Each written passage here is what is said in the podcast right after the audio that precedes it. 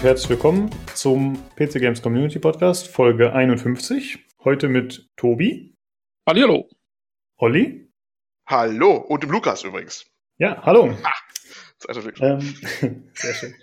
Äh, ja, wir haben heute eventuell ein bisschen technische Probleme. Das wollten wir kurz vorab sagen, weil der Tobi leider nur mit dem Smartphone zugeschaltet ist, da er wieder mit seinem Computer Probleme hat, mit seinem Desktop-Rechner. Ja, also der, ist mal wieder weniger smart, deswegen. er, er, hat ihn wieder kaputt gekriegt. Sag's doch ich hab ihn, Ich habe ihn wieder kaputt. Ich habe ihn morgen früh, äh, heute früh eingeschaltet und er wollte einfach nicht. Fertig aus. Kannst nichts machen. Ja, Arbeitsverweigerung, ganz klar. Wenn er nicht will, wenn er nicht will, will er nicht. Ja. ja. Ja, also deswegen, wenn er mal zwischendurch ausfallen sollte, wegbrechen ja. sollte, dann, dann, nicht wundern. Entschuldigung. Ja. Hm. Ja, wir haben heute äh, einen ziemlichen Potpourri, würde ich sagen. Wir haben einerseits ein paar kuriose Gaming-News äh, und dann haben wir noch äh, den Thronebreaker, über das wir sprechen werden. Das hat Tobi gespielt und ich habe Mutant Year Zero gespielt und Olli wird uns noch was zum Streamingdienst Shadow erzählen. Ist also so von allem ein bisschen was dabei. Und ich würde sagen, wir fangen auch direkt an mit der Sektion, was wir zuletzt gespielt haben. Äh, Tobi, du hattest gesagt, du hattest schon was zu berichten. Jo, ich habe, äh, ich habe, ähm, also was heißt was zu berichten? Ich habe, ähm, ich, wie gesagt, ich habe Thronebreaker gespielt, aber darüber reden wir später noch.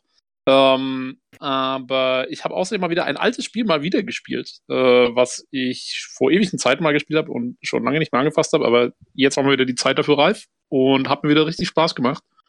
Und zwar das Adventure äh, The Moment of Silence von einem deutschen Entwicklerteam von, ich glaube, 2003 oder 2004 oder sowas wahrscheinlich. Äh, sehr cooles Spiel, mal wieder. Also äh, war richtig erstaunt, wie viel es mir wieder Spaß gemacht hat. Ist so ein, wie gesagt, ist ein Adventure. Ähm, ist aber jetzt weniger so ein humorvolles, sondern eher nimmt sich ein bisschen ernst. Es spielt im Jahr 2044. Äh, spielt man einen, einen ähm, ja, so ein Werbedesigner eigentlich. Ähm, und das ist halt auch so ein bisschen so George Orwell-mäßig. Also es ist halt so ein, so ein bisschen Überwachungsstaat. Aber das Coole ist, es ist halt nicht so over the top. Also es geht so ganz gechillt los. Der Typ lebt in New York und so und sein Nachbar wird verhaftet. Aber es ist alles noch so, die Welt ist jetzt halt nicht irgendwie komplett, ja, äh, irgendwie fies oder finster oder mies, so wie in dem Deus Ex oder so, sondern es ist eigentlich eher so relativ normal. Man könnte sich wirklich vorstellen, dass es vielleicht so ist in 30 Jahren. Und dann kommt man halt so nach und nach, weil man der Frau von dem Verhafteten bietet man halt an, äh, dass man so mal sich so ein bisschen umhört, wieso der überhaupt verhaftet wurde, weil das ist so ein bisschen unklar und dann macht man da so ein bisschen, untersucht man das und dann kommt man halt da irgendwie so ein bisschen den Hintergründen von dem ganzen System auf die Schliche und dann, ja, äh, eskaliert die Situation halt mit der Zeit. Aber es ist echt, also es ist äh, cool, sehr coole Dialoge, es ist sehr dialoglastig und ähm, aber echt cool, cool geschrieben und obwohl es 15 Jahre alt ist, heute wieder wahnsinnig aktuell. Es geht sehr viel um Disinformation, Fake News. Äh, wie, wie muss man, ja, wie, wie geht man mit Informationen um eigentlich in, in einem digitalen Zeitalter? Und da muss man sagen, also wenn man es jetzt mal wieder spielt, war richtig äh, sehr, sehr vor, vorreiterisch gedacht zum damaligen Zeitpunkt. Also mhm. richtig cool. Ähm, hat echt viel Spaß gemacht. Die Rätsel sind auch sehr logisch aufgebaut. Das Problem ist manchmal, es fehlt so ein bisschen die Spielerführung manchmal. Man weiß manchmal nicht so genau, was man jetzt eigentlich als nächstes machen soll. Aber abgesehen davon, ähm, ja, hat viel Spaß gemacht. Gutes Spiel. Ja. Ich schaue mir gerade ein paar Bilder dazu an. ja, es ist jetzt, es ist optisch nicht so toll gealtert. Es ist halt so von 2003 oder was. Und das heißt, es ist aus dieser frühen halb 2D, halb 3D-Ära und ja, ja, sieht jetzt nicht so toll aus, aber ich finde, man kann es noch spielen und ähm, ja. es geht eh, also es ist eher, es geht eher um die Dialoge und so, also man, es ist eher was, was man hört, ähm, als jetzt, dass irgendwie optisch so wahnsinnig viel geboten ist. Mhm. Ich finde das interessant, weil du das gerade gesagt hast, dass das äh, Thema aktuell ist wie nie. Äh, Orwell, die Sachen von dem sind ja auch schon ewig alt und die fühlen sich auch sehr aktuell an. Und ich habe mich ja. öfter gefragt, wie das wohl passiert. Ob die die Gegenwart oder Zukunft, je nachdem, von diesen Geschichten beeinflusst ist, ja, ob die sich quasi die Ideen daraus ziehen, mhm. ob, ob, der Schreiber einfach ein Visionär war, in dem oder ja, ist eher negativ, aber dass er halt schon vorausgeahnt hat, was passieren würde, oder ob es einfach unausweichlich war. So, das finde ich immer faszinierend, dass viele Sachen einfach so eintreten und wirklich so präsent werden, die jemand vor, was weiß ich, 40 Jahren aufgeschrieben hat. Ja, ich habe äh, lustig, ich habe meine, meine Facharbeit äh, in, in der 12. Klasse oder was war. äh, ging über äh, George Orwell 1984, gesehen aus dem Jahr 2001, ähm, was sozusagen eingetreten ist und so. Und bei meiner Recherche zu dem Buch fällt auf, dass wahnsinnig viel zum damaligen Zeitpunkt auch schon aktuell war. Also äh, gerade eben für den George Orwell, der sich ziemlich in Spanien zum Beispiel mit der Revolution dort, mit dem Franco-Regime und sowas auseinandergesetzt hat. Da war sehr viel, war gerade schon so im Entstehen eben. Also auch, ähm, ja, selbst, selbst sowas wie, also diese ganzen Überwachungsstartmethoden, aber auch eben sowas wie ähm, Fernseher und so. Das war da gerade so abzusehen, dass sowas kommen wird. Und das hat er halt, da, da hat er halt äh, extrapoliert und dann, dann kam halt mhm. halt das bei raus. Also das, das sind halt die guten Science-Fiction-Geschichten. Und das ist halt, das macht, finde ich, eben das, das Moment of Silence auch ziemlich gut, weil es nichts wahnsinnig überzeichnet. Also diese Zukunft ist, ja, die, die, die haben alle, die haben ihre, ihre persönlichen Messenger und die haben alle große Flatscreens und so, aber es ist jetzt nicht so irgendwie bei Deus Ex, dass jeder irgendwelche Cyberimplantate hätte oder so. Nee, es sind immer noch normale Menschen, die normale Jobs haben, die da irgendwo wohnen, in normalen Wohnungen und so. Und die, der Zukunftsaspekt ist ziemlich subtil eingesetzt, zumindest am Anfang. Und das ist, das macht es irgendwie cool. Ähm, und wie gesagt, also gerade eben diese ganzen, es geht viel um so eben so Informationsfreiheit ähm, und die Vor- und Nachteile davon. Und das ist halt, ähm, ja, das, also ich finde gerade so mit so eben diesen Fake News und so, das ist, äh, da ist schon einiges dabei, was nachdenklich stimmt. Ja. Ja, stimmt auf jeden Fall. Wenn es nicht so mit der Holzhammer-Methode kommt und immer nur auf Badass, dann wird das Ganze natürlich auch ein bisschen glaubwürdiger und kann sich ein bisschen mehr entfalten, wenn das noch so ja. storybasiert ist. Ja, cool. Jo. Olli, hast du was gespielt, worüber du berichten willst? Ja, nur kurz erwähnt, ich habe einiges tatsächlich gespielt, verschiedenes, weil ich ja den Shadow-Dienst getestet habe. Und da wollte ich eine Auswahl halt auch drauf laufen lassen, aber dazu später mehr. Ich habe deswegen auch verschiedene Genres mal wieder angeschaut. Äh, was Ruhiges mit äh, Life is Strange, das habe ich noch nicht durchgehabt bisher. Da habe ich halt alle Episoden irgendwie rumliegen.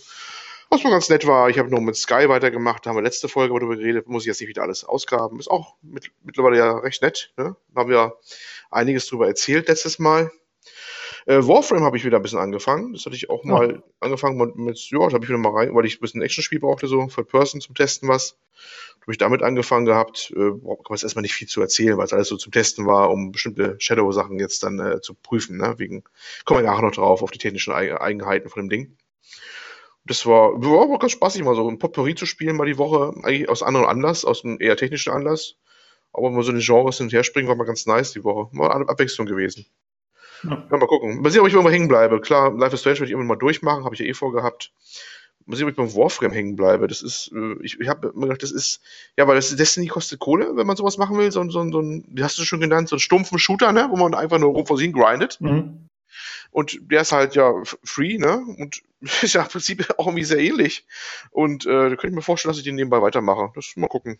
Ja, ja. aber ja, also, falls du den wirklich weiterspielen willst und nicht nur alleine spielen willst, ich weiß, du bist ja eher der Singleplayer-Typ, aber der Julian, der Einweg, der spielt das eigentlich auch, ah. beziehungsweise hat das gespielt, bevor wir jetzt Destiny zusammen gespielt haben, aber eigentlich war er zumindest anfangs noch der Meinung, dass Warframe besser sei. Ich bin da nicht so ein Fan von, aber ja, vielleicht. Aber du magst, du magst ja auch kein Third Person, oder? Genau, das ist so ein bisschen das Problem, ja. Ähm, aber, aber, es hat auf jeden Fall einige Alleinstellungsmerkmale, ja. Hm? Sehr ja, cooles nicht, Design vor allem. Sehr cooles eben, Design. Ich wollte gerade sagen, hat es nicht auch ziemlich abgefahrene so Klassen und sowas? Die, also zumindest sehen die alle so verrückt aus. Ich denke mir immer, die müssten doch irgendwelche total abgefahrenen Fähigkeiten und sowas eigentlich haben, so wie die aussehen. Ich bin noch nicht deep da. Also, hier gibt es so viele verschiedene Fähigkeiten. Das Ding ist ja riesig geworden im Laufe der Jahre. Ne? Das Ding ist ja, ja gigantomäßig. Das äh, hat ja auch einen relativ hohen Komplexitätsgrad auch. Die haben es ja, ich habe es mal, als es auch recht jung war, eigentlich angefangen auf der Xbox. Noch. Also das weiß ich noch. Da war das eigentlich relativ geradliniger Third-Person-Shooter mit, wo das eigentlich das herausragendste Element das Smooth Movement war, mit so Langsliden, Wände langlaufen und solche Sachen. Und mittlerweile haben die einen Überbau. Ich glaube, du kannst eigene Sachen ausstatten, eigene Station, glaube ich. Es ist so eine Open-World-Ecke mit dabei, ähm, außerhalb der Level-Geschichte, die noch on top oben drauf ist. Aber die habe ich noch gar nicht gesehen, soweit bin ich noch lange, lange nicht.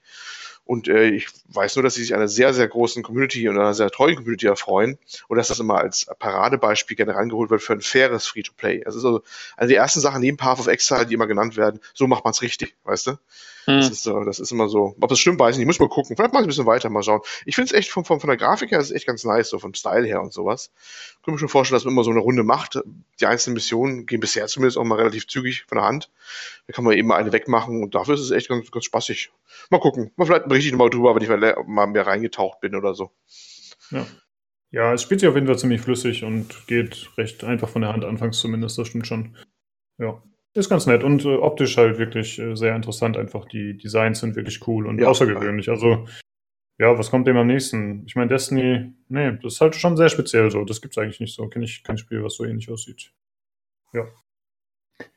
Ähm, was habe ich gespielt? Ich habe Mutant Year Zero gespielt, wo ich aber gleich auch noch dann drüber erzähle.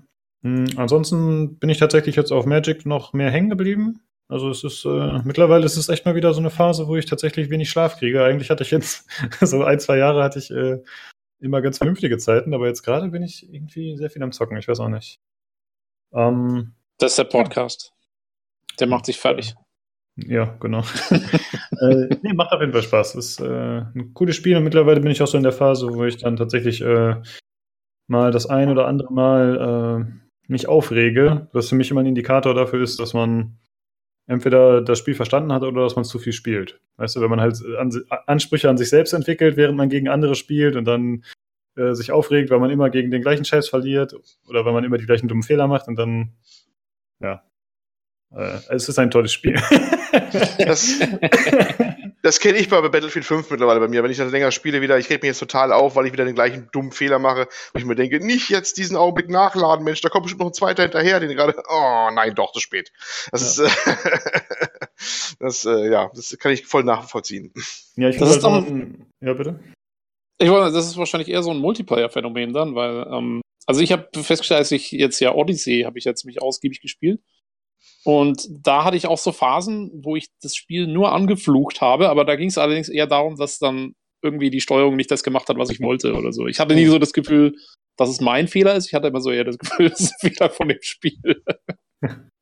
nee, äh, wie du schon sagst, genau, es ist auf jeden Fall Multiplayer-spezifisch und dann eben vor allem kompetitiv-spezifisch. Ja. Ähm, da, man hat halt einfach so diese Kurve. Wenn du ein Anfänger bist, klar, du kriegst mal aufs Maul, aber es stört dich nicht, weil du weißt, du hast noch keine Ahnung.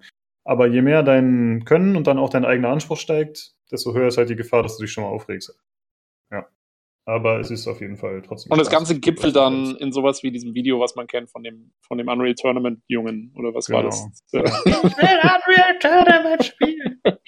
nee, nee, ich meine den, der spielt und dann komplett ausflippt. Das ist, auch so das ist der doch, oder? Das ist schon der. auch, ich will Unreal Tournament spielen? Ich meine, das ist der. Okay, kann sein, ja.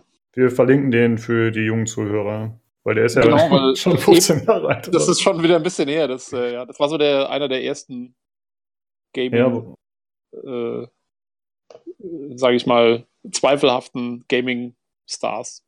Genau. Wobei das ja Social Media Fake war. Ne? Weil ich glaube, das war ja nur gespielt eigentlich. Das war ja, ja also wenn es Fake war, war es aber ganz, dann, dann ist er ein talentierter Kinderschauspieler. Solide Leistung, ja. Okay. Äh, ja, sonst habe ich eigentlich nichts groß erwähnenswertes gespielt, genau. Hm, wir würden gerne nochmal auf das Gewinnspiel hinweisen, was äh, aktuell noch läuft, und zwar noch bis zum 24.12. Ähm, wir verlosen ja einmal Orient the Blind Forest Definitive Edition, dann äh, Mass Effect Andromeda und, helft mir kurz, was war Tobis Spiel? Quantum, Quantum Break. Break. Genau. Äh, die drei Spiele verlosen wir noch. Äh, falls ihr teilnehmen wollt, joint bitte den Discord und äh, folgt den Anweisungen des Bots, der sagt euch, wie ihr teilnehmen könnt. Jo. Bisher haben wir leider nicht so viele Teilnehmer, aber ist natürlich für die, die mitmachen, dann besser. Gut. Genau, also ihr habt hohe Chancen auf einen Gewinn. Genau. Ein außerordentlich ähm, tollen Gewinn, es sei denn, ihr bekommt Mass Effect Andromeda.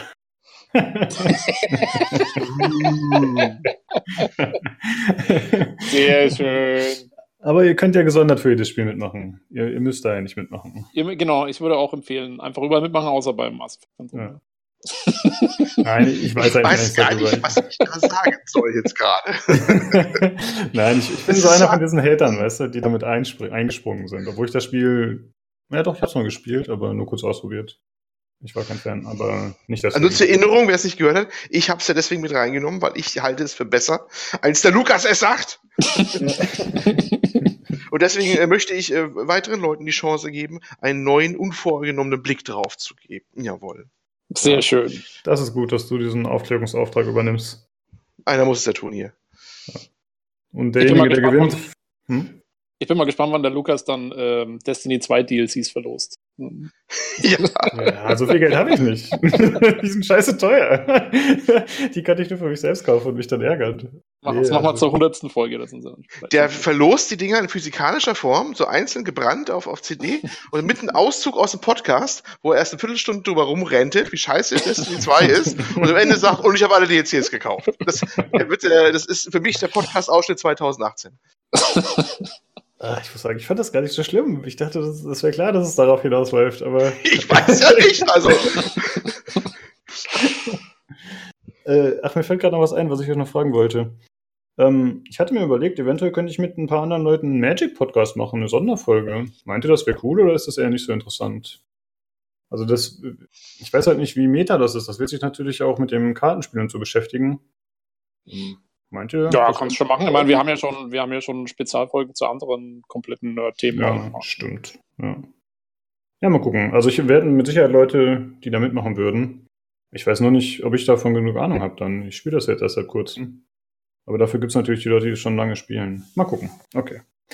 Du musst dir halt Leute aussuchen, die zwar schon ein bisschen Ahnung haben, aber nicht zu viel damit genau. zu schlecht wegkommt.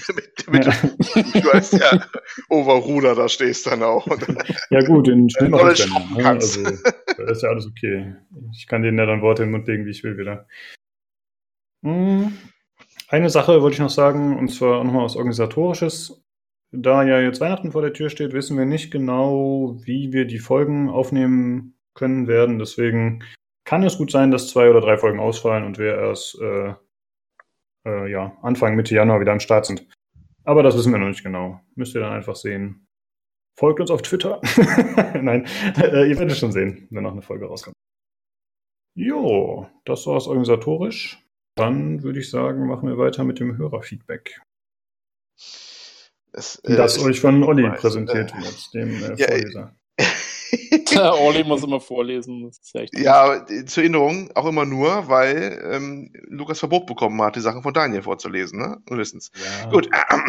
Also ich würde ja, ich hätte mich, eigentlich wollte ich mich heute anbieten, dass ich vorlese, aber jetzt müsste ich es vom Handy ablesen. Ich weiß nicht, wie gut es geht. Deswegen musst du heute nochmal ran, Olli. Ich mach dann Ja, ja, ausgerechnet. So, geschickt, geschickt eingefädelt. dumm, dumm genau. Ja. Mhm. Gut. Äh, wir können es ja, wir, wir im Chor vorlesen. Als Im, Duett. Äh, ich gehe jetzt mal nicht weiter drauf ein. Ähm, ja, also von Daniel, unseren verlässlichen Podcast-Schreiber. ähm, heute mal wieder nur einer, aber wir hatten ja schon mal mehrere durchaus. Also heute mal wieder mal nur, nur, Anführungsstrich nur er. Der beste, der beste Podcast-Schreiber überhaupt. So, Greetings, Podcastler. Die Zusammenfassung der Game Awards war wirklich klasse, da ich es selbst nicht mitverfolgt habe. Der Scavenger-Trailer sah echt cool aus. Da hatte ich echt Lust drauf bekommen, von einer Raumstation zu fliehen und dann durch eine coole Story zu watschen. Meinte vielleicht latschen? Naja, gut. Aber Multiplayer haut das dann ebenfalls von meiner Interessenliste. Arg, wie kann man nur nie Psychonauts gespielt haben? Tja, jetzt müssen wir wieder offiziell entschuldigen an dieser Stelle. Äh, das war richtig klasse, nicht nur als Kind, sondern auch für Erwachsene geeignet durch die Thematiken. Schön, dass Teil 2 endlich Form annimmt. Nach dem Trailer muss ich echt mal suchen. Zum Epic Store. Das Problem, das ich mit einem Haufen verschiedener Launcher habe, ist, dass ich sie aufgezwungen bekomme. Es sind nicht einfach verschiedene Läden, welchen ich dann das Spiel X erstehe, sondern alle mit ihrer eigenen Gängelung durch den Publisher versehene Programmchen. Einen tollen Nebeneffekt von so etwas haben wir Beispiel bei, beispielsweise bei Lawbreakers gesehen. Das Spiel ist nicht nur aus dem Verkauf, sondern auch aus der Nutzbarkeit von allen Nutzern weltweit gezogen worden. Begünstigt durch solche Plattformen wie Steam kann ich mir vorstellen. Anderes Beispiel, Black Ops 1 ist im Nachhinein für mich zensiert worden. Ich hatte die englische Version inklusive besserer Sprachausgabe und inzwischen Nintendo Only kreuzen. Als ich da noch einmal reinsehen wollte, habe ich es nach dem Ertönen deutsche Sprecher wieder gelöscht. Ein Umstellen ist ja nicht möglich. Dass es unzensiert war, sieht man an einigen Screenshots von damals. Eine Special-Folge zu den Star Trek-Spielen wird bestimmt klasse. Ich kenne zwar nur drei, äh, Generation, hm? heißt das wirklich so? kenn ich, nie durchgekommen, so wie beide Elite Force Teile. Aber das wird bestimmt klasse. Das dann erstmal von mir. Wie sieht denn mein Mail-Guthaben bei euch inzwischen aus? Ist das noch ein Plus? Ja, verlässlicher Schreiber, Daniel. Das muss Lukas sagen, was ein Plus ist, ne? Ja, wir, äh, er ist auf jeden Fall im Plus. Wir haben ja einen Brief jetzt unterschlagen quasi, weil wir einfach nicht zwei vorlesen wollten. Oder Olli, nicht zwei, nicht zwei Mann, vorlesen Olli. sollte. Ja. genau, Olli hat gesagt, ich lese nur einen Brief vor. Olli Nein, ist schuld. halt Ich bin der Gewerkschaft, ja. ja, richtig. Ja. Podcast-Gewerkschaft. ja, deswegen bist du auf jeden Fall im Plus, lieber Daniel. Mm, Ja, zu den Sachen, die er schreibt, äh, äh, ja, mit Psychonauts, ich weiß auch nicht, habe ich damals einfach verpasst. Ich weiß selber, dass das eine Lücke ist. Ich aber auch. ich kann sie mit dem zweiten Teil dann hoffentlich schließen. Ja, ich habe es auch erst relativ spät gespielt, muss ich zugeben. Ähm, Und auch, und das muss ich jetzt auch zugeben, nie ganz durch. Ähm, weil ich bin eigentlich gar nicht so der Plattformer-Fan. Ich habe es auch eher gespielt, weil einfach, ja, das Szenario ist cool und äh, es ist halt total abgefahren. Aber so ganz durchgeschafft habe ich es nie. Ähm, ja, aber hat er schon recht. Also es ist auf jeden Fall ein cooles Spiel. Ja, also ich meine, das ist ja auch eigentlich gemeinhin bekannt so, ne? Dass es ein, eben, dass die Kritiker das gefeiert haben, dass die Spieler auch sagen, das war toll. Ja, es ist, so ein, es ist so ein typischer Klassiker, der, der sich damals schlecht verkauft hat und dann eben erst später ähm, so die Anhängerschaft bekommen hat, die er verdient. ja, und nur dadurch, wahrscheinlich gibt es ja auch einen zweiten Teil, ne? Dadurch, dass Jo. es eben diesen Ruf genießt und auch wenn es damals eben nicht finanziell eingeschlagen hat. Ja. Genau. Das ist schon cool, finde ich, an den heutigen Vertriebsmodellen, dass sowas dann auch möglich gemacht wird. Ähm, das hat man heutzutage doch öfter, dass dann äh, solche Sachen sich noch durchsetzen können. Und hoffentlich wird der zweite Teil dann entsprechend gut, also würdig, sag ich mal, und äh, verkauft sich auch dementsprechend. Ja, es ist ja auch, ich meine, äh, das Ganze hängt ja, also im Prinzip ja auch sehr mit so dieser ganzen Indie-Szene und Kickstarter zusammen, ne? Weil die, also Double Fine macht ja den zweiten Teil und das ist ja, wie heißt der Typ? Tim Schäfer? Ja. Korrigiere mich, ja, genau. Und der hat ja den ersten Teil damals gemacht.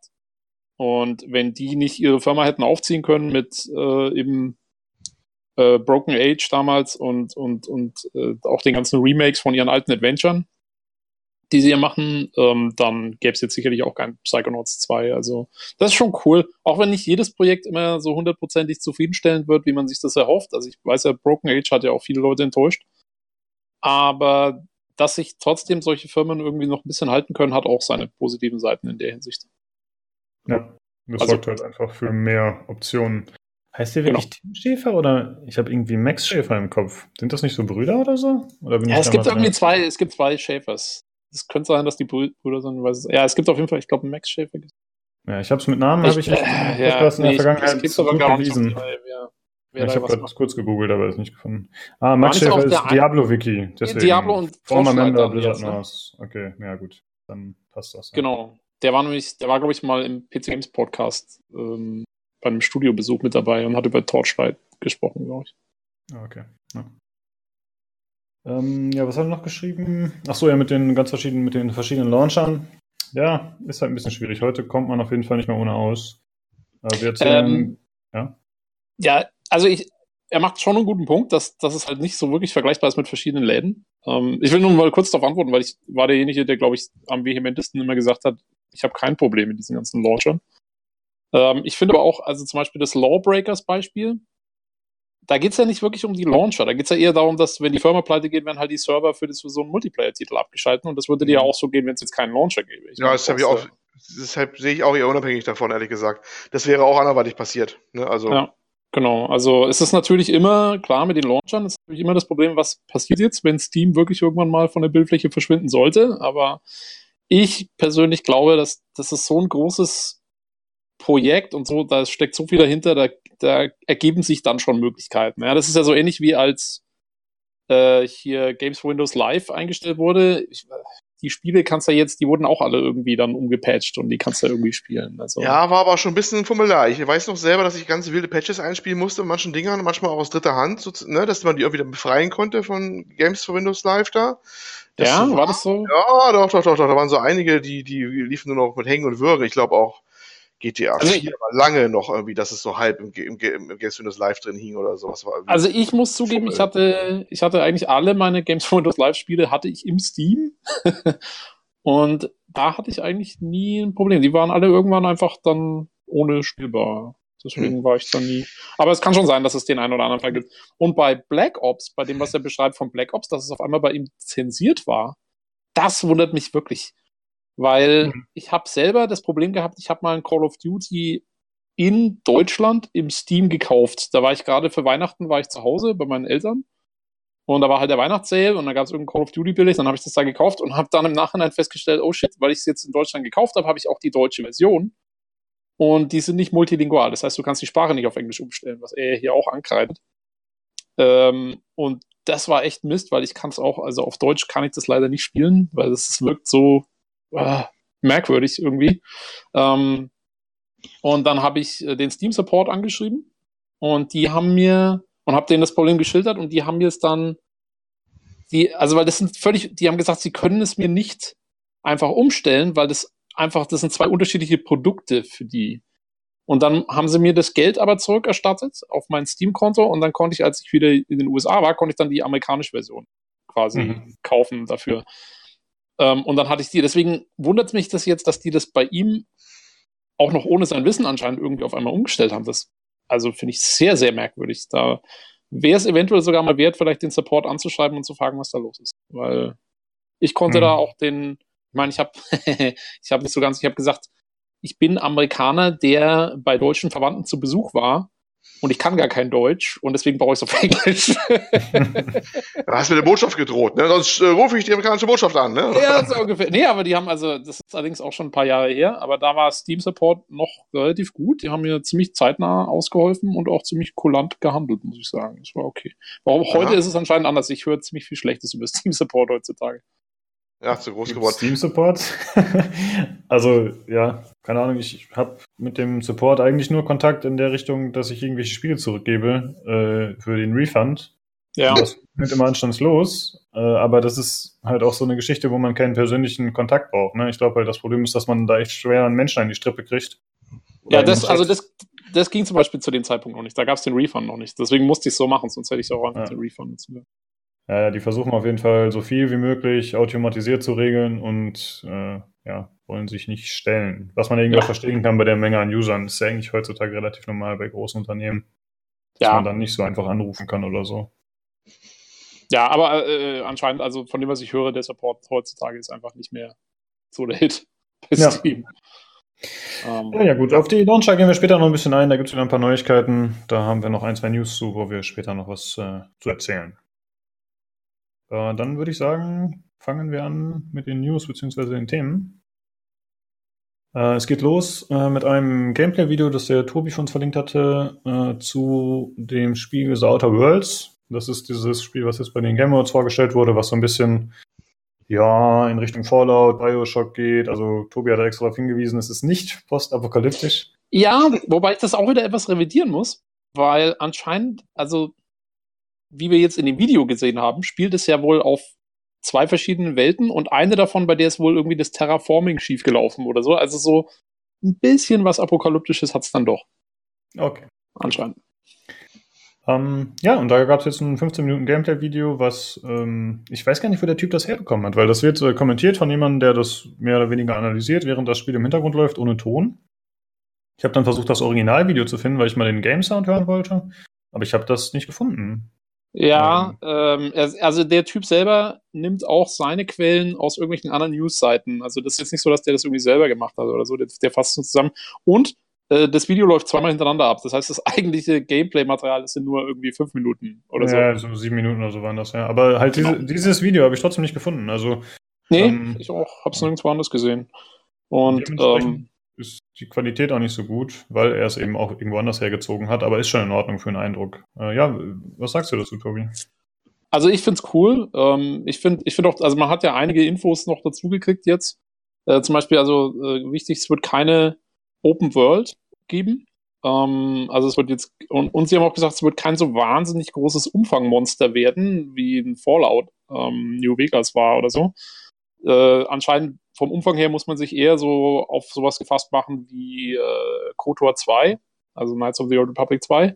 Was ich persönlich voll in Ordnung finde, ich brauche nicht für jedes Rollenspiel eine Open World. Ich bin auch ganz damit zufrieden. Ich fand KOTOR 2 hatte auch einen ordentlichen Umfang. Wenn es wieder so wird, das passt mir auf jeden Fall. mir wäre am wichtigsten, dass es einfach eine schöne Story erzählt und gute Charaktere hat und so. Und da ist es mir dann ehrlich gesagt vielleicht ein bisschen lieber, wenn es ein bisschen kompakter gestaltet ist. Äh, Sie haben gesagt, man wird ein Schiff haben, ein, ein, was quasi so eine fliegende Basis, wahrscheinlich auch wieder vergleichbar mit KOTOR oder so, wo man ja diese, die Ebbenhawk hatte und, und da immer wieder drauf zurückgekommen ist. So ein bisschen so stelle ich es mir vielleicht vor. Und das ganze Spiel, wie gesagt, auf zwei Planeten, auf denen es dann noch mehrere größere Areale geben wird, die dann schon ein bisschen Erkundungen erlauben, so, aber es wird halt keine richtige Open World. Also klingt alles ziemlich so eben wie die KOTOR-Formel von früher, was, was mir ganz gut zusagt. Vor allen Dingen, man sieht in dem Video auch, äh, wie sie durch das Schiff, äh, machen sie so einen, so einen kurzen Lauf durch das Schiff und wo sie in der Küche stehen, äh, kriegt, also mich hat sofort erinnert eben an die Serenity von Firefly. Ich glaube, ich habe das letztes Mal schon gesagt, mich hat das Ganze eh so ein bisschen so ein Firefly-Vibe. Und das passt mir sehr gut. Also, ähm, wenn es so ein bisschen in die Richtung geht, dann sehr schön. Ja, ich, ich fand ja bei den ganzen Videos, also man sieht, es ist keine AAA-Produktion wirklich. Ne? Das haben die, glaube ich, auch selber gesagt. Äh, die haben so ein bisschen äh, so einen äh, Erwartungsdämpfer neulich rausgehauen. Ja. In der offiziellen Verlautbarung. Einmal vom Umfang her, das hast du ja schon erwähnt, ne? aber auch von anderen Aspekten. Also das sieht man auch, das ist, die Grafik ist äh, ja atmosphärisch und äh, passend, aber auch nicht, wo du sagst, wow, habe ich noch nie gesehen. Ne? Also das hey, ist, ja, sehr aber, übersichtlich. also ja, das, aber das, ja. das erwarte ich ehrlich gesagt bei einem Obsidian-Spiel auch nicht. Also, ähm, die haben noch nie die großen Grafikbomben rausgehauen oder so. Und ich glaube, New Vegas oh, okay. war vor allem auch. Ja, aber New Vegas war ja auch zum Beispiel, das war ja, die, ich meine, das war die Fallout 3 Engine. Also, da haben sie einfach die von, von Bethesda gekriegt und haben damit halt das Ding gemacht. Aber ansonsten, ich kenne kein Obsidian-Game, was jetzt irgendwie eine große Grafik ja, zumindest ja, machen sie, machen sie ganz offensichtlich ein bisschen so einen Hype-Dämpfer. Die wollen selber ein bisschen Erwartungsmanagement betreiben, wie man auf Neudeutsch auch manchmal sagt, ne? Jo. Dass die halt nicht ganz äh, übereskalieren, dass sie die Erwartung wieder ein bisschen einfangen, damit nicht wieder wieder Shitstorm äh, losbricht von wegen, was alles nicht drin wäre oder wie, wie kurz das Spiel ist oder bla bla bla bla. Das haben wir schon gemerkt. Aber naja, mal gucken, was daraus wird. Ich, ja, weiß nicht. Ich habe es noch nicht so ganz abgeholt, ehrlich gesagt, aber kann ja noch kommen. Kommt, ja. Ich glaube, da kommt so die Story drauf an. Ich glaube, das wird mich, was mich catchen könnte. Genau, also ich denke auch, da, damit wird es stehen und fallen. Also das, das, das wird das werden, was es wirklich ausmacht. Ich hoffe, ich habe so ein bisschen noch die, äh, ich sehe so ein bisschen die Gefahr, dass sie es zu abgefahren machen. Ähm, weil dann, wenn es zu sehr, finde ich, in die Borderlands-Schiene oder sowas geht, da gibt es halt schon ziemlich viel cooles Zeug und da müssen sie ein bisschen schauen, dass sie von wegbleiben, weil man sieht so ein paar Waffen und es gibt so die, der, der Typ läuft mal mit so einer brennenden Sense rum oder mit so einer brennenden Lasersense und so. Da wird es schon teilweise hat man so das Gefühl, wird so ein bisschen over the top. Aber mhm. das muss man mal abwarten, wie es dann letztendlich wird. Genau. Ja. Und sonst, äh, vom Kampfsystem her äh, hat man jetzt gesehen, also es wird eigentlich eher ein Echtzeit-Kampfsystem, aber man kann wohl irgendwie dann stellenweise die Zeit so ein bisschen VATS-mäßig, wie bei Fallout eben auch so, äh, mal quasi nicht pausieren, aber so, wie sagt man so, Zeitlupe quasi, genau, ja. Ein äh, Wettsystem quasi, ne? Von Fallout. Ja. Genau, so in, die, in, der, in der Richtung. Aber man wird ja. jetzt nicht dann einzelne Körperteile anvisieren können oder so, das geht wohl nicht, aber man, man kann dann zumindest mal kurz so ein bisschen Ruhe reinbringen, gucken, was man als nächstes macht oder so. Ähm, ja, mal schauen. Also ich finde, es sieht vielversprechend aus für das, ja. was es sein will. Also ich habe mir das Video auch angeschaut und ich habe mich tatsächlich, äh, ist mir dann so mittendrin aufgefallen, an äh, Futurama auch äh, erinnert gefühlt. Da Futurama ist ja dann doch eher so ein bisschen slick und eben nicht so postapokalyptisch. Und das ist ja auch ein bisschen der Fall. Und trotzdem diese abgedrehten, äh, zum Beispiel diese ganzen Reklametafeln, die dann aber auch wieder so ein bisschen äh, retro angehaucht sind. Äh, das geht tatsächlich teilweise in die Richtung, auch wenn die ja. Optik insgesamt natürlich eine andere ist. Ähm, ja, ich finde es ein bisschen komisch, dass es nicht Open World wird. Äh, finde ich erstmal nicht schlimm, aber ich habe ein bisschen die Sorge, also diese Gegenden, die man gesehen hat, die sind, also ist es dann wirklich so ein komplettes Schlauchlevel? Der läuft ja zum Beispiel viel auf dieser Straße rum. Kann man dann echt nicht links oder rechts über den Hügel gehen? Weil dann nee, also nach dem, nach dem, was Sie gesagt haben, soll es eben mehrere Areale geben, die schon Erkundung erlauben. Also ich stelle mir das okay. eben so vor, wie so ein typisches altes Bioware-Game. So, so KOTOR oder Jade Empire oder sowas. Da war das ja auch immer so. Okay. Ähm, du hattest immer diese, diese, äh, ja, so, so, so klein, also so Areale eben, und die waren dann schon offen, aber die sind halt, die haben irgendwo eine Abgrenzung und die sind jetzt nicht super groß. Und du fliegst wahrscheinlich dann mit dem Schiff immer von einem zum anderen. Äh, mhm. So stelle ich mir das vor. So, also eigentlich im Prinzip eben genauso wie Kotor oder sowas. Ist ja auch eine mhm. Definitionsfrage, was ist Open World, ne?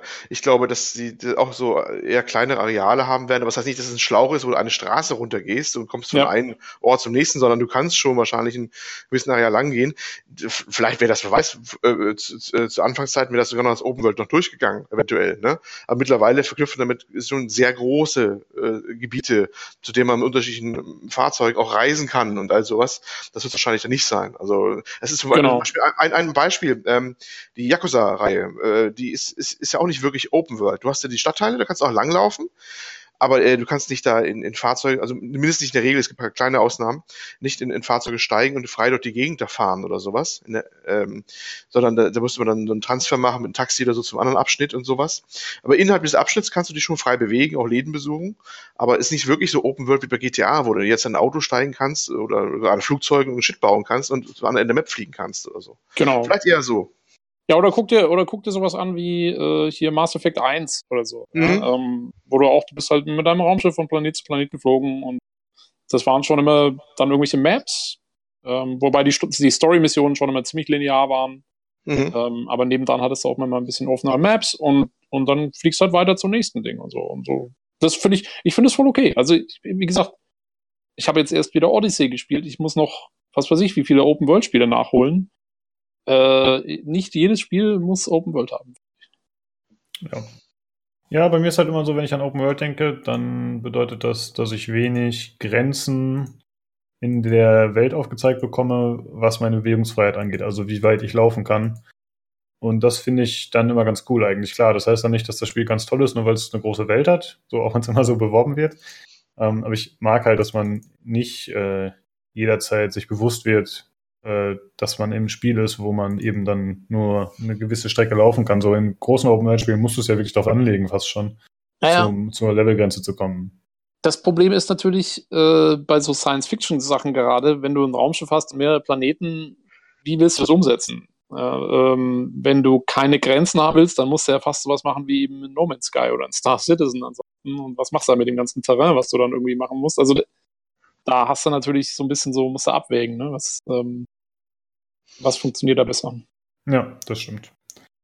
Äh, ansonsten ist mir noch aufgefallen, das HUD äh, in dem Spiel, äh, also die ganzen Anzeigen, das äh, erinnert so ein bisschen an Bioshock, würde ich sagen. Also ich, ich habe die Spiele nicht großartig gespielt, aber ähm, ja, irgendwie erinnert mich das optisch daran, muss ich dann denken. Ich bin nicht so ein Freund davon, wie das aussieht, ehrlich gesagt. Das ist so draufgeflanscht, wenn ihr wisst, was ich meine. Das ist halt so, es ist jetzt nicht wie so ein modernes hat, wo halt alles ein bisschen zurückgefahren ist und wo man halt eher so 2D-Anzeigen hat, sondern es ist alles ein bisschen, ähm, es ploppt so ein bisschen raus und ist ein bisschen aufwendiger gestaltet und es, mir gefällt es nicht so. Also der Stil passt zwar ganz gut dazu, aber ich jetzt lieber ein bisschen schlichter, muss ich sagen, ein bisschen moderner. Mhm. Ja. ja, bin jetzt auch nicht so der Fan von, muss ich sagen. Ich mag, ich mag grundsätzlich mag ich zwei Arten von Harz. Die eine, die du gar nicht so mitkriegst, so wie du jetzt gerade eben gesagt hast, sowas, was sich wirklich sehr im Hintergrund hält dann. Mhm. Das ist die eine Art, das zu machen. Und die andere ist wirklich, wenn du ein Hard machst, was irgendwie ein bisschen auffälliger ist, dann muss es für mich sowas sein, was in die Spielwelt gehört. Also ähm, zum. Beispiel Dead Space, genau, wollte ich gerade sagen. Diese holographische Inventaranzeige, die dann vom Charakter selber ausgeht. Oder mhm ähm, oder eben in, in, in, Star Citizen, wo alles dann irgendwie in deinem Helm drin ist, da sogar die anderen Spieler sehen können, was du gerade auf deinem Hard siehst. Äh, solche Sachen sind dann cool. Also ein, wie nennt man das? Äh, Dia, nee, äh, oh. da gibt es einen speziellen Namen dafür, den die, die ja, kommen wir aber auch nicht drauf. Ähm, okay. Auf jeden Fall, wo das in die Welt integriert ist, das ist dann cool. Oder zum Beispiel, ähm, das, also eines der ersten Spiele, woran ich mich erinnere, was ein geniales Hard hatte, war Ultima 9 Ascension.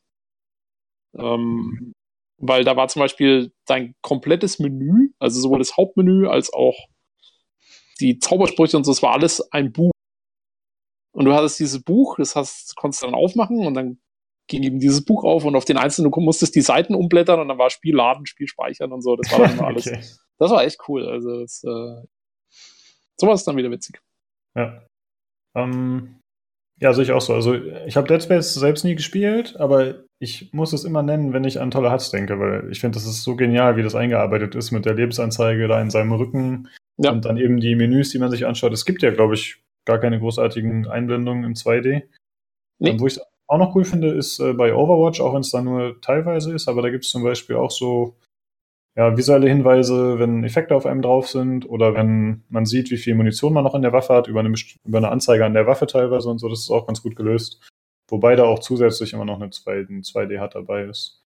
Ähm, und hier in dem Spiel in Outer Worlds ist mir auch aufgefallen, dass teilweise die Anzeigen ein bisschen extrem sind. Wenn Gegner auf dich zulaufen, dann haben die so ein riesiges Warndreieck über dem Kopf. Mhm. Äh, ich mein, kann man natürlich damit begründen, dass das auch irgendwie projiziert wird oder so und das passt auch stilistisch ganz okay rein. Aber ich hoffe, dass man da ein bisschen Optionen hat, das abzuschalten, weil das schon. Das wäre schön, ja. So Hard-Optionen sind immer eine gute Sache. Genau, ja. Äh, und was mir noch positiv aufgefallen ist, dass äh, die das FOV ist sehr gut, also Field of View. Ähm, das gefällt mir. Das scheint ziemlich hoch eingestellt zu sein. Ich nehme an, das ist eine PC-Version, die da gezeigt wird. Ja. Weil ich finde es immer nervig, wenn alles so klobig aussieht. Das mag ich gar nicht. Mhm. Wobei ich eh bei denen davon ausgehe, dass sie das optional anbieten werden für die PC-Version. Ja, ähm, habe ich jetzt gar nicht so gedacht, darauf geachtet, muss ich zugeben. Also.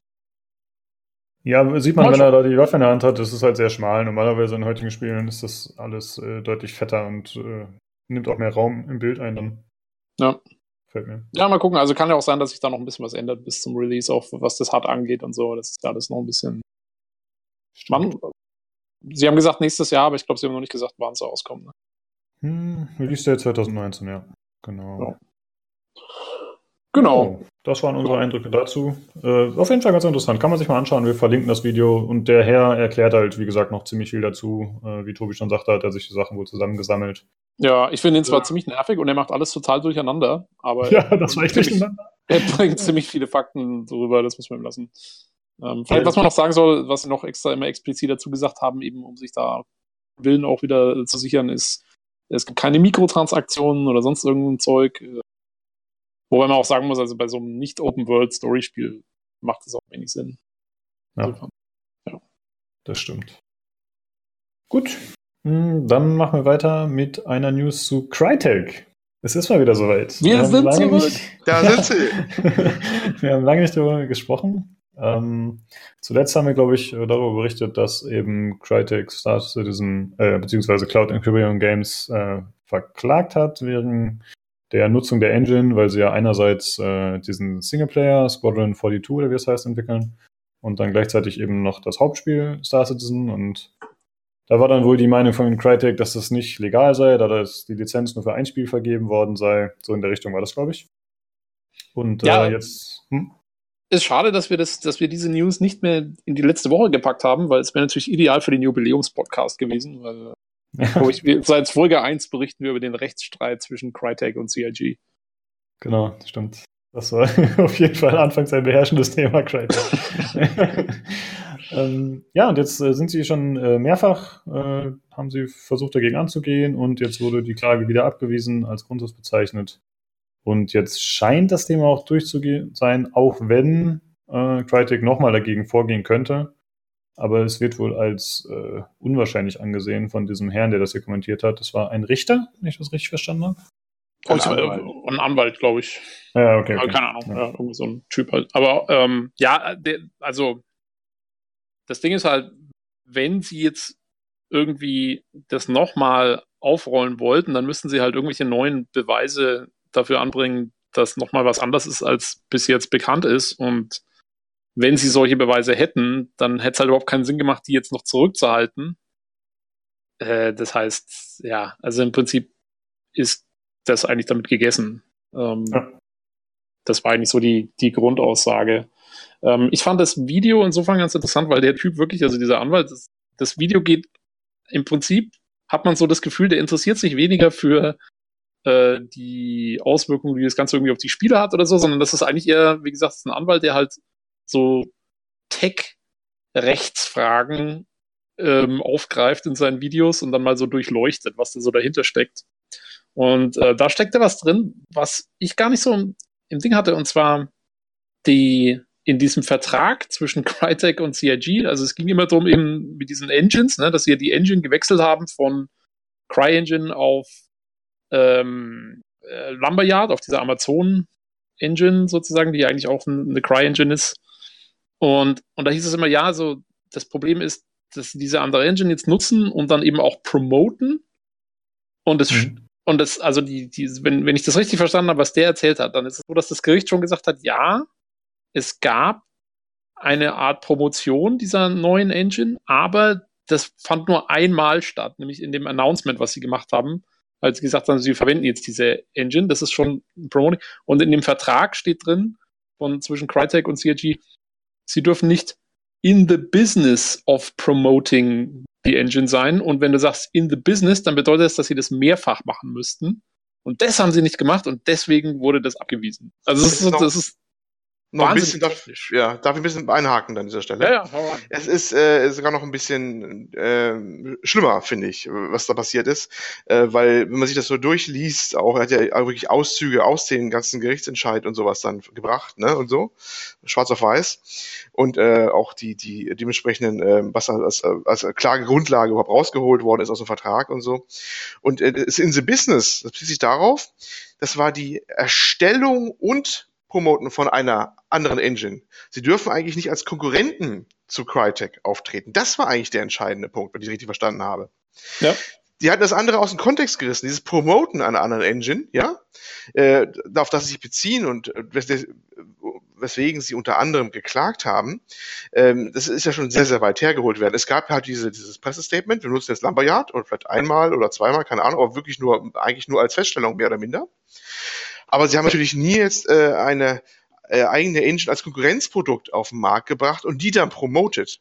Was eigentlich der Kernpunkt des Vertrages war, also das, das, wenn es dann gegriffen hätte, das wäre jetzt ein Vertragsbruch gewesen.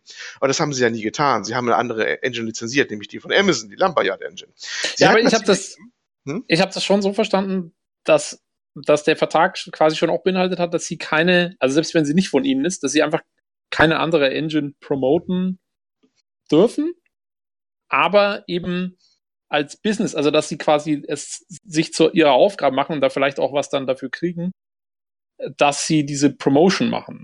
Und, und das, das haben sie halt nicht, weil sie es nur einmal gesagt haben. Wenn sie, wenn sie sich jetzt jede Woche hinstellen und sagen, oh, wir nutzen jetzt hier Lumberyard und Lumberyard ist super und so weiter und dann gibt ihnen Amazon am besten auch noch was dafür, dass sie das sagen, dann hätte es vielleicht schon eher Probleme gegeben. Aber dadurch, dass das eben nicht der Fall war, äh, war es dann halt los. So habe ich es verstanden. Ja, ich habe wie gesagt bis anders verstanden, halt ist auch, sie hätten dafür aktiv eigentlich ein Ersteller und, und, und Vertreiber einer alternativen Engine sein müssen auch noch. Äh, das waren so mehrere und oder das. War, ja, da das war noch ein anderer Punkt, genau. Also ja. es ja. gab eben das, das Create und dann gab es das Promote. Ähm. Genau, Create und Promote. Und äh, deswegen war eigentlich der Pass so, so aus dem Kontext gerissen, dass das Gericht eigentlich auch nur so entscheiden konnte, wenn es zumindest äh, na, äh, wie logisch äh, auch wäre, äh, dass sie sagen konnten, nee, das, äh, das, das kann im Sinne des äh, Vertragstextes gar nicht gemeint gewesen sein und macht überhaupt keinen Sinn, die Klage. Also ist abzuweisen ja. auch. Ja, aber äh, finde ich, also ich fand es schon irgendwie interessant. Ich habe, wie gesagt, also das Video, wenn man sich anschaut, ich finde es immer interessant, was für technische Details in solche Fälle dann am Schluss irgendwie doch reingehen. Äh, ja, ist ganz witzig. Äh, ja, wir verlinken mal den Artikel von PC Games Hardware und die haben sich auch auf das Video noch bezogen, was äh, der Tobi meint mit, dem, mit diesem Anwalt. Dann könnt ihr euch nochmal selbst ein Bild davon machen. Ich muss sagen, ich bin ein bisschen erstaunt, dass pcgames.de sich diese News hat durch die Lappen gehen lassen, denn hier die ist vom 12.12., .12., also jetzt gerade vier, fünf Tage alt. Und da sind äh, 50 Kommentare bei PC Games Hardware. Ich wette, das ist ein hochentzündliches Thema. Und äh, bei PC Games wissen wir ja schon aus Erfahrung, da wird das auch immer heiß diskutiert. Ja, gut, du kannst. Die Hater und die Fanboys und die schlagen sich die Köpfe ein. Ja, du kannst auch, du kannst einen Artikel machen, ähm, Star Citizen, Doppelpunkt, ich habe eine tote Fliege auf meinem Fensterbrett gesehen und dann gibt es auch 50 Kommentare drunter, weil Star Citizen drin steht und dann die Leute wieder abgehen. Chris Roberts ist, ist ein Mörder. ja. Äh, ja, naja. Du hattest ja letzte Woche noch, äh, nach der Podcast-Aufnahme, hattest du noch den Link geschickt zu dem Video mit dem Handtuch. Wollte ich noch mal kurz erwähnen. mit einem Star Citizen Handtuch. Ist das äh, normal enthalten oder ist das äh, Bäcker-Inhalt? Oder ich glaube, das ist so ein, so ein Hunger-Flair, den die Subscriber wahrscheinlich irgendwann mal gekriegt haben. Oder? Okay. Ich habe es aber nicht nachrecherchiert. Aber ja, also ja. der, Frot, der Frotty-Shader ist doch schon fertig anscheinend. Richtig, ja. Ich hatte das äh, Video letztes Mal schon verlinkt, aber vielleicht packe ich für diese Folge nochmal drunter, äh, falls jemand das nicht gesehen hatte. War nur ein kleiner Gag. Das wichtigste Detail im Spiel. Genau. Äh, gut, dann kommen wir zu einer Neuigkeit von heute. die äh, über PCGames.de rausgekommen ist, wobei die das natürlich auch nur abgegriffen haben von Kotaku in diesem Fall. Und zwar geht es um League of Legends. Da hat einer der Top-Manager, ähm, was ja erstmal nicht so lustig ist, hat anscheinend äh, Mitarbeiter, Mitarbeiter und vermutlich auch Mitarbeiterinnen, da bin ich mir nicht so ganz sicher, äh, sexuell belustigt. Also die Rede ist von, äh, wie hieß es nochmal? Jetzt bring es, bring es. Bring es. Warte, ich weiß es gar nicht mehr. Es ging um Dry Humping und was war das andere? Ball Tapping. das ist ja schon ein bisschen verrückt.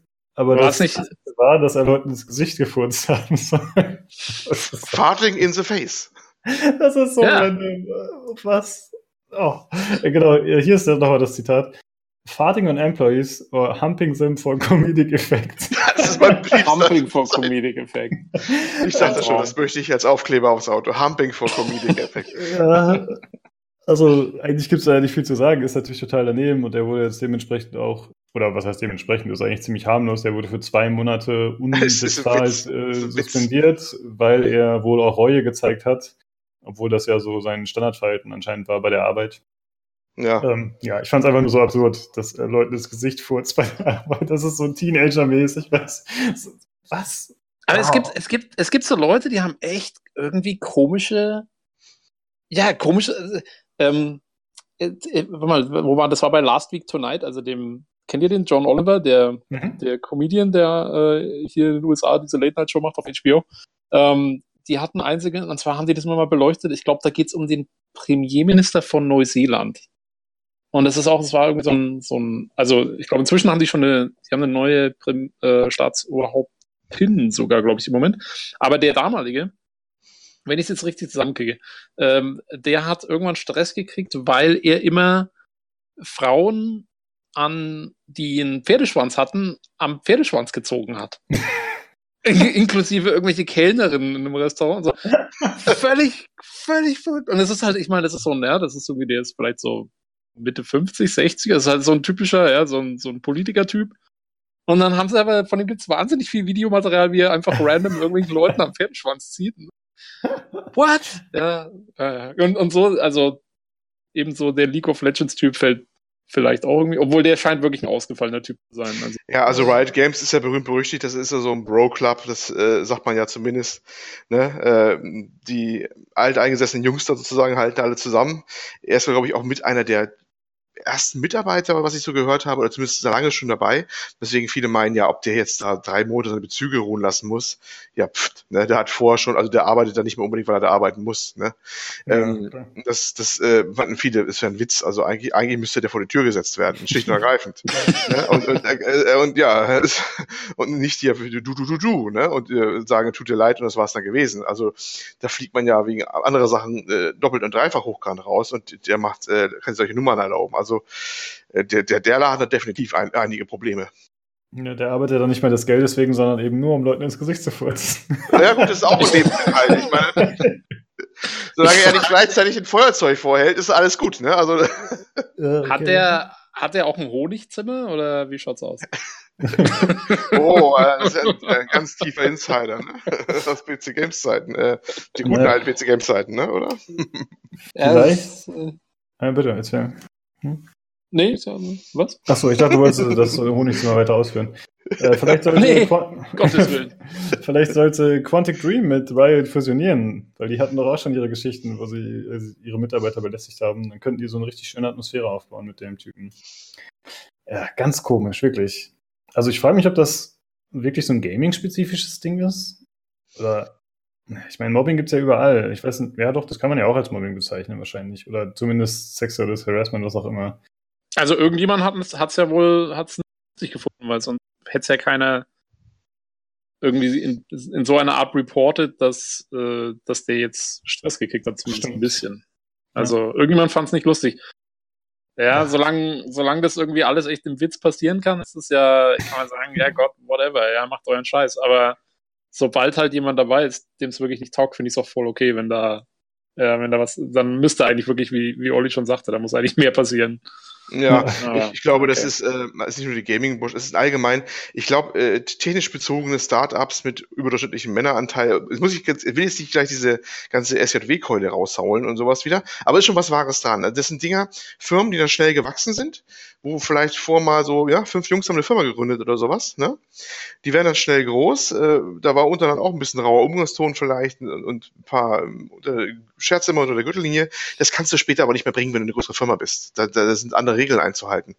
Das ist aber auch nirgendwo anders. Ne? Und die schaffen es dann meistens so nicht so, sich aus dieser Zeit zu verabschieden, denke ich mir mal als Erklärungsansatz. Und da hast du genau sowas, dass du da ein paar Alteingesessene hast, da will auch keiner richtig ran, das sind wertvoll für die Firma, glaubt man zumindest, und möchte da auch nichts denen, denen antun. Immer schwierig, vielleicht auch nicht einfach Ersatz, das ist äh, immer so eine Sache. Ja, und dann äh, bleibst beim Du-Du-Du, ne? obwohl er halt wirklich derbe Dinger macht. Wenn ich überlege, was man anderswo in Firmen für einen Aufstand macht, wenn er mal einer lauter wird, äh, boah, das ist das schon ja, eine ganz andere Nummer, ne? Ja, ja wobei es einen in Zeiten von MeToo und, und sonstigen Geschichten wundert es einen ja schon.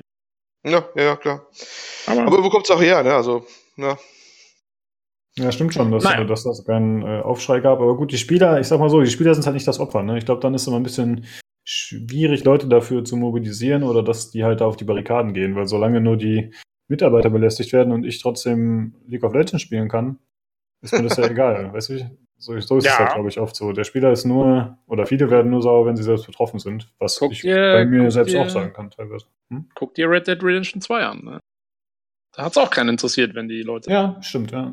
500 Stunden arbeiten müssen. Da um, hat der ähm, Lukas Schmidt noch richtig Ärger gekriegt von dem. Ja, genau. Dieses Schwein! Wie kann er nur? Eben, wie ja. kann er nur nicht nach Südostasien fahren und äh, Kinder aus den Nähfirmen retten? Richtig. Unverantwortlich, der Junge. Sollte sich schämen, der Mann.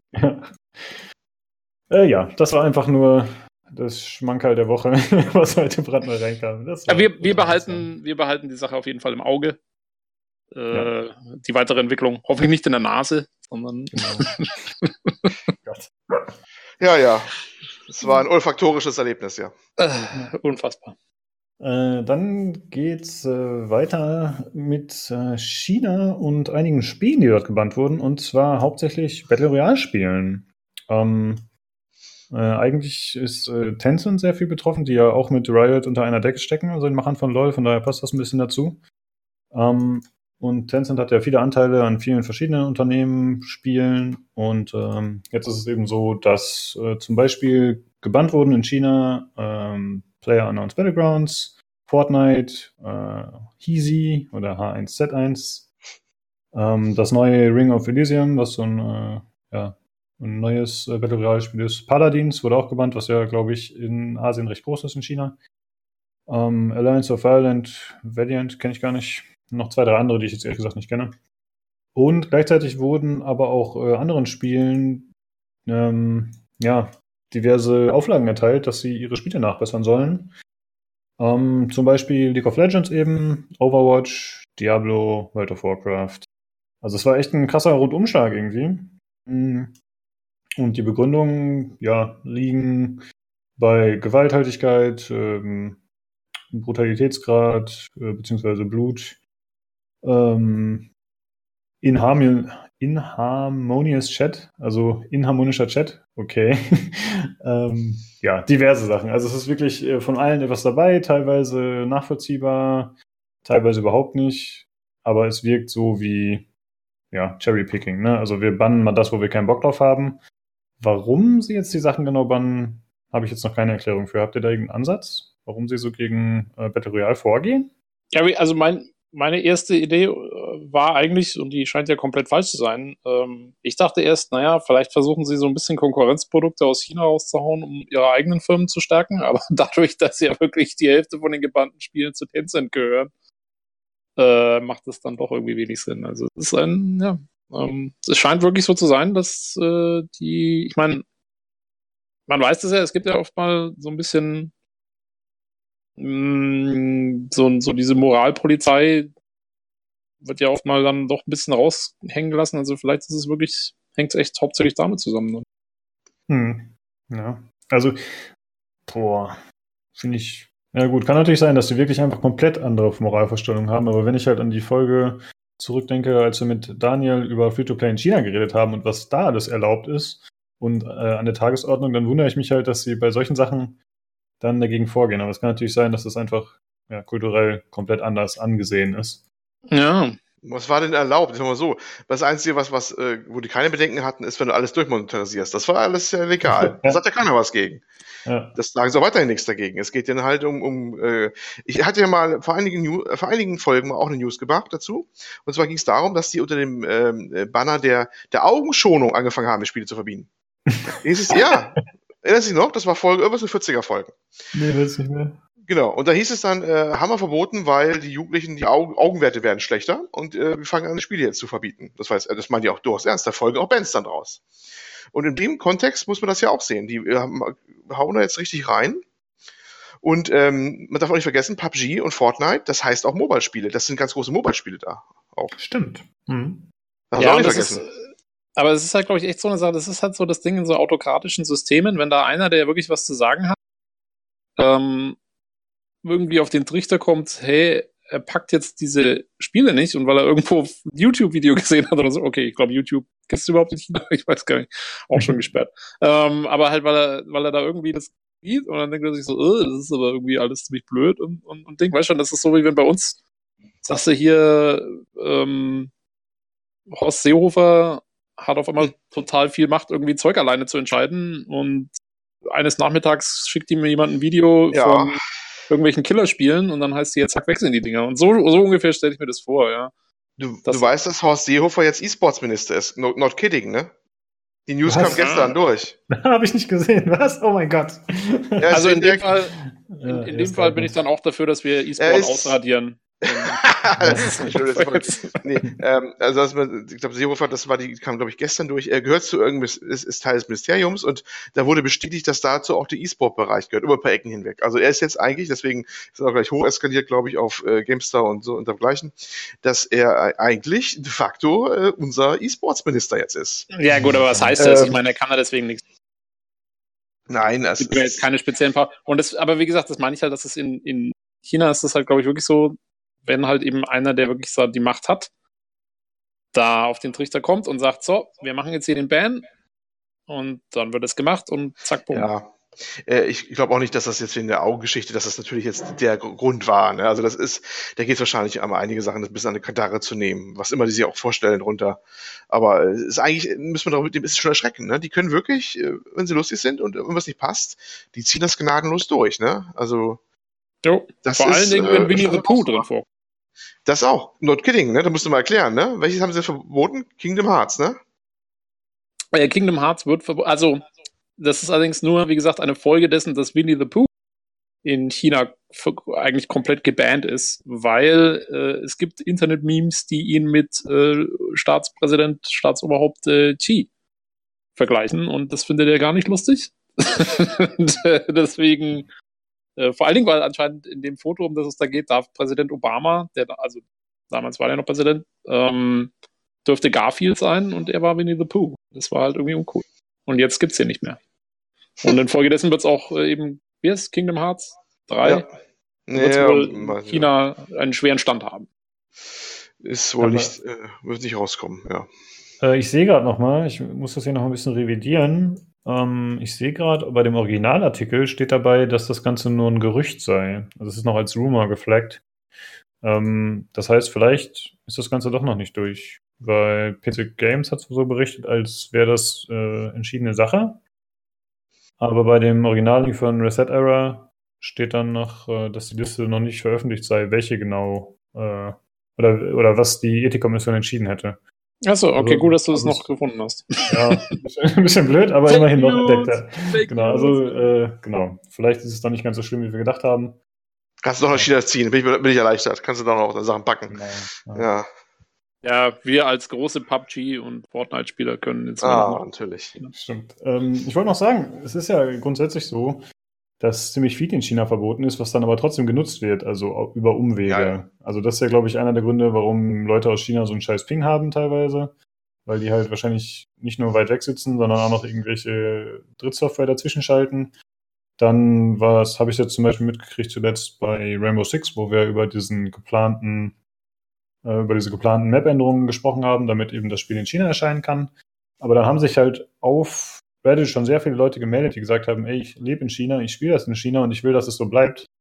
Also anscheinend kann man das alles umgehen. Wobei das natürlich mhm. dann auch Strafen nach sich ziehen kann, in welcher Form auch immer. In China können die wahrscheinlich deutlich drastischer ausfallen als bei uns. Äh, ja. Ja, ich weiß nicht, wie das ist mit VPN und sowas in, in China. Ich meine, das ist ja nicht so ganz ohne, weil da geht es ja jetzt nicht nur um Spiele, da geht es ja um so Sachen wie eben äh, Selbstzensur von, von Google und was nicht alles mhm. zum Beispiel da drüben passiert. Internetfilter umgehen, solche Geschichten, das glaube ich, nehmen die da nicht so ganz auf die leichte Schulter. Ja. Da sind, glaube ich, da sind, glaube ich, die Spiele noch das geringste Problem. Ja, das äh, stimmt wahrscheinlich, genau. Und deswegen, Freunde, spielt The Moment of Silence. Ja? Freiheit der Informationen und so. Genau. Wir behalten das mal im Auge. Wenn da noch berichtet wird, dann äh, gibt es hoffentlich was Handfestes. Ja, aber wenn wir zwischen den beiden Themen, die wir jetzt im Auge behalten, ähm, nämlich der, dem China-Informationsbann und dem Typen, der anderen bei Riot Games ins Gesicht furzt, entscheiden müssen, dann nehmen wir natürlich das letzte äh, als Priorität, weil es wichtiger ist. Äh, wenn, wenn ich, oder wir verlinken den Artikel natürlich wie immer im Forum. Ähm, wenn ihr den seht, dann müsst ihr unten auf die Originalquelle klicken, um das mit den Gerüchten zu sehen. Also, dass das äh, wohl noch nicht eingetroffen ist. Ja. Gut. Ähm, es geht weiter mit einem neuen Launcher und Online-Store an der Front. Mal wieder. In letzter Zeit äh, sprießen die aus dem Boden. Und zwar nennt er sich äh, Robot Cash. Ähm, ja, der will Steam Konkurrenz machen und äh, vor allem wirbt er damit, dass er gute Konditionen anbietet für die Entwickler oder Verkäufer der Spiele. Und ähm, das soll sein. Äh, oh Mist, ich hatte die Zahlen eigentlich noch irgendwo im Kopf. Hat die jemand von euch gerade? Mm, war es nicht 90, 10 oder so? nee, das war der Discord-Store, der umgestellt hat. Ach so, ja, ah ja, genau, stimmt. Ja. Genau, ja, dann, machen wir damit jetzt weiter. Vielleicht, vielleicht, kann einer von euch kurz nachschauen, äh, wie das aussieht bei dem. Also beim Discord Store wurde angekündigt, dass der mit äh, eben Beteiligung 9010 jetzt äh, verfügbar ist. Also dass eben die Entwickler 90% kriegen und nur noch 10% an Discord gehen. Also es scheint so ein bisschen das Wettrüsten zu sein, äh, wie viel Prozent man sich einstreicht oder wie viel, auf wie viel man verzichten kann als Launcher oder, oder Store-Vertreiber, damit man eben dementsprechend viele äh, Entwickler anlockt. Also es könnte noch ein bisschen absurd werden. Wir haben schon ein bisschen Witze darüber gemacht bei uns auf dem Discord, aber ja, ja. Daniel meinte ja schon 110 äh, zu, 110 zu 0 Prozent. Genau, also das äh, könnte noch ein bisschen beängstigend werden. Also ich meine, das kann dann ja wirklich für einige schon existenzgefährdend tatsächlich wieder werden. Ja, das, das wird auch, das, das können nicht alle, das können nicht alle erfolgreich werden, glaube ich, mein Lebtag nicht. Ja. Und da, kommt übrigens ein Punkt zum Tragen, den wir vorhin angesprochen hatten, ähm, wenn man interessant werden wird. Äh, du hast ja schon gesagt, wenn, wenn Steam mal die Füße aufstellt, ne, da wird sich irgendeine Lösung wahrscheinlich finden lassen, weil dafür ist der, der Laden zu groß und, und, und äh, genug Interesse da, dass es irgendwie weitergeht und dass immer noch eine Markt draus macht, dass er den Leuten ihre Bibliothek vorhält und sowas. Ne? Äh, aber wie sieht es bei so den ganzen kleinen Buden aus, wenn die mal nicht mehr sind? Und du hast dir dann Dinger gekauft, aber nicht runtergeladen bisher. Weißt du, da hast du eine Lizenz quasi erworben, ne? was wir häufig auch haben. Ja, ich meine, ich habe meine, weiß nicht, 200 Steam-Titel ja nicht alle, alle runtergeladen auf eine Platte. Die habe ich da äh, rumliegen da, jederzeit zum Download. Und wenn du das jetzt bei anderen Ausruh machst und, die verschwinden dann einfach so und da springt vielleicht keiner in die Bresche, weil der Laden hoch verschuldet ist und ja, der kein Interesse hat, den Laden zu übernehmen, was machst du dann? Zum Gucken. Ja, ja ich glaube, dann sind oft mal vielleicht die Entwickler selber dann gefragt ähm, da Lösungen anzubieten, um ihren Namen zu erhalten, weil wenn sie ihre Spiele gleichzeitig auf anderen Stores haben, dann wollen sie vielleicht nicht, mh, mm, dass jetzt irgendwie Spiele geprellt sind mit ihrem Produkt. Kann ich mir vorstellen, dass da vielleicht dann was passiert. Aber ja, ist eine interessante Frage. Ich meine, deswegen, deswegen GOG. Äh, wenn die mal pleite machen und uns das hoffentlich dann zwei Wochen vorher sagen, dann kann man noch alles downloaden, weil es DRM frei ist. Ja, das stimmt. Und dann auch weiterhin spielen, vor allem ohne Launcher. Ähm, genau. So, also, äh, es sieht so aus, dass äh, Robot Cache äh, 95% äh, gehen direkt an den Publisher oder Entwickler. Also es ist noch besser als, das, als der Discord Store. Äh, das ist ja schon ein bisschen krass, auf jeden Fall. Ähm, was ganz interessant ist hier bei dem äh, Store, dass äh, man nur mit der Währung Iron kaufen kann. Also es ist quasi eine Krypto-Cash-Währung, die da dran geknüpft ist, Mm. die man für echt Geld kaufen kann und wo man dann äh, Spiele mit kaufen kann. Man soll auch gleichzeitig auch durch äh, Mining Spiele kaufen können, also dass man halt äh, Crypto-Cash selber Ja, generiert. Mm. Und man soll Spiele auch weiterverkaufen können über die Plattform. So, okay, mal gucken, wer Ja. interessiert ist und wie das Im Reichtum sind keine Grenzen mehr gesetzt, ne? Wir meinen uns das Zeug und können auch Spiele verkaufen für, ja. Ich weiß nicht, warum mir so wie kalten Rücken runterläuft. Ja. Aber das heißt, Ähm, ja. Also, okay, ich gebe jetzt mal ganz kontrovers die Prophezeiung ab, dass dieser äh, Store kein langes Leben haben wird. hm, würde ich auch fast von ausgehen, wobei halt Weil so wie die Leute, so wie die Leute sich schon beschweren, dass sie für Epic oder GOG oder sonst irgendwas einen neuen Launcher runterladen müssen, wer geht denn dann bitte hin und tauscht erstmal alles in irgendwelche Kryptowährungen um und, und bezahlt dann damit seine Spiele? Das ist ja schon. Ist Da halt verlangt man schon einiges. Wie sehr, wie sehr wird diese Währung einschlagen, unabhängig vom Store, weißt du? Dann könnte ich mir vorstellen, dass das dem vielleicht nochmal einen Push gibt, wenn, ne, wenn die so wie Bitcoin abgeht. Ich meine, gut. dann Ja, da müssen sie aber schon Glück haben. Ich meine, Ja, ja, klar. Aber äh, das könnte vielleicht nochmal einen Anschub aus der anderen Richtung geben. Äh, zumindest haben sich schon einige Unternehmen angeschlossen, die teilnehmen werden. Devolver Digital, Paradox Interactive, THQ Nordic, 505 Games. Also auf jeden Fall schon ein paar namhafte dabei. Ja. Dabei Ich wollte glaub- doch Devolver wollte doch ihre eigene Kryptowährung rausbringen, irgendwie diese, Ach so. Ja, vergessen, wie sie heißt. Ja. die irgendwie, Die wollten alle ihre eigene Währung rausbringen, ne? Crycash gibt's ja auch, weißt du, da sind sie wieder. irgendwie die, die, war das nicht irgendwie so eine gecrowdfundete Kryptowährung? Ja, ich weiß nicht mehr genau. Also ich war- war bei der nur eine E3, ne? Verarsche. Das war eine Genau. Verarsche auf ihrer E3-Präsentation, die sie immer machen. die So witzig ist. Aber, ähm, ja. Aber was haben sie denn für, haben sie irgendwelche coolen Spiele? Ich kann es jetzt bei mir leider gerade nicht laden. Hm, Ähm. Kleinen Moment, ich gucke gerade mal. Aber haben sie irgendwas großartig von, wo man jetzt sagen würde, boah, das brauche ich jetzt von denen? Ähm, Ich, ach so, du meinst exklusiv? Nicht, dass ich wüsste, ne. Ähm, Ja, oder überhaupt, also, äh, okay. ist da irgendwas? Die Seite ist auch äh, ein bisschen restriktiv. Weil, also bei mir sagt sie, er kann die Seite nicht laden, sorry. Okay. Nee, also ich sehe nichts Gut. Besonderes tatsächlich. Also ich sehe ein paar bekannte Spiele, aber jetzt nichts, wo ich sage, okay, dafür braucht ihr diesen Store. Ja. Das Weiterverkaufen ist halt, finde ich, noch ein ganz interessanter Punkt, dass man die Spiele weitervertreiben können soll. Das könnte ich mir vorstellen, dass das Ja, aber ich finde, also ich weiß nicht, das haben sie wirklich gut hingekriegt auf dem PC. Das Weiterverkaufen ist eigentlich schon kein so großes Ding mehr, oder? Auf dem PC. Ich weiß nicht, du kriegst ja die Sachen normalerweise auch relativ schnell wirklich so günstig. Genau. Da haben sie schon ganze Arbeit geleistet, das so ein bisschen den Leuten einfach aus, schon aus dem Gehirn auszutreiben, sage ich mal. Das stimmt. Finde ich jetzt auch nicht mehr so wichtig. Wobei das ja vielleicht auch eine, ich sag mal, Altersfrage ist, ja. Wenn man jetzt gerade noch Auszubildender ist oder Schüler, dann könnte das vielleicht schon wieder eher interessant sein. Wobei man dann vielleicht auch nicht mit Kryptowährungen hantieren sollte. Ich weiß Ja. es nicht. Keine Ahnung. Äh, ja, mal schauen, was da noch kommt. Aber ich sehe es auch eher wie du, Tobi, dass das ein bisschen schlecht ausgehen könnte. Äh, Es gab noch diverse andere News, die sich mal wieder auf Stores beziehen, äh, auf neue Shops. Es gab einmal was zum Epic Store. Äh, zum einen wollten wir nochmal ankündigen, dass äh, wir kündigen das an, dass äh, Subnautica aktuell gratis ist. Mit, dem, mit dem exklusiven PCGC Podcast Promo-Code. genau, richtig. Ähm, ja. Subnautica ist, glaube ich, äh, seit dem 14. gratis und sollte, glaube ich, zwei Wochen angeboten werden. Ich weiß gerade das Ende nicht. Ähm, Ja, jetzt ja. muss man rechnen. Ja, nee, kann ich nicht.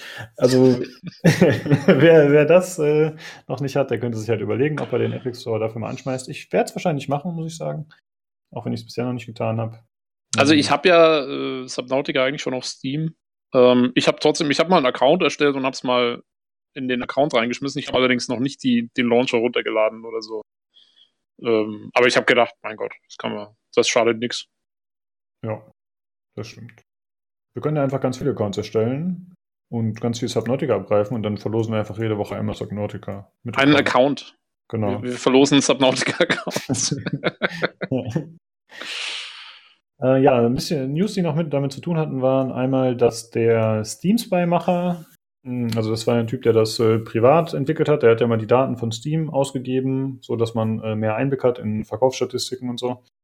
Der ist schon länger am Epic Games Store beteiligt, also arbeitet daran mit, entwickelt daran mit.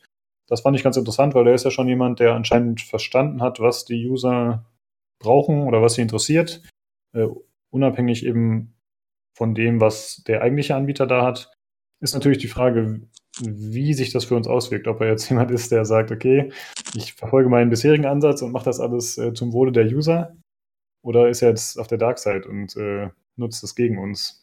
Weiß man natürlich nicht. Äh, ansonsten wurde noch bekannt, dass äh, Super Meat Boy Forever exklusiv äh, erscheinen wird für den Epic Game Store. Äh, oh, zeitexklusiv, sorry. Zeitexklusiv. Aber, ja. oh, für ein Jahr zeitexklusiv. Holy shit. Also im April 2019 kommt es im Epic Game Store und 2020 erst auf Steam.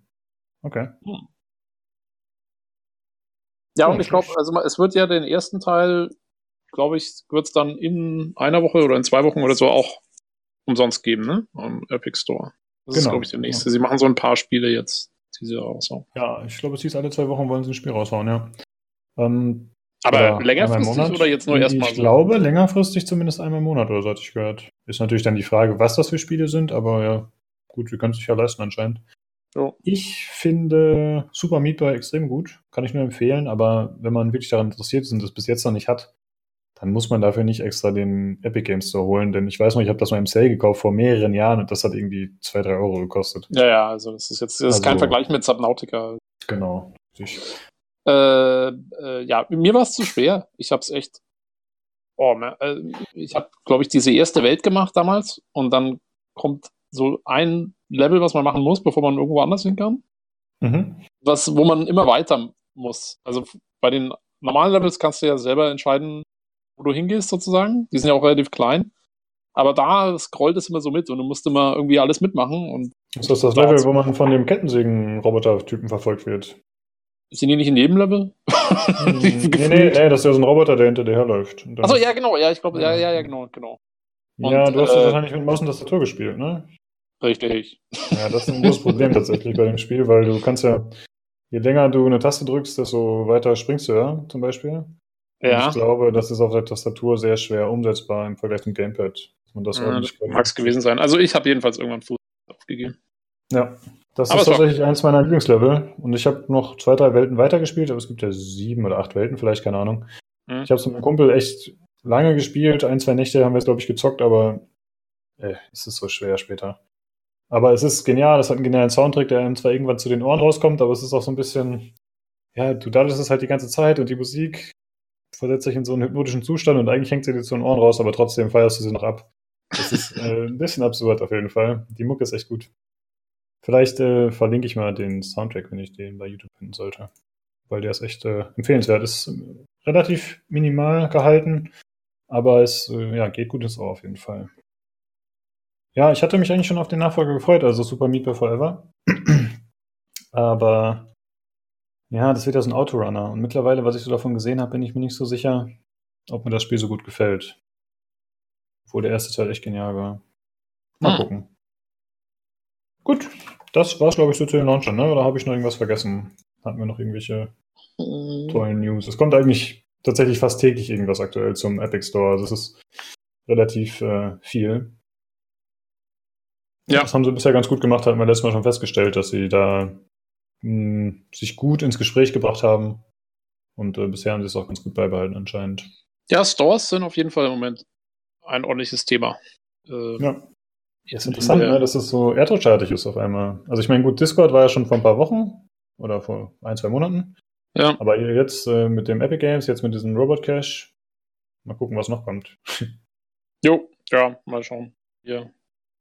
Wie alle anderen Themen behalten es im Auge. Ne? Genau. die, die, ich will sagen, die Neuigkeiten an der Storefront.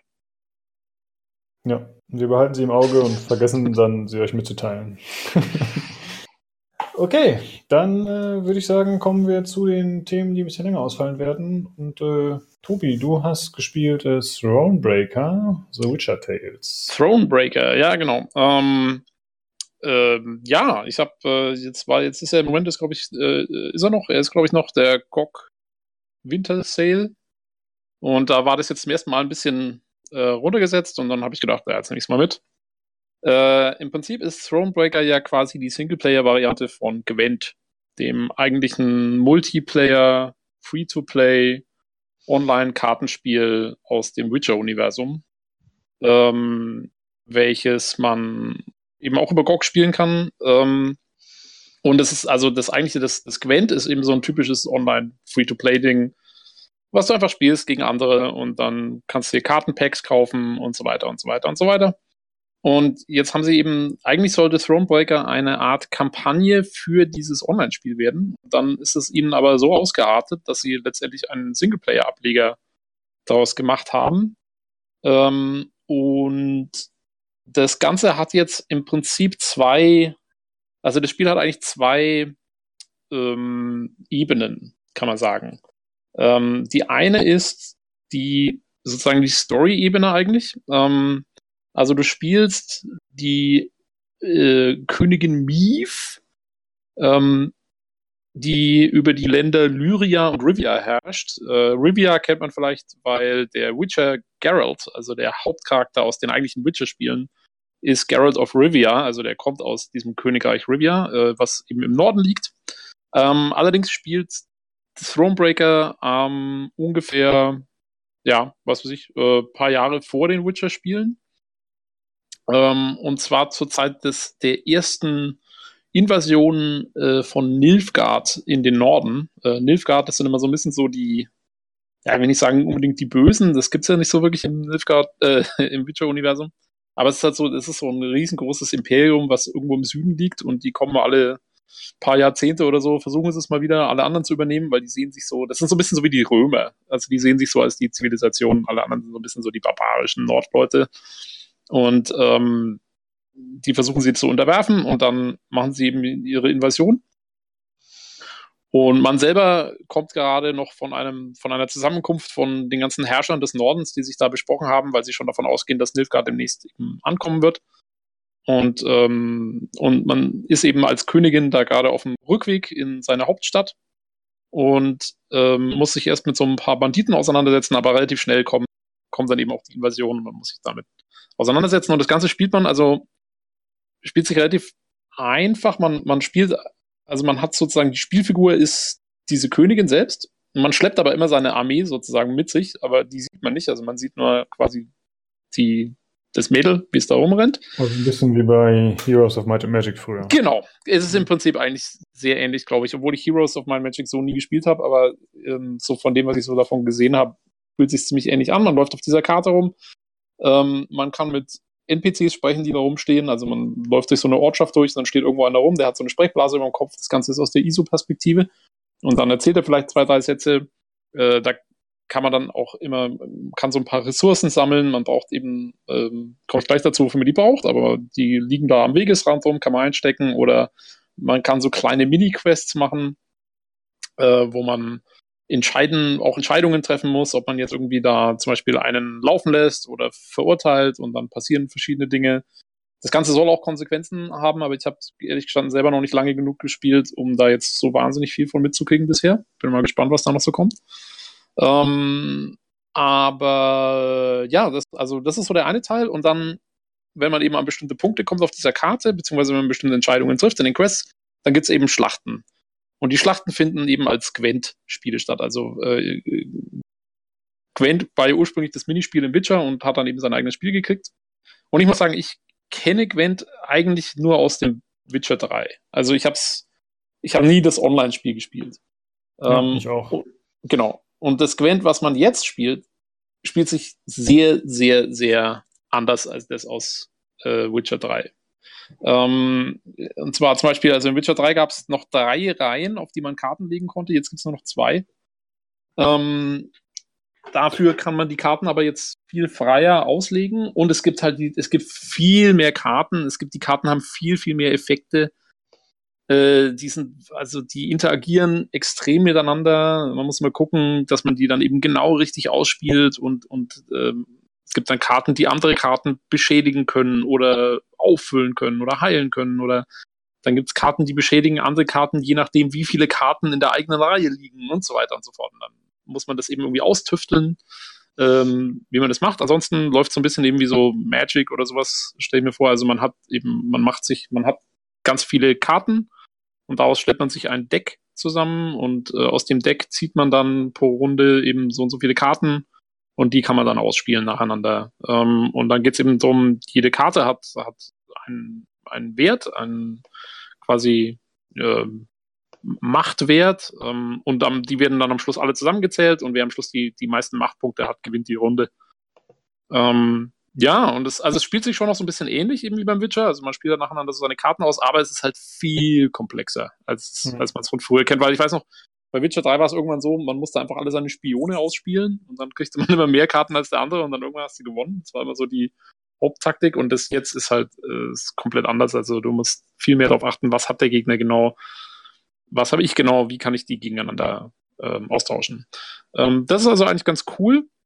Ja, ich habe auch. Äh, eine ja. Sache, das, das Kartenspiel ist ja im Grunde nur eine Visualisierung der Kämpfe, die eigentlich in Anführungsstrichen in echt stattfinden, richtig? Also das ist ja nicht so, dass es jetzt wie ein Witcher ist, wo man sagt, ja. ja, wir spielen jetzt hier auf dem Kartentisch, sondern äh, das sein, ist so, ja? ja? also im Prinzip ja, allerdings ist es, das ist so ein bisschen ganz gut verquickt. Äh, man muss vielleicht noch dazu sagen, also das Spiel hat grafisch gesehen ist das Spiel gezeichnet. Ähm, das ist so ein bisschen so gemacht, wie wenn man Witcher 3 kennt, da kennt man ja vielleicht diese Ladescreens, währenddessen der Dandelion, also der, äh, wie heißt der Rittersporn, glaube ich, auf Deutsch, mhm, der ja. Barde hat ja immer da so diese Story erzählt, während das Spiel geladen hat. Und dazu gab es immer diese gezeichneten Bilder eigentlich, ne, die da so mhm. ähm, abgelaufen und, und in dem Stil ist dieses ganze Spiel gehalten. Und das Spiel geht also so los, dass quasi eine Truppe von Söldnern sitzt in einer Taverne und spielt Karten. Und währenddessen erzählt einer die Geschichte von dieser Mief und von dem, was da passiert ist. Okay. Und das heißt also quasi, ja, die Schlachten finden statt und so. Man hört auch quasi während der Schlachten passiert es dann auch schon mal, dass Mief zum Beispiel irgendwie sagt, ja, jetzt müssen wir sie drankriegen oder so. Aber im Prinzip ist es schon noch so, dass dieser Erzähler eigentlich die Story erzählt, während die Leute Karten spielen. Also es ist so, ja, es ist so beides passiert eigentlich. Irgendwie, äh, erzählt ähm, er dann ähm, noch aus dem Off noch? Oder? Genau, also das, das kommt eben dazu. Also die ganze Story, wie die präsentiert ist, es gibt eben, also du läufst über diese Karte mit, mit der Mief. Und dann kommt, dann passiert irgendwas. Das heißt, dann geht ein Fenster auf, dann sieht man ähm, auch die Charaktere, die jetzt in einer Szene involviert sind, zum Beispiel Mief und irgendein Banditenanführer und noch zwei Berater oder so. Die sieht man dann, die stehen dann da rum und die unterhalten sich, auch gezeichnet eben. Und das läuft dann so ab, dass die, also die sind alle exzellent vertont, äh, auf Englisch zumindest. Ich habe es jetzt auf Deutsch, weiß ich jetzt nicht, ob es das überhaupt gibt. Ich glaube, es gibt ja keine deutsche Sprachausgabe, wenn ich, wenn ich nicht komplett falsch informiert bin. Aber auf Englisch ist es eben, äh, ist es sehr gut vertont und da unterhalten die sich. Aber der Erzähler erzählt trotzdem immer mit. Also das geht dann so, dass zum Beispiel, also du hörst dann die Sprecherin von der, von der Mief zum Beispiel, die sagt irgendwie, äh, What are my troops doing? Uh, said Mief in a stern voice. Ja, also das, der erzählt quasi direkt so mit. Und das ist echt cool, weil es gibt dem Ganzen so ein bisschen so einen Hörbuchcharakter. Mhm. Ähm, also, weil es ist, es ist total entspannend, das zu spielen, weil es irgendwie mehr wie so ein, ja, es ist wie so eine Erzählung halt. Und die, das Kartenspiel ist ja auch jetzt, also es erfordert jetzt keine schnellen Reflexe oder so, du musst ja einfach nur Karten spielen. Und dadurch ist es ziemlich chillig eigentlich äh, zu spielen. Aber das ist so, ja, das ist so die, die Präsentation, wie es, äh, wie es aufgebaut ist. Und du hast äh, neben der Karte und dem und den Kartenspielen hast du noch, äh, hast du noch dein Camp. Du kannst jederzeit in dein Camp gehen und da kannst du ein bisschen ausbauen. Also wie gesagt, du sammelst dir Ressourcen, während du über die Karte läufst. Und für jeden Kampf kriegst du auch Ressourcen äh, kriegst du irgendwie Gold, Holz und Rekruten. Und die kannst du dann investieren, kannst entweder neue Karten für basteln in, in, in dem Camp oder du kannst dein Camp ausbauen und es gibt dir dann andere Boni, also dass du neue Einheiten bauen kannst oder so. Dann musst du dann Ressourcen investieren, dein Camp ausbauen und dann kannst du da wieder mehr machen. Das ist noch ja, so ein bisschen. Die Ressourcen so sind rein optional. Ich brauche die jetzt nicht, um. Also ich brauche nicht jede Woche fünf Holz, damit ich weiterspielen kann und am Leben bleibe oder so. so nee, die, die, die, brauchst du wirklich, um Sachen auszubauen okay. oder neue Karten zu kaufen. Also ich bin da, ich bin grundsätzlich immer eher ein sparsamer Spieler, was sowas angeht. Und ich baue hauptsächlich das Camp aus, weil das ist halt, ja, das gibt dir halt äh, echt gute Boni dann. Das, die willst du, also dein Camp willst du schon ausbauen. Aber ich habe auch im Moment, also du kriegst ziemlich viele Ressourcen, während du so über die Karte läufst. Also äh, ich habe im Moment ziemlich viel Gold übrig und das muss ich jetzt mal irgendwann wieder investieren. Aber das ist jetzt also das ist jetzt kein, das ist jetzt nicht so wie bei XCOM oder so, dass du irgendwie da tierisch auf dem Zahnfleisch gehst. Ja. Das ist eher so, du baust halt so nebenher so dein Camp aus und kriegst ein paar neue Karten und so. Ähm, und kriegst dann halt währenddessen, dadurch kriegst du halt in den Kartenspielen wieder mehr Optionen. Mhm. Und äh, ähm, ja. Noch, ich hatte gerade nachgeschaut wegen der Sprache, das gibt es auch auf Deutsch vertont und oh, Okay, oh, das ist cool, ja. Weil also die englische Version stelle ich mir schon vor, ist für jemanden, der jetzt nicht ständig im Englischen drin ist, ist schwierig, weil das eben so Witcher-typisch haben die ihre ganzen Akzente. Ja, ah, also ja, die, okay. die, die, die, die, gerade so die, das, das einfache Volk, die sprechen halt mit ihrem, ja, oh, what about those, my lady? so, äh, das ist, ja, also ich, ich verstehe es ganz gut, weil ich es auch schon von, vom Witcher selber gewohnt bin, von den Spielen. Da ist es auch schon so. Ähm, aber ist vielleicht nicht jedermanns Sache, deswegen, ja, gut, wenn es auf Deutsch ist. Also im Englischen ist es wirklich hervorragend vertont. Ähm, mhm. ähm, ähm ich habe eine Frage dazu. Wie ist das mit dieser Oberwelt? Ehrlich gesagt, ich habe mir mal ein bisschen Gameplay angeschaut. Ich finde, das sieht ziemlich belanglos aus. Klar, man hat die Diskussionen oder, oder die Unterhaltung mit Spielern, wo man, oder mit NPCs, wo man auch Entscheidungen treffen kann.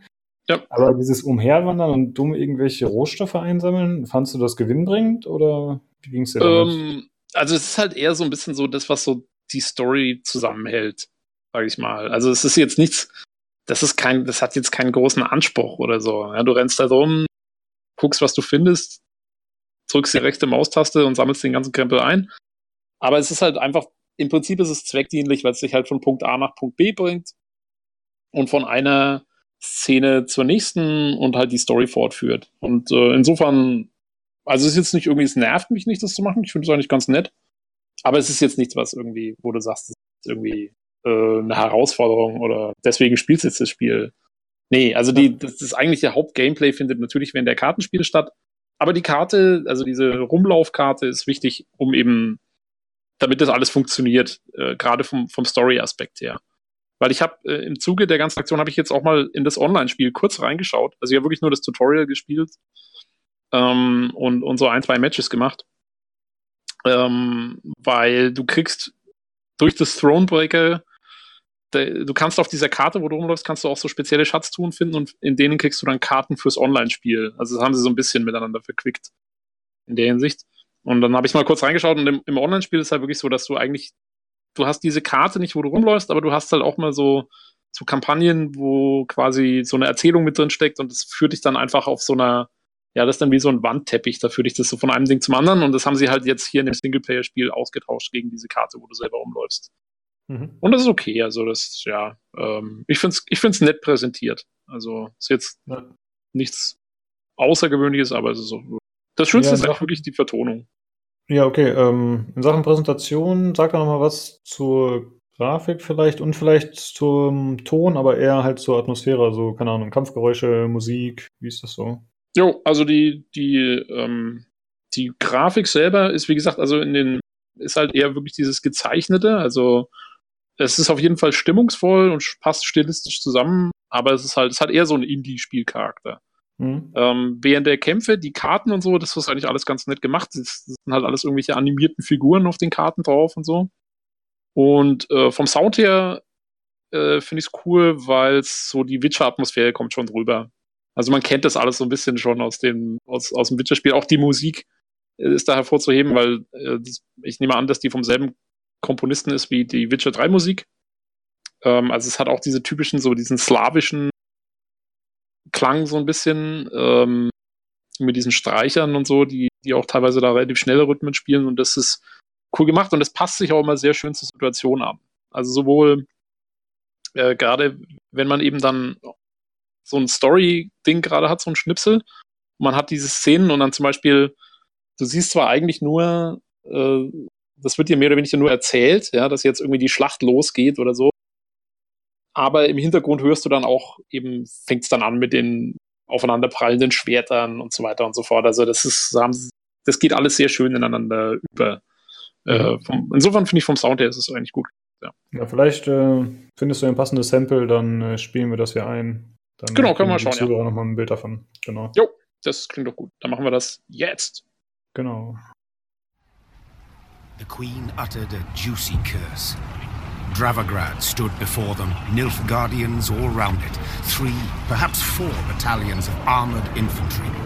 arbalists and cavalry behind them. Trebuchet volleys had punched holes in the walls, while battering rams had twisted the main gate open. But elsewise, the city was mere moments from falling to the foe. Doomed! We stand not a chance. Nilfgaard outnumbers us twofold. More! Then our men must put double the spirit into the fight. Double the heart. Lyria! Emboldened by their valiant queen and commander, the Lyrians charged headlong at Nilfgaard's lines into a hail of bolts and arrows.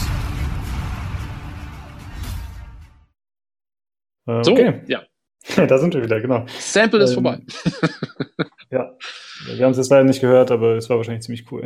es war der Hammer. ähm, Äh, Was meinst du? Äh, Weißt du schon, ob du eher Musik was einspielen wirst oder irgendwie halt sowas, was du gerade gesagt hast, dass die. ja, ich werde wahrscheinlich eher so ein Schnipsel einspielen, wo gerade so vielleicht so ein, so ein Story-Aspekt gerade mal passiert und sie irgendwas erzählt.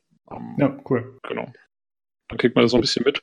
Äh, Ja, also im Großen und Ganzen würde ich sagen, ähm, dadurch, dass ich es jetzt für 20 Dollar gekauft habe oder so, äh, das war es mir jetzt eigentlich schon wert. Also äh, ich, muss, ich bin vielleicht so ein Drittel durch, nehme ich mal an. Ähm, und ja, ich habe schon auf jeden Fall Spaß. Und was auch halt ganz cool ist, ähm, ist, es ist ein schöner Einstieg. Also wenn jemand interessiert ist an dem Multiplayer-Spiel, dann ist das vielleicht wirklich ein cooler Einstieg, weil ähm, ich habe ja jetzt in das Multiplayer-Spiel reingeschaut und, und da gibt's halt jetzt, dadurch, dass es auch schon länger läuft, und es gibt halt wahnsinnig viele Karten. Und wie gesagt, die haben halt wirklich alle echt abgefahrene Effekte und sind extrem miteinander verwoben. Und da reinzukommen, ist nicht ganz einfach. Und du hast ja in dem Multiplayer-Spiel hast du ja irgendwie so fünf Fraktionen oder so, zwischen denen du auch noch wählen kannst. Also irgendwie kannst du die Elfen spielen oder die Menschen oder die Monster oder sonst irgendjemand. Und in dem Singleplayer-Ding jetzt fängst du halt an, du, du spielst halt nur die Fraktion von der, von dieser Mief. Und dadurch bist du ein bisschen eingegrenzter. Und das ist eigentlich gar nicht schlecht, weil das führt dich ein bisschen einfacher an das ganze Gameplay heran und, und daran, wie du diese Karten einschätzen musst. Und das macht's, also hat's jetzt für mich ein bisschen, ich wäre, glaube ich, wenn ich jetzt nur mit dem Online-Spiel angefangen hätte, wäre ich sofort ziemlich äh, so ein bisschen eingeschüchtert gewesen von der ganzen Gewalt dieses Dings, weil es zeigt dir halt auch direkt alles, was es so gibt. Ähm, und dann, das ist für mich immer ein bisschen deprimierend, wenn ich so sehe, so, oh shit.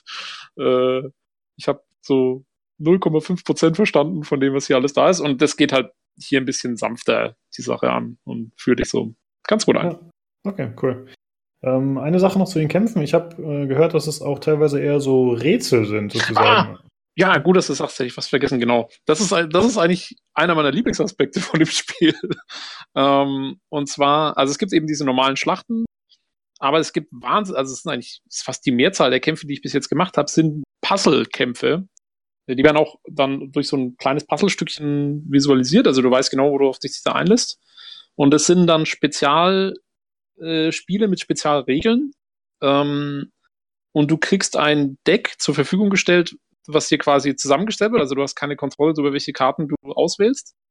Ähm, und dann, und die Gegner sind auch irgendwelche speziellen Karten mit speziellen Sachen und du hast ganz bestimmte Zielsetzungen. Zum Beispiel, also der allererste Kampf, der dich in diese Puzzle-Geschichte einführt, ist, du läufst mit der Mief da so durch die Gegend und dann gibt's auf einmal so, ein, ähm, so eine Lawine geht runter. Und, und es kommen Felsbrocken, also es wird auch vorher halt beschrieben in dieser Erzählung, dass die Armee quasi auf der Straße langläuft und auf einmal geht neben ihnen geht so ein Felsschlag runter.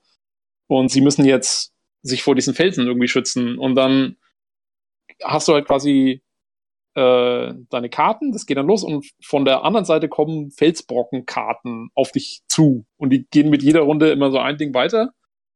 Und, ähm, und du musst die quasi vernichten, bevor sie deine Einheiten kaputt machen.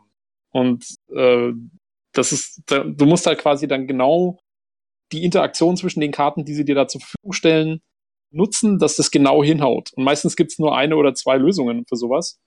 Und das musst du dann austüfteln, wie das geht. Und das finde ich, das finde ich eigentlich mit den coolsten Aspekt. Das ist so ein bisschen eben dieser Puzzle-Aspekt. Mhm. Ähm, ja, und das macht, also mir macht das viel Spaß. Ich, ich, ich habe schon gelesen, manchen Leuten ist es zu viel und die haben da keinen Bock drauf. Ähm, aber ich finde das finde ich mit das, das Coolste irgendwie, weil bei den normalen Kämpfen ist es immer so, da ist auch eben so ein bisschen Glück mit dabei. Ja, welche Karten ziehst du jetzt gerade und wie läuft's? Und manchmal weißt du auch nicht genau, was hat der Gegner jetzt eigentlich und ich kenne mich auch mit den anderen Decks noch nicht aus. Also da muss man mal zwei, drei Mal irgendwie so ähm, ja, auswählen. Manchmal hat man dann irgendwie einfach Glück und es funktioniert. Manchmal hast du Pech und und es geht nicht so, aber bei diesen Puzzles, das ist halt wirklich so eine Situation, die dafür gemacht ist, dass du jetzt austüftelst, was ist hier los. Und, ähm, mhm. Jo, macht Spaß. Cool. Äh, weißt du, ob sich die Entscheidungen in der Story irgendwie auswirken langfristig? Also, ich hatte ein, zwei Entscheidungen, die sich schon ausgewirkt haben. Allerdings eher so, es, es waren eher so Nebenplots. Allerdings, ich, wie gesagt, ich bin noch nicht so weit im Spiel, dass ich das wirklich beurteilen kann. Ich gehe aber davon aus, dadurch, dass es von den Witcher-Leuten ist und so, dass die groß, großen Entscheidungen schon Auswirkungen haben werden. Also mhm. ähm, da mache ich mir jetzt wenig Sorgen, weil das wissen die, wie man sowas schreibt. Und, und man merkt auch schon, also zum Beispiel, wenn du die, diese größeren Story-Momente, wo du mal was entscheiden musst, dann steht auch sogar unten am Bildschirm dran, you have chosen one evil over another oder irgend sowas halt. Okay. Ja, also das Spiel sagt dir schon. Ich habe mir jetzt gemerkt, was du hier gemacht hast und äh, später hau ich dir wieder um die Ohren. äh, das, ja. Da gehe ich von aus. Ähm, eine letzte Frage hatte ich noch. Was ist jetzt dein größter Kritikpunkt an dem Spiel? Was wäre das? Weil insgesamt klingt es ja alles recht positiv. Hast du irgendwas, mhm. was dich besonders nervt? Um, ähm, eigentlich wenig. Ich meine, ich wusste ziemlich genau, worauf ich mich einlasse, denke ich. Um, ähm, und ich wusste halt, dass es, also ich kann mir vorstellen, dass es vielleicht Leute ein bisschen enttäuschen wird, die jetzt sagen, oh, das ist was Witcher-mäßiges und das muss jetzt irgendwie, ja, man, man, man geht dann davon aus, irgendwie, das ist jetzt irgendwie, hat was mit Witcher 3 zu tun oder so. Nee, absolut nicht. Es ist was komplett Eigenständiges und ist eben, schlägt auch eine komplett andere Kerbe. Ähm, und da muss man sich halt eben darauf einlassen, und man muss langsames Gameplay mögen. Also es ist jetzt wirklich, das ist was, das spielt man äh, mit beiden Beinen auf dem nächsten Stuhl oben und äh, ja, brauchst, du kannst auch, du kannst komplett mit der Maus spielen, also du kannst auch eine Hand frei haben, um, was weiß ich, ja, Zigarette zu rauchen. ja, gut, dass du sagst, denn äh, hier auf den Bildern bei Steam sind alle Promo-Bilder mit Gamepad-Einblendungen. Also hm. anscheinend wird empfohlen, dass man mit Gamepad spielen soll, was wir Echt? Ganz, naja, weiß oh. ich nicht. Aber die Bilder sind alle mit äh, Gamepad. Also, wie gesagt, ich meine, ich spiele eh alles mit Maus und Tastatur, aber also mit, damit ist es überhaupt kein Problem. Wie gesagt, du kannst es vollständig mit der Maus spielen. Also das Rumlaufen auf der Karte ist so Diablo-mäßig, halt. du klickst einfach und die Tussi läuft. Und, und alles andere, ich meine, du kannst auch Shortcuts nutzen oder so, aber im Prinzip ist es einfach mit der Maus. Ähm, ja, cool. Ja, also insofern, nö, da habe ich jetzt keine Kritikpunkte so. Äh, ich finde auch äh, ein, ein positives, was ich noch sagen wollte, was ich sehr gut finde, gerade für mich als Anfänger. Die Tooltips sind extrem gut gemacht für die Karten. Weil, mhm. wenn du drüber hoverst, dann siehst du so eine Kurzbeschreibung, was die Karte macht. Und dann kannst du rechtsklicken, dann kriegst du noch die lange Beschreibung und da ist dann, das sind dann die, die quasi so der Fachjargon ist immer gleich in Rot gehalten und dann siehst du unten drunter, unter der eigentlichen Beschreibung von der Karte, siehst du dann, was die einzelnen Begriffe wieder bedeuten. Also zum Beispiel, wenn, wenn, wenn da steht, ne, so Deploy ähm, Damage Enemy Unit bei so und so viel, dann steht und dann ist zum Beispiel Deploy ist gleich in Rot und dann drunter steht Deploy bedeutet, wenn du die Karte ausspielst, dann macht er das. Oder sowas halt. Ne? Also das ist alles ziemlich extrem genau beschrieben. Also ich hatte jetzt als blutiger Anfänger in der Hinsicht keine Probleme, mich da zurechtzufinden. Mhm. Das war eigentlich echt nicht schlecht. Ja, also quasi mit so einem eingebauten Glossar. Das ist sehr gut. Also das ja. habe ich bei Civilization immer sehr zu schätzen gewusst. Und ich merke jetzt auch bei Magic, dass mir das da ein bisschen fehlt. Also die erklären zwar teilweise auch Sachen, aber manche Begriffe verstehst du da als Anfänger nicht und dann weißt du nicht, was, wie wirkt sich diese Geschichte aus, dieser eine Effekt oder so. Und da wird ja. nicht immer alles erklärt und das ist schon ein bisschen doof.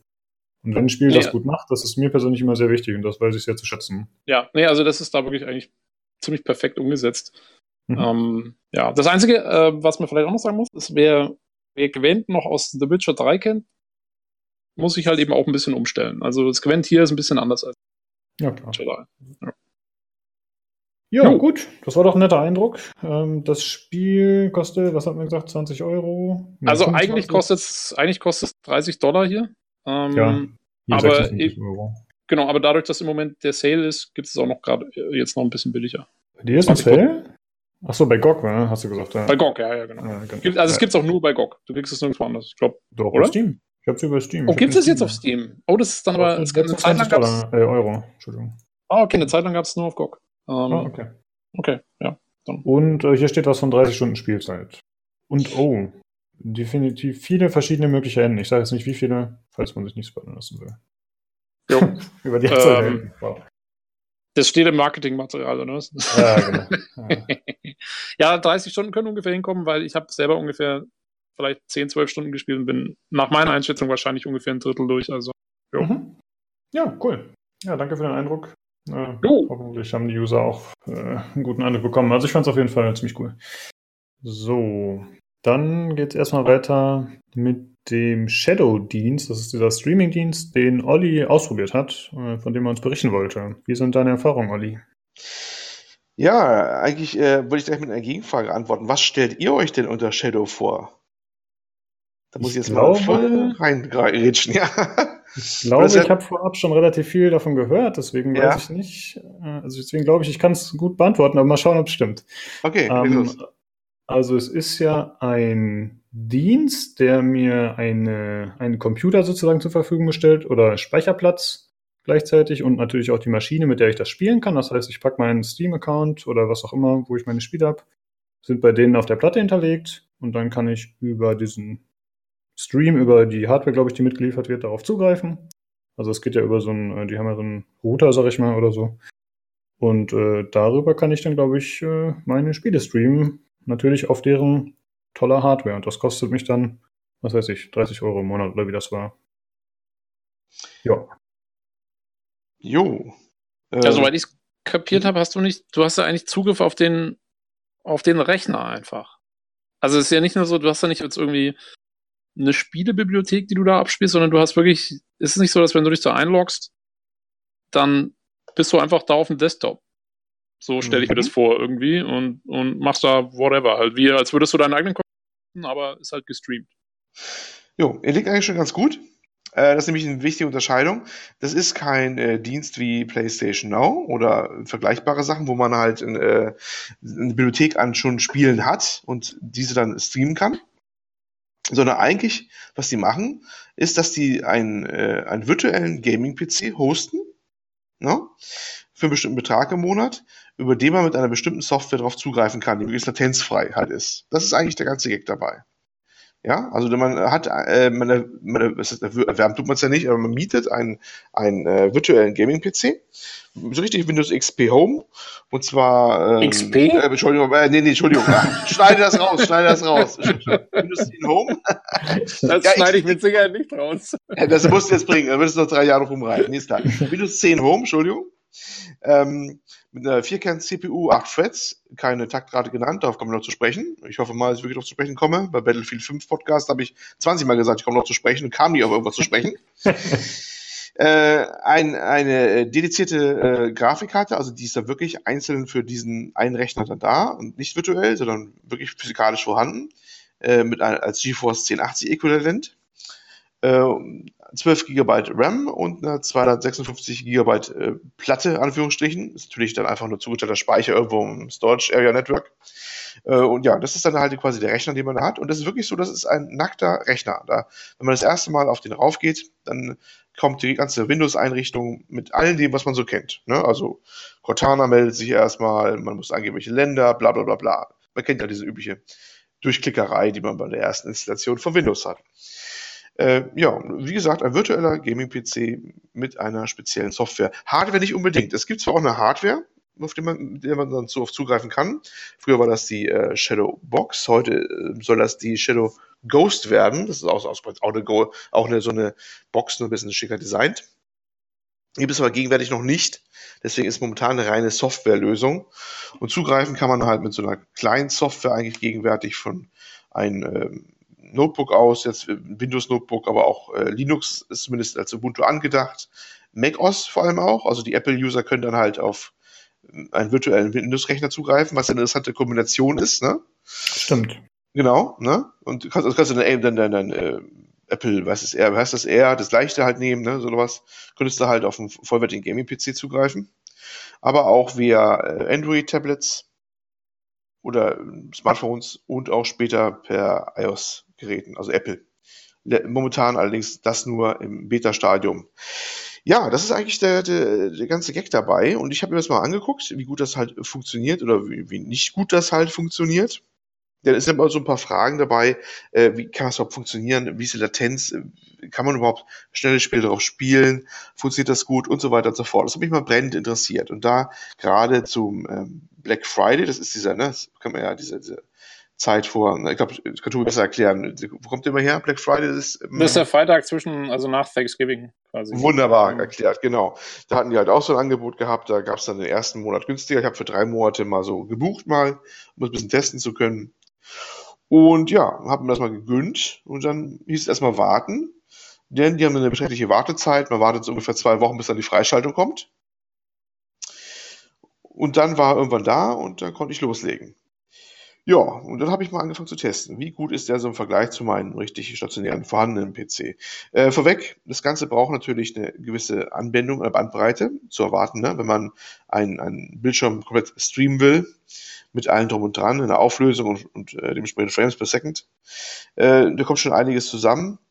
Wenn man jetzt zum Beispiel 4K streamen wollen würde, in 144 Frames per Second, das wäre jetzt quasi diese, glaub, wie heißen die, GeForce, na, ihr kennt ja diese Monitore, die speziell, ne?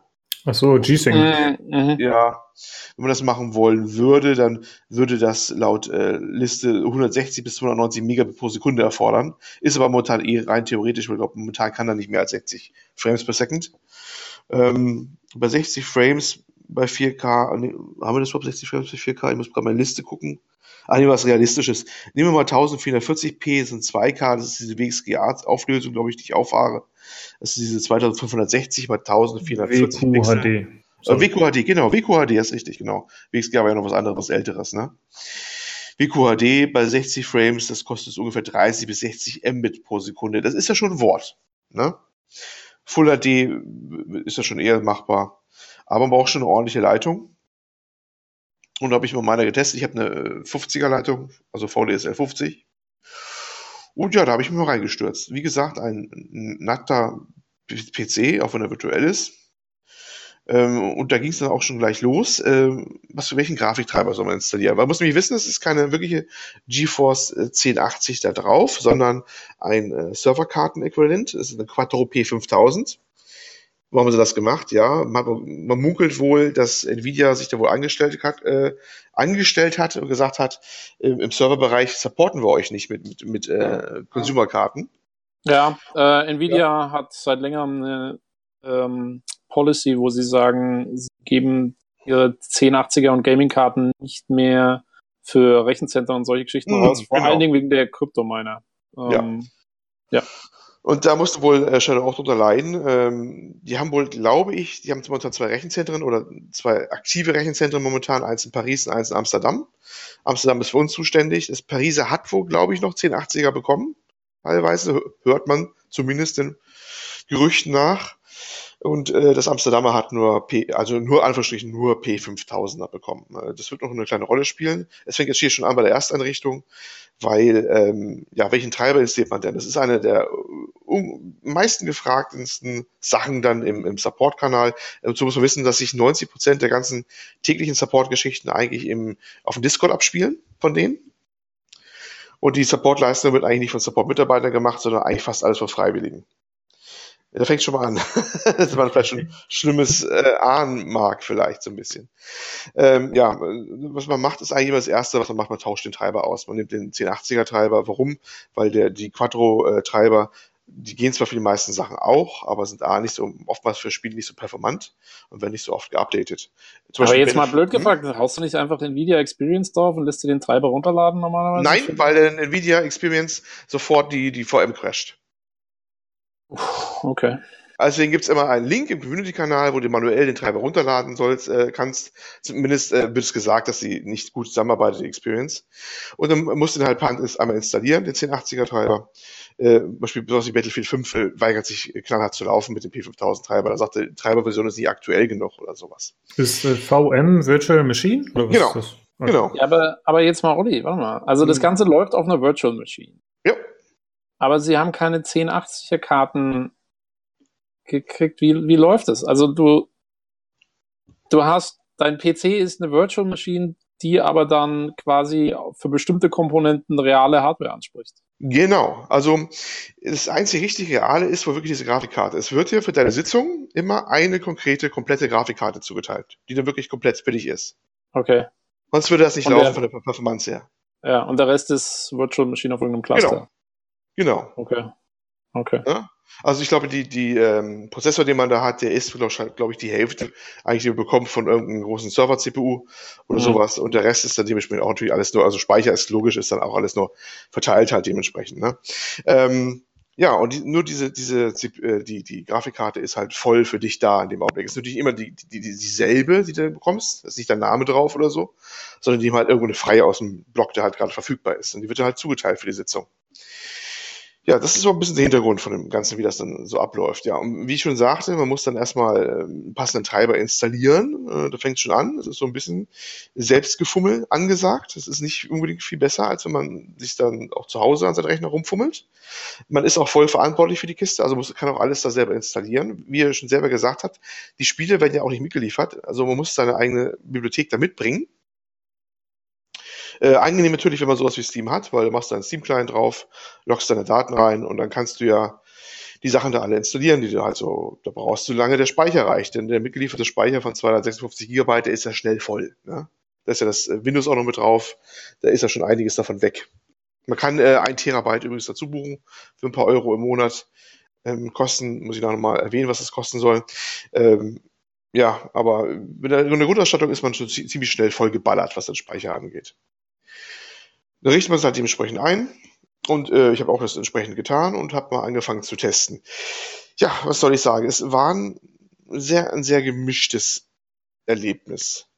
Ähm, fangen wir mit einem der offenkundigsten Sachen an, nämlich das Problem des, des Lags. Das war sehr uneinheitlich. Ich habe ausgerechnet das Spiel genommen, was am, am vordersten war, was richtig auf Performance geht in jeder Richtung, was ja so schon manchen gestandenen PC direkt lokal äh, in die Knie bringt, und zwar Battlefield 5 habe ich mal installiert. Also Original installiert und dann Battlefield 5 drauf gemacht. Und da war ich nie so wirklich zufrieden. Das hat sich alles ein bisschen sehr teigig immer gespielt. Und auch die Grafik war auch mal ein bisschen, ja, irgendwie leicht matschig, sodass ich dann auch mal äh, Sachen zu erkennen manchmal schwierig war, wenn einer weit weg war von den Gegnern oder ähnliches. Hast du Raytracing eingeschalten? Nein. Aber verstehst du, Äh, spare? ja, äh, wir übernehmen mal kurz, würde ich sagen. Ähm, ja, das klingt ja auf jeden Fall schon mal nicht so cool vom Ersteindruck, ne? Wenn man Ja. jetzt hört, dass das gerade bei so Spielen wie bei Battlefield, ich könnte mir vorstellen, wenn man sowas spielt wie, ich weiß nicht, sag ich mal, irgendein Jump'n'Run, was zwar auch einerseits genau gesteuert werden muss, aber wo du halt relativ mh, statisch und vorhersehbar spielst. Wenn du jetzt sowas wie Battlefield spielst, wo ja auch immer Schwankungen wahrscheinlich viel stärker mit reinkommen und eben auch andere Spieler, mit denen du interagieren musst, da Mhm. stelle ich mir das deutlich schlechter vor.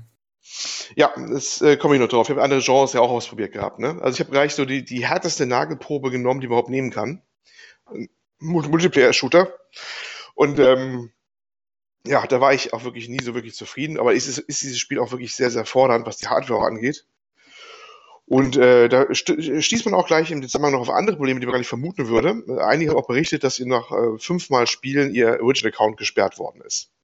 Warum? Weil durch die äh, immer neu sich bootende VM anscheinend das ganze Ding neue Hardware-ID bekommen hat und irgendwann sagt Origin, äh, äh, das, äh, das hier äh, hast du wohl unrechtmäßig dann auf zu vielen Rechnern irgendwie verteilt gleichzeitig oder was auch immer. Also die, man kann zwar auf verschiedenen Rechnern starten, das geht ja bei Origin bei Steam schon, aber man darf wohl das nicht äh, so ganz wild verteilen und da stellt sich Origin irgendwann irgendwo quer. Haben zumindest einige berichtet.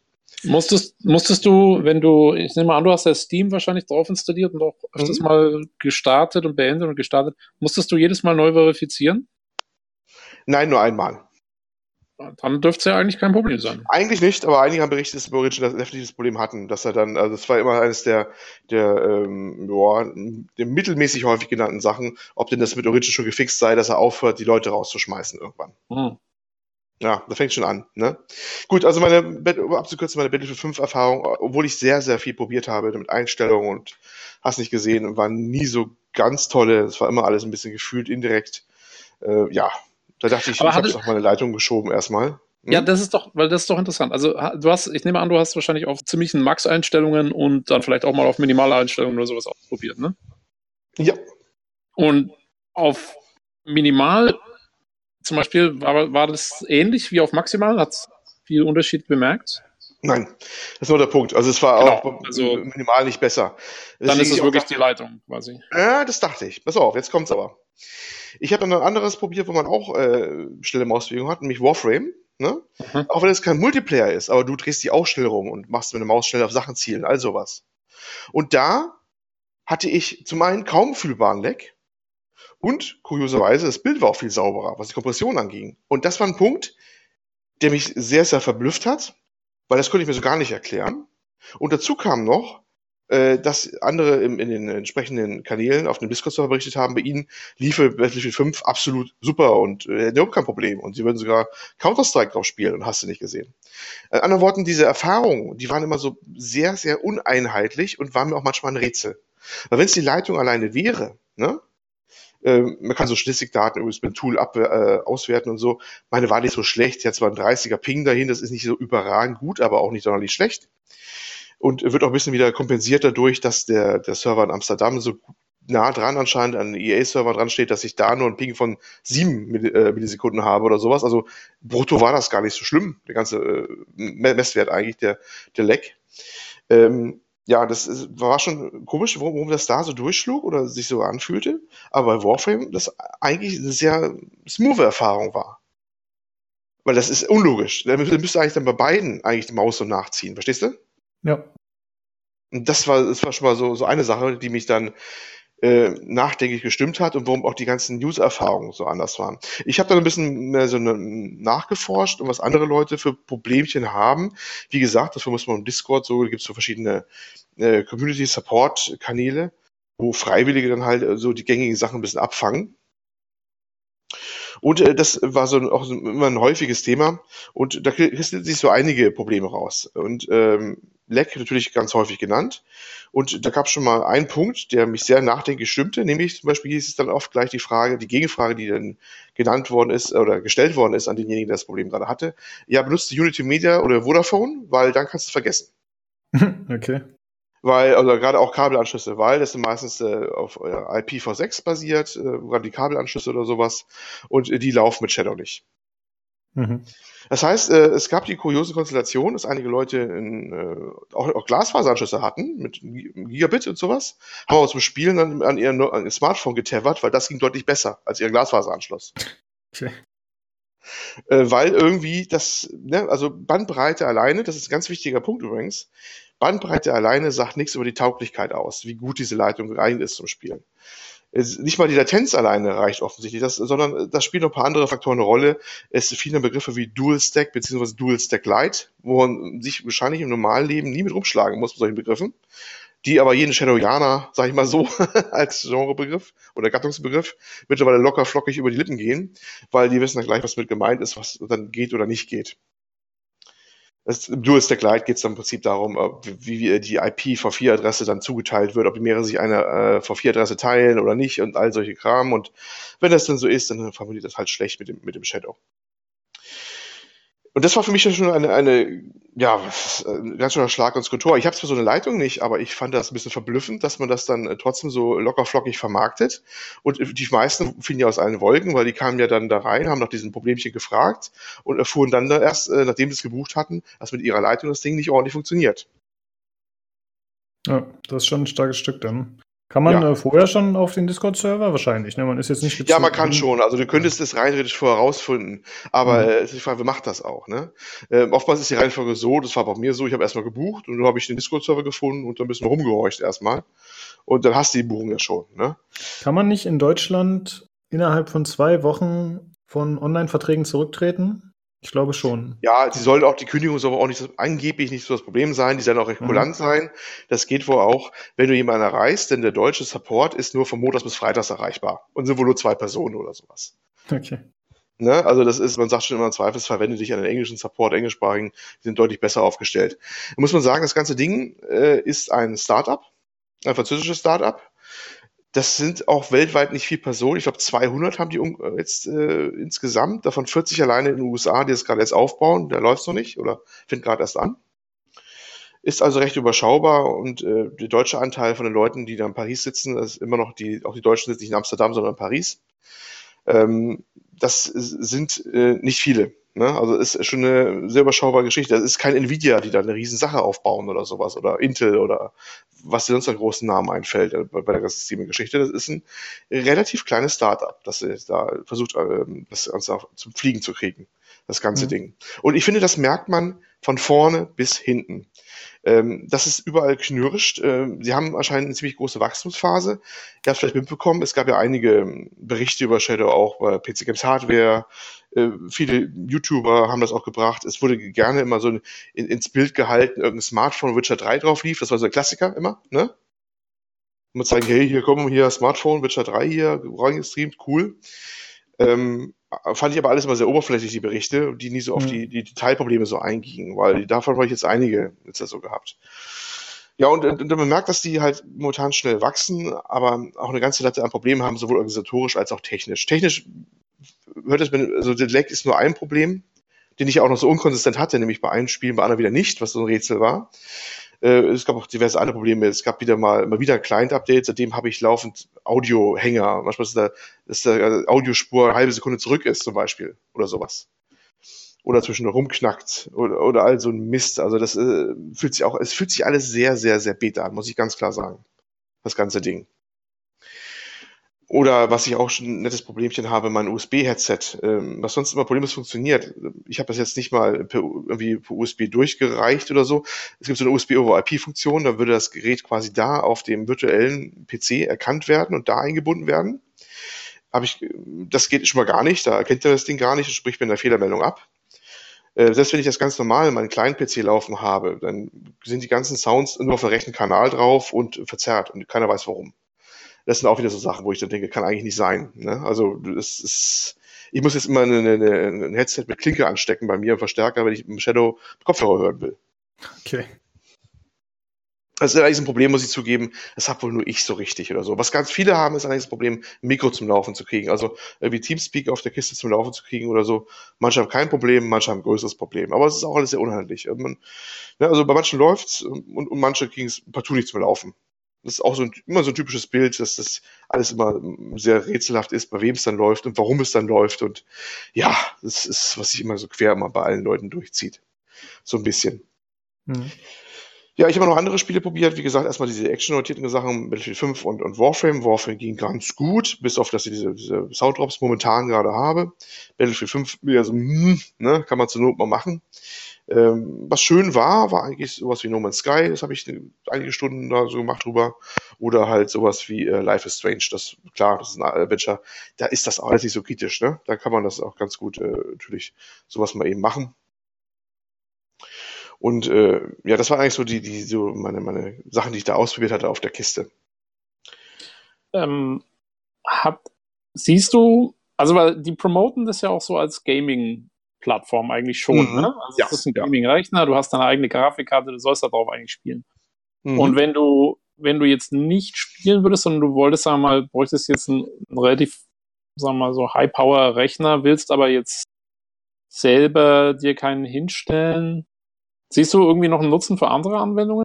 Oder eher nicht? ja, Weil das also- klingt für mich so, als wäre das irgendwie, sagen wir mal, ja, es ist Gaming ausgelegt, aber es ist im Moment eher was Technikenthusiasten und Early Adopters, die halt ja sich damit auseinandersetzen wollen.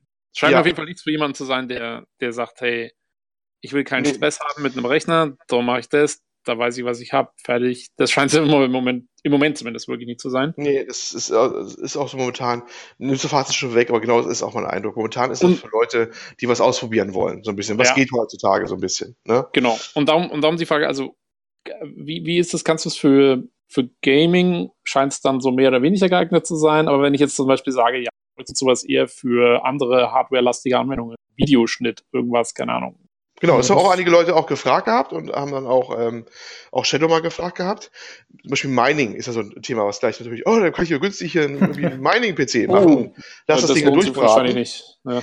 Ähm, nee, das, äh, das, das ist noch nicht erlaubt, weil das mögen natürlich nicht. Das Ding, ähm, wenn die merken, dass 90 Minuten keine Eingabe erfolgt, dann schalten die das Ding auch notfalls hart ab, sagen sie zumindest. Machen sie wohl nicht immer, aber die AGBs geben das vorher.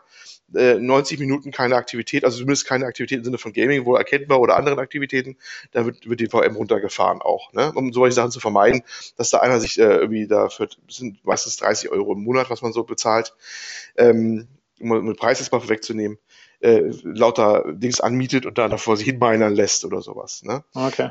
Ähm, was Videoschnitt oder Rendering angeht, ne? du kannst dir auch vorstellen, dass du was rendern willst oder sowas. Mhm.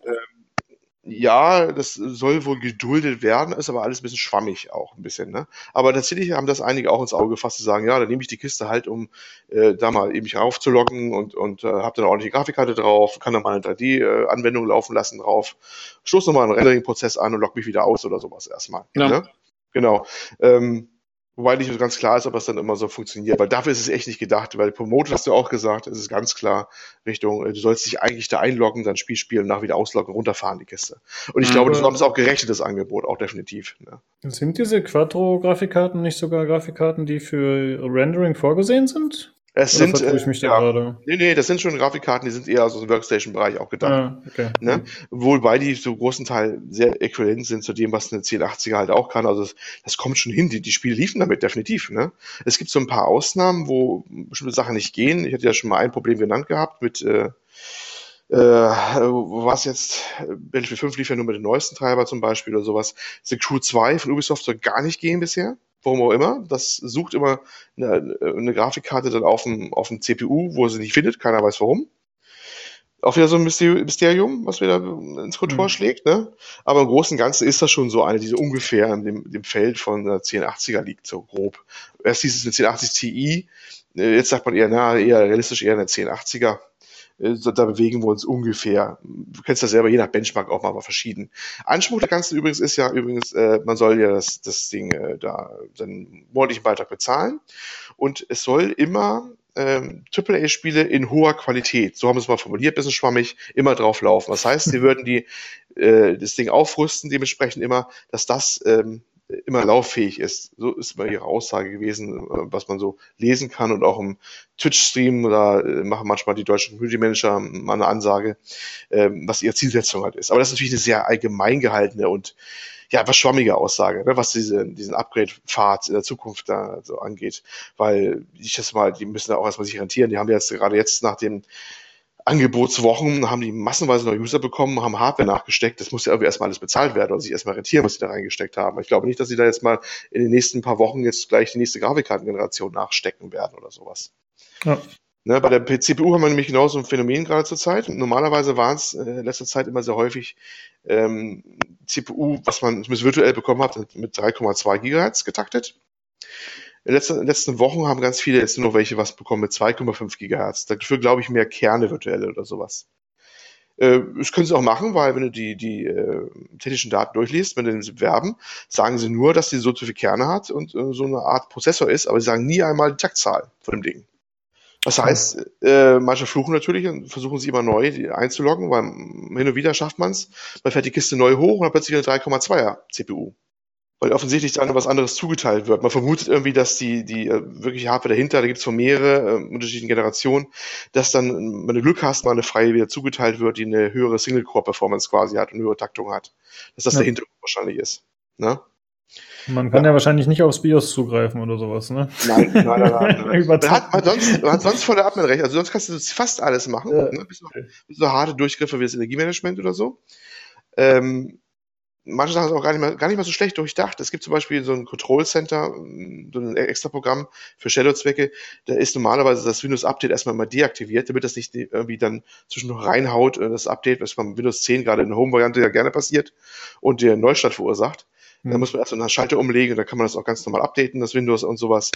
Ähm, sonst hast du auch volle Adminrechte, was ich auch übrigens gleich genutzt habe. Ich habe nämlich, und das ist eine sehr wertvolle Geschichte, äh, mir erstmal einen Teamviewer-Host drauf installiert. Das ist äh, die Software, womit dann quasi auch per Fernwartung darauf zugreifen kann.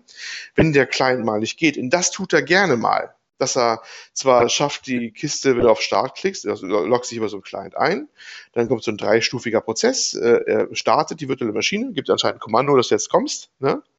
Und im letzten dritten Schritt wartet er auf das Bild von der Maschine. Also wirklich das, das, ne, das Monitorbild. Und manchmal kommt das nicht. Aber da ich jetzt meinen TeamViewer drauf installiert habe, kannst du dich auch ein anderes vergleichbares Produkt nehmen, wie, ich glaube, AnyDesktop, wie das heißt, oder was dir halt so einfällt, äh, komme ich manchmal über den rein und kann den manchmal ein bisschen nochmal nachtreten, mal so ein bisschen. Aber viele machen das natürlich nicht, weil diese Technik nicht so bewandert unbedingt. Ja. Aber du kannst das installieren und es ist auch empfehlenswert, das zu machen. Mal wieder Bastellage ohne Ende. Ne? Was ich noch gleich genutzt habe, denn ich habe mal diesen mit dem Leck ein bisschen weiterverfolgt gehabt, gerade bei Battlefield 5, und habe mir eine andere Streaming-Software installiert, nämlich Parsec. Ich weiß nicht, ob ihr Parsec kennt. Nein. Parsec, ja. Parsec ist äh, eine Streaming-Software, Client-Host. Da habe ich mir den Host drauf installiert, ein Client bei mir auf einem anderen Rechner. Ja, und da habe ich quasi dann äh, zwar die virtuellen PC genommen von, von Shadow, aber habe nicht mehr ihre Streaming-Software genommen, sondern habe die Streaming-Software Parsec benutzt. Das geht auch. Und siehe da, damit hatte ich ein wesentlich besseres Gefühl bei Battlefield 5. Leider, ja, ist so, aber äh, zu einem relativ großen Preis. Der Pixelmatch war unglaublich größer. Also da ist die, die Bildqualität ist dann bei weitem nicht mehr so hoch. Aber das, Reaktionsverhalten äh, war deutlich besser, als ich die Software dann genommen hatte. Hm. Ja gut, ich meine, wenn die mehr komprimieren, dann wahrscheinlich. Ja. Kannst du halt mehr Packages durchjagen. Ja. Aber äh, ich hatte noch eine Frage. Ähm, oh Gott, was wollte ich jetzt gerade fragen? Dann frage ich zuerst. Äh, ja, frag zuerst. Zu den Kosten hast du ja schon was gesagt monatlich, aber und auch, dass man theoretisch relativ einfach kündigen kann, wenn es irgendwie nicht läuft.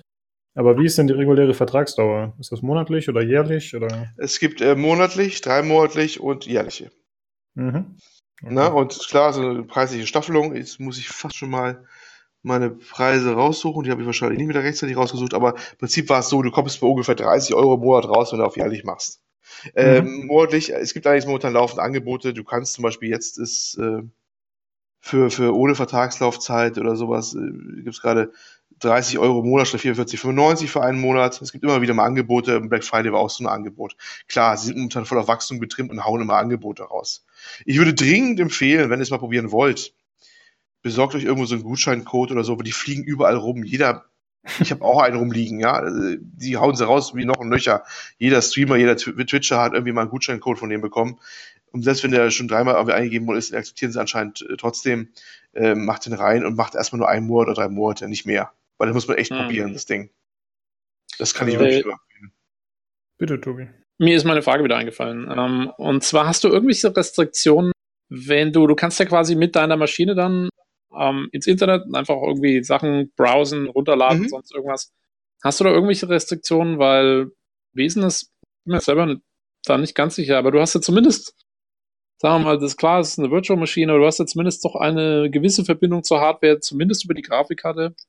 Mhm. Äh, die haben keine Sicherheitsbedenken irgendwie, was weiß ich, du lädst irgendwelche komischen Software-Geschichten runter, kriegst irgendwelche, äh, also gibt es da irgendwelche Beschränkungen, dass sie sagen, sie lassen dich nicht. Bisher ist mir kein untergekommen. Ähm, bisher konnte ich überall rauf, aber ich habe auch keine Seiten angesteuert, die ich sage mal irgendwie Wares oder sowas. Ja, so ich weiß nicht, ob die irgendwo einen Filter laufen haben. Es kam auch ja. im Team bisher noch nicht unter vor. Ähm, ich weiß nicht, ob es irgendjemand probiert hat, ist, haben zwar schon manche gewitzelt, oh, da gehe ich mit der Kiste mal ins Darknet oder sowas, ne? Ja, ja, genau, oder irgendwelche Torrents laden oder irgendwas, ja, ja. irgendwie so komplett zwielichtiges Zeug, weil das stelle ich mir ja. auch vor, also da haben die sicherlich auch Bedenken über ihre eigene Anlage am Ende. Ja, ja. Ich, ich habe ich hab selber nicht probiert und ich habe keinen anderen gehört, der es probiert hätte, dass, dass es mal dann ein Thema geworden ist. Also deswegen kann ich leider nichts zu sagen. Also, es ist eine gute Frage, weil ich eh schon staune, dass man so viel Rechte auf der Kiste hat, weißt du? Hm. Du kannst wirklich ja, sonst was machen. Weil, ne? ja. ja, ich meine, eine Virtual Machine ist schon ziemlich gut isoliert, hm. normalerweise. Aber ähm, ja, ich meine, außerdem wahrscheinlich, das ist halt, wenn die jetzt gerade anfangen und so, ja, dann ist das noch so, äh, sag ich mal, unpopulär dass die noch unterm Radar laufen, aber jetzt nehmen wir mal an, sowas nimmt wirklich irgendwann mal, hebt mal ab, ne? Dann werden die natürlich auch exponentiell größere Ziele für irgendwelche Leute, die da ja, ja, versuchen ja. reinzukommen. Ja, das wird nochmal, wird nochmal spannend werden, definitiv. Ja. Ja, ja wie gesagt, also ähm, meine Erfahrungen waren sehr durchwachsen. Was geht noch alles noch nicht? Äh, Multi-Monitor-Support geht auch noch nicht. Also momentan geht es nur auf einen Monitor.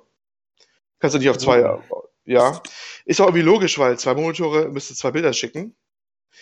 Äh, zumindest wenn bei beiden Bewegungen drauf wäre, wäre es ja die Bandbreite nochmal explodieren lassen, was eh schon ein Problem ist, ne? hier mit Bandbreiten und sowas. Äh, es soll was kommen, Multimodal-Support. Die sagen auch dann richt angeblich richtig was Cooles, in Anführungsstrichen. Zum Beispiel, dass du dann, äh, das muss kein ähm, zweiter Monitor sein, der richtig angeschlossen ist am Client, sondern kann zum Beispiel auch ein Tablet sein, was du daneben stellst, dass das ein virtueller zweiter Monitor ist und sowas. Also quasi dann so dezentral, ne? Der eine Client bekommt dann quasi Monitor 1, der andere bekommt dann Monitor 2 und dann könntest du quasi so hinstellen, ob es jemand jemals im Leben gebraucht, äh, keine Ahnung. Manchmal versteigen sich, habe gefühlt auch so ein paar Ideen, weiß ich nicht, aber so wollen sie es immer anstreben, dass das dann so eine äh, universelle Monitorlösung wird, wenn sie mal fertig wird mit dem Mehrmonitor. Der Mehrmonitor nicht gehen, geht natürlich auch äh, VR nicht. Es wurde tatsächlich oft gefragt, ob VR damit geht, also Oculus Rift und sowas. Ähm, geht nicht, aber das kann man sich schon denken, warum. Erstmal A, die ja. Datenmengen, die man bräuchte für die beiden Bilder, leckfrei und vor allem leckfrei. Wir wissen ja alle, dass es eine große Kunst ist, dass man eigentlich übel wird bei den, bei den Geschichten. Dass es möglichst zügig gehen muss, dann dieser Bildaufbau. Und das ist natürlich da, äh, ja, ne, also der kämpft ja, so schon. Es gibt, es gibt ja noch nicht mal lokale VR, äh, es gibt ja noch ja. mal kabellose äh, VR-Geschichten. Ja. Also. Doch, gibt's mittlerweile. Ja, es gibt eins, das ist richtig, ja. Aber, Aber die äh, haben eigene, die haben immer noch eine, eine Prozessor-Unit selber dran, oder? Also ich glaube. Die haben irgendwie so einen Sender, ich weiß nicht genau, wie das funktioniert, keine Ahnung. Ja. Also ist auf jeden Fall nach wie vor nicht ganz anders. Und dann ja, über Streaming, äh, das wäre schon, das wäre eine, das wär eine Nummer, wenn sie das hinkriegen. Ja, jeweils ist das momentan auch noch weit außen vor und äh, sagen sie auch, es ist momentan kein Thema. Ähm, ja, und wie gesagt, diese mit den Bands, was wir Origin hatten, bei Anna hat man es noch schlimmer gehabt. Du hast vorhin Rings of Elysium erwähnt, ne? Vorhin, glaube ich, bei irgendeiner News. Ja. Äh, Habe ich vorhin nie von gehört. Das Thema beim Bauer, Dauerbrenner im Chat. Warum auch immer, muss gerade tierisch angesagt sein. Ich habe davon nie was gelesen. Weil das ging geht auch nicht auf Shadow. Das wird äh, Insta gebannt quasi, wenn du es versuchst da. Okay. Weil, ja, weil irgendwie das Ding denkt, du würdest cheaten, dann kommt eine Meldung, du würdest cheaten und dann äh, lässt es nicht rauf. Es soll ein, zwei Ge Leute geben, da geht's komischerweise, bei meisten geht's nicht. Und da haben sie mittlerweile wohl Kontakt zu den. Ja. Die zwei, die zwei cheaten wahrscheinlich die ganze Zeit. Ja, genau. Die und äh, da haben sie dann wohl Kontakt zu dem Hersteller aufgenommen. Also du sollst da wohl irgendwie den Support schreiben. Die kontaktieren dann den Betreiber von Rings of Elysium und dann wirst du wieder freigeschaltet dauerhaft, weil die ja wissen, dass du auf dem Shadow äh, quasi sitzt oder so. Man merkt, das ist alles sehr umständlich und viele Wenns und viele Abers dran. Ne? Ja. Das ist äh, alles, alles, alles sehr bedenklich. Wenn dann der Support auch nicht schnell arbeitet oder nicht arbeiten kann, ah, das ist, äh, pff, du bist natürlich voll davon abhängig. Es ist überhaupt generell die Sache, man ist von so vielen Sachen abhängig. Ne? Da muss der, der, der, der, der Shadow vor Ort muss rechtzeitig erstmal ordentlich hochlaufen. Das tut er auch nicht immer. Ich habe öfter mal gehabt, dass er keine Grafikkarte gefunden hat. Da hast du eine 8x600 Auflösung und ein rotes Kästchen in der Ecke. Das heißt, du musst nochmal neu booten, die Kiste. Und dann, äh, oder deine Leitung spackt gerade ab oder im Netzwerk bei dir zu Hause ist gerade Traffic oder so. Es sind sehr viele Sachen halt, die schief gehen können. Ne? Man muss ja überlegen, was das bedeutet, wenn man alles streamen will. Das ist, das ist ja nicht mal eben nur ein paar Datenpakete durchschicken. Wir reden hier von massivem Stream, der immer störungsfrei in der Zeit laufen muss, weil sonst merkst du sofort, dass er einen Ausfall hat, dass er äh, stehen bleibt oder sowas. Und das ist schon eine andere Hausnummer. Du kannst einen Anschluss haben, der immer wunderbar funktioniert bei dir zu Hause. Mit dem kannst du alles machen. Netflix läuft, deine Spiele laufen alle wunderbar. Aber wenn du jetzt streamen willst, das ist ein ganz anderer Anspruch an die Qualität der Leitung. Und ich glaube, mhm. da werden sich viele umgucken, dass die merken, das packt ihre Leitung gar nicht, zumindest nicht jeden Tag, jede Uhrzeit. Ja, ja, ich glaube, das Hauptproblem ist halt, du brauchst halt nicht nur schnell Leitung, du brauchst, du darfst vor allen Dingen keinen Package-Loss haben. Das mhm, ist halt, genau. wenn, weil wenn du, wenn du ein Video anschaust und du buffest halt ein bisschen genau. vorne weg, ja, dann ist das völlig wurscht, ob da mal irgendwie irgendwo so ein, so ein Ding wegfällt oder nicht. Ähm, genau. Aber da, da kommt es halt auf jeden, jedes einzelne Bit an, was da irgendwie durch die Leitung läuft. Ja, und das ist nämlich ein ganz wichtiger Punkt, den du gerade gesagt hast, ein Packet Loss. Das ist nämlich auch eine der meistgenannten zurückgestellten Fragen vom Support oder von ehrenamtlichen Support. Das wird nämlich im Tool auch angezeigt, dass viele sagen, ja, achte auf den Packet Loss, auf das ist der Wichtige eigentlich, ne, bei den ganzen Parametern. Ja. Und äh, da stellt sich dann oft heraus, viele Leute haben einen ziemlich beträchtlichen Packet Loss zu bestimmten Uhrzeiten. Hab's auch nie, bisher nie gemerkt. Ne? Ja. Ne? Weil es kommt durchaus sehr häufig vor, dass man einen Packet Loss, habe ich auch schon gemerkt bei meiner Leitung, merkst du sonst nie. Selbst wenn du einen schnellen Shooter spielst, wie Battlefield 5 bei dir normal am Rechner, ganz im Ernst, wenn da mal was hakt kurz, das merkst du nicht ganz so und nur falls meckerst du wieder auf, auf DICE rum, dass die ihr Netcode nicht in Ordnung hinkriegen, obwohl das bei dir eigentlich sitzt, ne? Aber ja, Stream, ja, und ne? vor allen Dingen, also ich meine, du musst dir überlegen, wenn du, wenn du einen Shooter online spielst oder so, mhm. da, das Einzige, was durchgegeben wird, ist deine Position und die Position der anderen. Ja, alles andere wird ja lokal auf dem Client berechnet. Ja. ja. Das, also es ist ja nicht so, dass du jeden einzelnen Frame genau. äh, Pixel ja. für Pixel durchschicken musst und genau. deine Kontrollen wieder auf der anderen Seite nahtlos genau. durch. Genau. Ähm, das ist ja, also ist nochmal ein ganz anderer, ganz, ganz anderer. Ja, das Ansatz. ist, und das ist echt ein Punkt, äh, der wird, glaube ich, schon von vielen unterschätzt, dass das einen ganz anderen Anspruch hat an, an die Leitung, der weit über das Maß der puren Bandbreite hinausgeht, sondern auch Qualitätsaspekte drin hat, die normalerweise gar nicht Erwähnung finden bei irgendeiner ja, äh, Diskussion über deine Leitung oder die du da zu Hause hast. Ne? Und das äh, wird vielen, glaube ich, den, die, die Erfahrung deutlich vermiesen, was das angeht. Und es, es ist generell ein Problem in den ganzen Streamingdiensten auch, was ich so kommen sehe. Ja, äh, ich denke auch, ich meine, wir sind einfach, ähm, es, es ist noch so ein bisschen vor seiner Zeit im Moment. Mhm, genau, ist ja. halt, ich meine, es ist ganz nett, sie machen jetzt mal dieses Projekt, dass sie, dass man sieht, okay, worauf muss man achten, ähm, was, was sind so die wichtigen Faktoren, aber es ist, wie gesagt, also wie wir es vorhin schon gesagt haben, ich glaube, es ist im Moment wirklich was für Enthusiasten, die, äh, die vor allen Dingen das Ding testen wollen, vor allem Ja. anderen. Wollte ich auch, genau, geht's mir auch. Ja. Ähm, es gibt also eine nette Anekdote aus, aus älterer Zeit mit dem Thema, was muss man tun, damit Netzwerke besser werden, damit sie bestimmte Dienstleistungen bieten können. Ähm, es, hat sich, es gab sich damals zu einer Zeit, als das Xbox Live aufgebaut worden ist, langes her, war wirklich die erste Fassung davon, ich glaube noch auf der allerersten großen Xbox, ne? Die dann so gerade rauskam, als die DSL-Schlüsse bei uns langsam groß wurden. Da hatte der Boris Schneider-Jone, manche kennen den Namen noch, Boris Schneider, ne, Happy Güter, manche sagt das was, die Altvorderin des Games-Journalismus in Deutschland, zusammen mit äh, Heinrich Heini Lennart. Der war ja später nach seiner Zeit bei den Zeitungen, ging er zu Microsoft und hat die Xbox-Sparte da betreut in Deutschland. Und da hat er im Spieleveteranen-Podcast mal eine Ausgabe erzählt gehabt, dass er umfangreiche Gespräche damals mit der, ich glaube, war schon die Telekom, Post war es nicht mehr, geführt hat, was die in ihren Netzen deutschlandweit ändern müssen, damit das Xbox Live gut läuft. Und da reden wir nicht von irgendwie einem Streaming von, von Bildern, sondern eigentlich nur von Login und Spieldatenübertragung. Und er meinte, wir haben lange und ausführliche Gespräche mit denen geführt, wo die viele Parameter in diesen großen Netzwerken, von denen wir sonst nichts mitbekommen, ne? weil das ist ja dann weit vor uns, was bei uns aus der Dose rauskommt, was die alles ändern mussten, damit das da möglichst latenzfrei durchlief, das ganze Kram. Wenn es da schon ein Aufwand war, was man gar nicht vermuten würde, vielleicht so unbedingt, was muss man da vielleicht alles erst tun, damit so ein Streaming deutschlandweit oder europaweit gut läuft? Naja, wir wissen doch alle, dass das Internet eigentlich erst dadurch überhaupt ähm, datenlastenmäßig so weit gekommen ist, dass wir überhaupt Filme und sowas streamen können, weil die Leute Pornos runtergeladen haben. Das ist ja allgemein akzeptierter Fakt. Und deswegen glaube ich, was wir wirklich brauchen, ist interaktive Pornografie, die von vorne bis hinten gestreamt wird. Und dann werden die Netze so weit ausgebaut werden, äh, dass wir auch Spiele streamen können.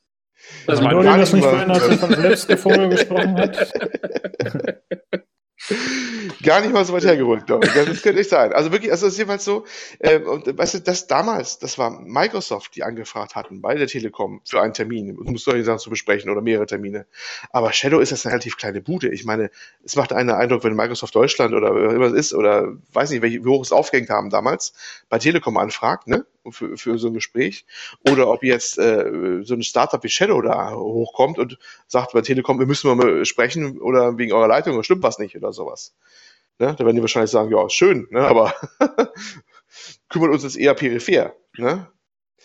Das wird Ja, ein. Problem sein. Ja, ich meine, es gibt ja Streaming, also es ist ja, ich meine, ich nehme mal schon an, auch wenn es jetzt ein bisschen was anderes ist, aber ich meine, die Leute so PlayStation Now oder wie es heißt, die werden ja die Mhm. gleichen Probleme haben. Ja, Davon deswegen glaube ich auch, deswegen glaube ich auch eher, dass Bewegung, wenn von eher von da kommt, weil Sony Ja. zum Beispiel, die können anders auftreten. Genau. Aber da ist noch ein anderer Punkt. Äh, Ich frage mich auch, wie du schon sagst, für wen, für wen, für wen ist denn diese Lösung? Ne? Für wen spreche ich denn damit an? Und da kratzt mich echt so ein bisschen nachdenklich im Kopf. Wir haben gesagt, momentan ja eher so Enthusiasten, ne? Ähm, weil für unterwegs mal so eben, ja, du brauchst immer eine gute Leitung, hm, hm, hm, alles so ein bisschen, Ja. ne? Im Starbucks kannst du das wahrscheinlich nicht machen. Ja, eben. Also, wo- was, was willst du eigentlich? Du musst also, wenn du sagst, ja, ich habe hier mein super leichtes Notebook oder mein Surface oder mein MacBook Air oder wie es was heißt äh, und möchte überall spielen können, dann muss ich auch überall da, wo ich hingehe, auch eine super, super Leitung haben. Wo, wie gesagt, dann Bandbreite und Latenz alles stimmt und sowas auch. Und äh, das ist dann nicht schon überall gegeben. Ähm, Aber wenn du sagst, dass Leute schon jetzt ihre Smartphones tethern, ja, um das Ding zu nutzen und wenn jetzt dann irgendwann nochmal 5G kommt, was ja, glaube ich, die nächste ja, genau. Ja, ja, ja. dann Das ist, muss man halt mal schauen, ob ich meine, ob die mobilen Netze da vielleicht nicht sogar mehr Zukunft haben als die. Äh, als Das die könnte sehr gut sein. Eventuell ist es genau das der Fall. Ähm, wo ich noch hinaus wollte, aber ist was anderes noch. Ähm, bei PlayStation No, das ist ja auch ein bisschen noch was anderes. Da wissen die ja genau in der Regel, welche Hardware du auch rausgehst und sowas. Gut, man kann es auch auf dem PC auch spielen, das geht auch, aber ich glaube dann primär mit den PlayStation-Controller. Ne? Es ist nicht so komplex, weil was sie definitiv noch ein Problem haben bei Shadow ist, die ganze USB-Hardware auch durchzureichen. Also, dass du deine Gaming-Tastatur auch weiter hast mit den ganzen belegten Sachen oder deine Gaming-Maus. Ja, ja, ja. Nee, nee, das ist klar. Ja, ja? das ist, also ich glaube schon, ja. dass das um einiges komplexer ist. Ich meinte jetzt rein vom Streaming-Volumen her. Ja, ja, genau. Aber jetzt mal weiter gedacht. Angenommen, solche Sachen wie ähm, Sony, aber auch äh, Ubisoft, die ja auch was angekündigt haben in der Richtung, ne? Und gerade einen Test fahren, bei euch in den USA mit diesen äh, Assassin's Creed äh, Odyssey, ne? Das ja gerade beim Google Stream da läuft. Echt? Ja, kannst du, äh, übrigens, äh, könntest du kostenlos, wenn du eine Stunde das auf Google Stream spielst, bekommst du das kostenlos, ja. Das ist ja gerade die Aktion, die da gerade läuft bei euch da. Wie, was? Es gibt eine Aktion gerade, man soll es, ähm, du kannst ja das Assassin's Creed Odyssey im Google Chrome spielen. Okay. Mit dem Streaming-Dienst. Wenn du es eine Stunde machst, dann äh, bekommst du das ganze Spiel kostenlos als Uplay äh, Key. Echt? Ja. Du bist ja abgefahren. Ja, deswegen versuchen einige schon Shit, hier. Hätte ich mir doch nicht, mir doch nicht kaufen sollen. deswegen versuchen ja einige schon hier per VPN sich dann einzuloggen da drüben, um dann, wobei VPN ein Monat ist schon teurer als wahrscheinlich die Kima, aber kriegen erst in zwei, drei Monaten, vermute ich mal. Aber einige machen das ja schon, ja, ja, ja. Ähm, ist ja was gerade so eine Aktion. Also Streaming ist allen ganz groß, viel testen da was. Das ist halt so ein Test in den USA von, von Ubisoft, mit Zusammenarbeit mit Google anscheinend gerade. Ähm, wie soll es in Zukunft denn aussehen? Die Zukunft scheint ja zu sein, dass jeder natürlich gerne seinen Store, da haben wir es wieder übrigens, seinen Store mit Streaming angeboten hat, wo er seine Spiele streamen kann, seine Bibliothek, ne? Und die an die Clients verschickt. Das ist ja ein bisschen was anderes, als wenn ich einen kompletten PC irgendwo da im Rechenzentrum habe und da meine Spiele installiere. Wenn angenommen in Zukunft die meisten Spiele nur noch gestreamt werden, was, was für einen Sinn macht das noch, wenn dass ich einen PC irgendwo habe, vor dem ich auch streame und dann muss ich dann die anderen Spiele wieder hinstreamen, verstehst du? Das ist so eine, ähm, das, eigentlich entwickelt sich das Ganze anscheinend eher in eine andere Richtung. Die streben ihre kompletten Spiele zu deinem Client hin, was immer das sein mag, ob es dann ein ganzer PC ist oder was abgespeckt ist. Aber es geht nicht darum, eine komplette PC-Umgebung zu simulieren, die dann, also ich sehe nicht so das, die Zukunft so richtig von dem Projekt so wirklich. Ja, das stimmt schon, weil das natürlich auch für die Hersteller, beziehungsweise die Programmierer ist es ja um einiges sinnvoller, es so umzumachen, weil die dann die Kontrolle über die Hardware haben, für diese Spiele überhaupt Genau, genau. Ne? Und, und, äh, und, ja. und sie haben die Kontrolle über die Informationen. Genau. Äh, je weniger du auf dem Klienten hast, desto besser für die, für die Publisher und so. Also ja, das, ich denke auch, dass die Zukunft eher vielleicht in die Richtung geht. Ich meine, das ist ja das ist ja schon bei Anwendungssoftware jetzt. Wenn du dir guckst, was macht Adobe mit ihrer ganzen ja. neuen Cloud-Subscription-Geschichte und ja. so weiter. Boah, das, ja, also da stimme ich dir zu. Das ist jetzt mal so ein Ausreißer. Man, mein Gott, ja, schön, dass sie es mal machen. Aber ich denke auch, ja, es wird, wird eher in die Richtung gehen. Das glaube ich irgendwie auch. Deswegen weiß ich nicht, wie zukunftsträchtig das ganze Konzept überhaupt ist, des äh, kompletten Gaming-PCs, der da gestreamt wird. Also ob das so wirklich noch Boah, muss man, muss man mal abwarten. Also es ist, es ist halt das Konzept, eine Spielerei, aber dafür mir fast ein bisschen zu teuer pro Monat, als dass ich es noch weitermachen würde. Ich, ich habe jetzt mal meine drei Monate gebucht, aber ob ich es da behalte, puh, ne? also ja. Ja gut, ich meine, du hast ja wahrscheinlich eh, ich meine, du spielst ja Battlefield 5 auch auf deinem Heim-PC, das heißt, du hast ja selber schon einen ganz guten PC da rumstehen. Ja, ja, das ist klar. Und es ist natürlich mal ganz cool, dass ich habe es ja auch gemacht, wenn du so, ein, so ein ausgewachsenes Spiel auf dein Notebook mal spielen kannst, habe ich auch alles mal durchgeführt. Hat schon was, ist schon faszinierend. Ne? Also muss man schon sagen, wenn so ein Moment Sky da auf einem Surface lief oder sowas, äh, das ist mal so der faszinierende Aspekt, wenn du was mal machst, das Ganze. Aber ja. es ist mir 30 Euro im Monat wert, roundabout. Ne? Ja, und fürs Notebook ist es noch ganz nett. Ähm, aber jetzt zum Beispiel, wie du vorhin gesagt hast, so Witcher 3 auf dem Handy, äh, hm. bringt einem das irgendwas? Ja, das ja, du müsstest ja dann irgendwie auch ein Gamepad oder irgendwas wieder ans Handy anschließen, genau. dass du steuern kannst. Und genau. dann sitzt du da mit deinem äh, 5 cm Display. Und denkst, ich habe es ja, ich mal probiert, nur mit Sky auf dem Tablet mal zu aktivieren. Ne? Mhm. Ich kam zwar in den Bildschirm rein, aber äh, es scheitert dann daran, ich müsste dann auch irgendwie eine Maus oder sonst was haben oder ein Gamepad genau, dann, ja. haben, weil äh, die Touch-Eingaben ist ja nur wild rumgesprungen, hat zwar irgendwas erkannt anscheinend, aber das nicht sauber umgesetzt wie bei anderer Software, dass du das Touch um, halbwegs umbiegst in irgendeine, äh, umbiegst in irgendeine Mausbewegung oder sowas. Das, äh, viel ist dann irgendwie flach. Ja, das und selbst wenn, selbst ja. wenn, wie willst du, wie willst du das halbwegs ordentlich steuern, so ein, so ein Spiel per Touch? Ja. Ja verrückt. Außerdem, ja, und bei sowas wie Witcher, es ist auch dazu, äh, die, die Schriftgrößen passen sich ja auch nicht an oder sowas dann auch. Also so, so, so ultra kleinen Bildschirm. Das ist, ja. äh, sieht immer toll aus und ist ja toll, dass die ganzen äh, YouTuber und Influencer das dann immer in die Kamera schön halten, da diese, diese äh, Smartphone mit dem Spiel drauf, ne? Gut, das machen andere auch, aber ich glaube, Microsoft hat, als sie diese, diesen, ich weiß gar nicht, wie sie es nennen, dieses Xbox Streaming, was ja auch kommen soll, äh, gezeigt haben, haben sie auch natürlich irgendein Smartphone hochgehalten. Äh, jeder zeigt das mal gerne, wie toll das aussieht, wenn man auf so, so einem kleinen Smartphone ein, ein offensichtlich großes Spiel drauf hat. Aber es ist nicht praktikabel, weil du kannst ja so fast rein gar nichts anfangen. Ne? Ja, ist halt ein Marketing-Gag. Ja. Also, äh, du bist quasi der Meinung, es wird ein Schattendasein führen. ja, also gegenwärtig muss ich ganz klar sagen, wie ich schon sagte, wenn ihr es probieren wollt, ähm, haltet euer Abo erstmal übersichtlich, probiert es aus, ob es bei euch überhaupt zu Hause läuft. Ähm, überlegt euch gut, wozu ihr es brauchen könnt. Denkt daran, dass die Leitung nicht nur von der Bandbreite, sondern von anderen Aspekten her auch mal limitierender Faktor ist. Äh, und ja, dann könnt ihr vielleicht überlegen, ob das für euch ist. Gegenwärtig ist das alles aber noch alles sehr, sehr wackelig, finde ich. Es ist jeder Update vom Client kann neuere Probleme verursachen, als die vorher gar nicht da waren. Das habe ich jetzt definitiv Zeit mit dem Audio-Sound, also mit den ganzen Soundhängern und sowas. Und es ist äh, manchmal auch nicht nachvollziehbar, beim einen geht's, beim anderen geht's nicht. Es ist alles gefühlt eine bezahlte Beta. Das ist, muss ich so sagen. Ist, für mich ist es immer noch eine bezahlte Beta, die man da teilnimmt. Ja. Ja, also für mich klingt das auch so, als wäre das, also habe ich mir eigentlich auch vorher schon gedacht, das ist ja doch ein sehr eingeschränktes Userfeld, würde ich mal sagen, wer das wohl nutzen würde. Ja, genau. Weil einerseits hast du natürlich die äh, Spieler, die irgendwelche ähm, ja, anspruchsvollen Titel spielen wollen, die haben wahrscheinlich einen eigenen Rechner, würde ich mal einfach vermuten. Und wenn sie keinen eigenen Rechner haben, reicht es ihnen dann, mit dieser Latenz zu spielen und den ja. Einschränkungen, ja. die man da hat. Also das ist, ist ja, genau der Punkt. Ich, es ist jetzt eine Frage, wer ist die Zielgruppe? Ne? Ja, genau. Das ist so echt so ein Punkt, der mir auch mal jedes Mal gestellt habe. Wer, wer ist jetzt die Gruppe? Ich, also Ganz ich klar, Leute, ja. die ein Thema für einen Podcast brauchen. Ja, äh, ja mach mal nicht. Also, es ist, wie viel experimentieren fand ich halt interessant auch dann. Das mal zu probieren. Aber das war jetzt äh, wirklich nur des Experimentierens Wollens halt so ein bisschen darum, ne? Das, das, aus dem Grunde alleine.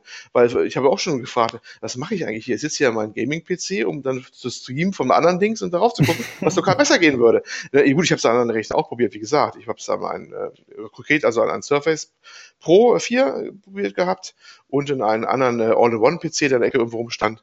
Äh, also ein bisschen habe ich schon rumprobiert gehabt.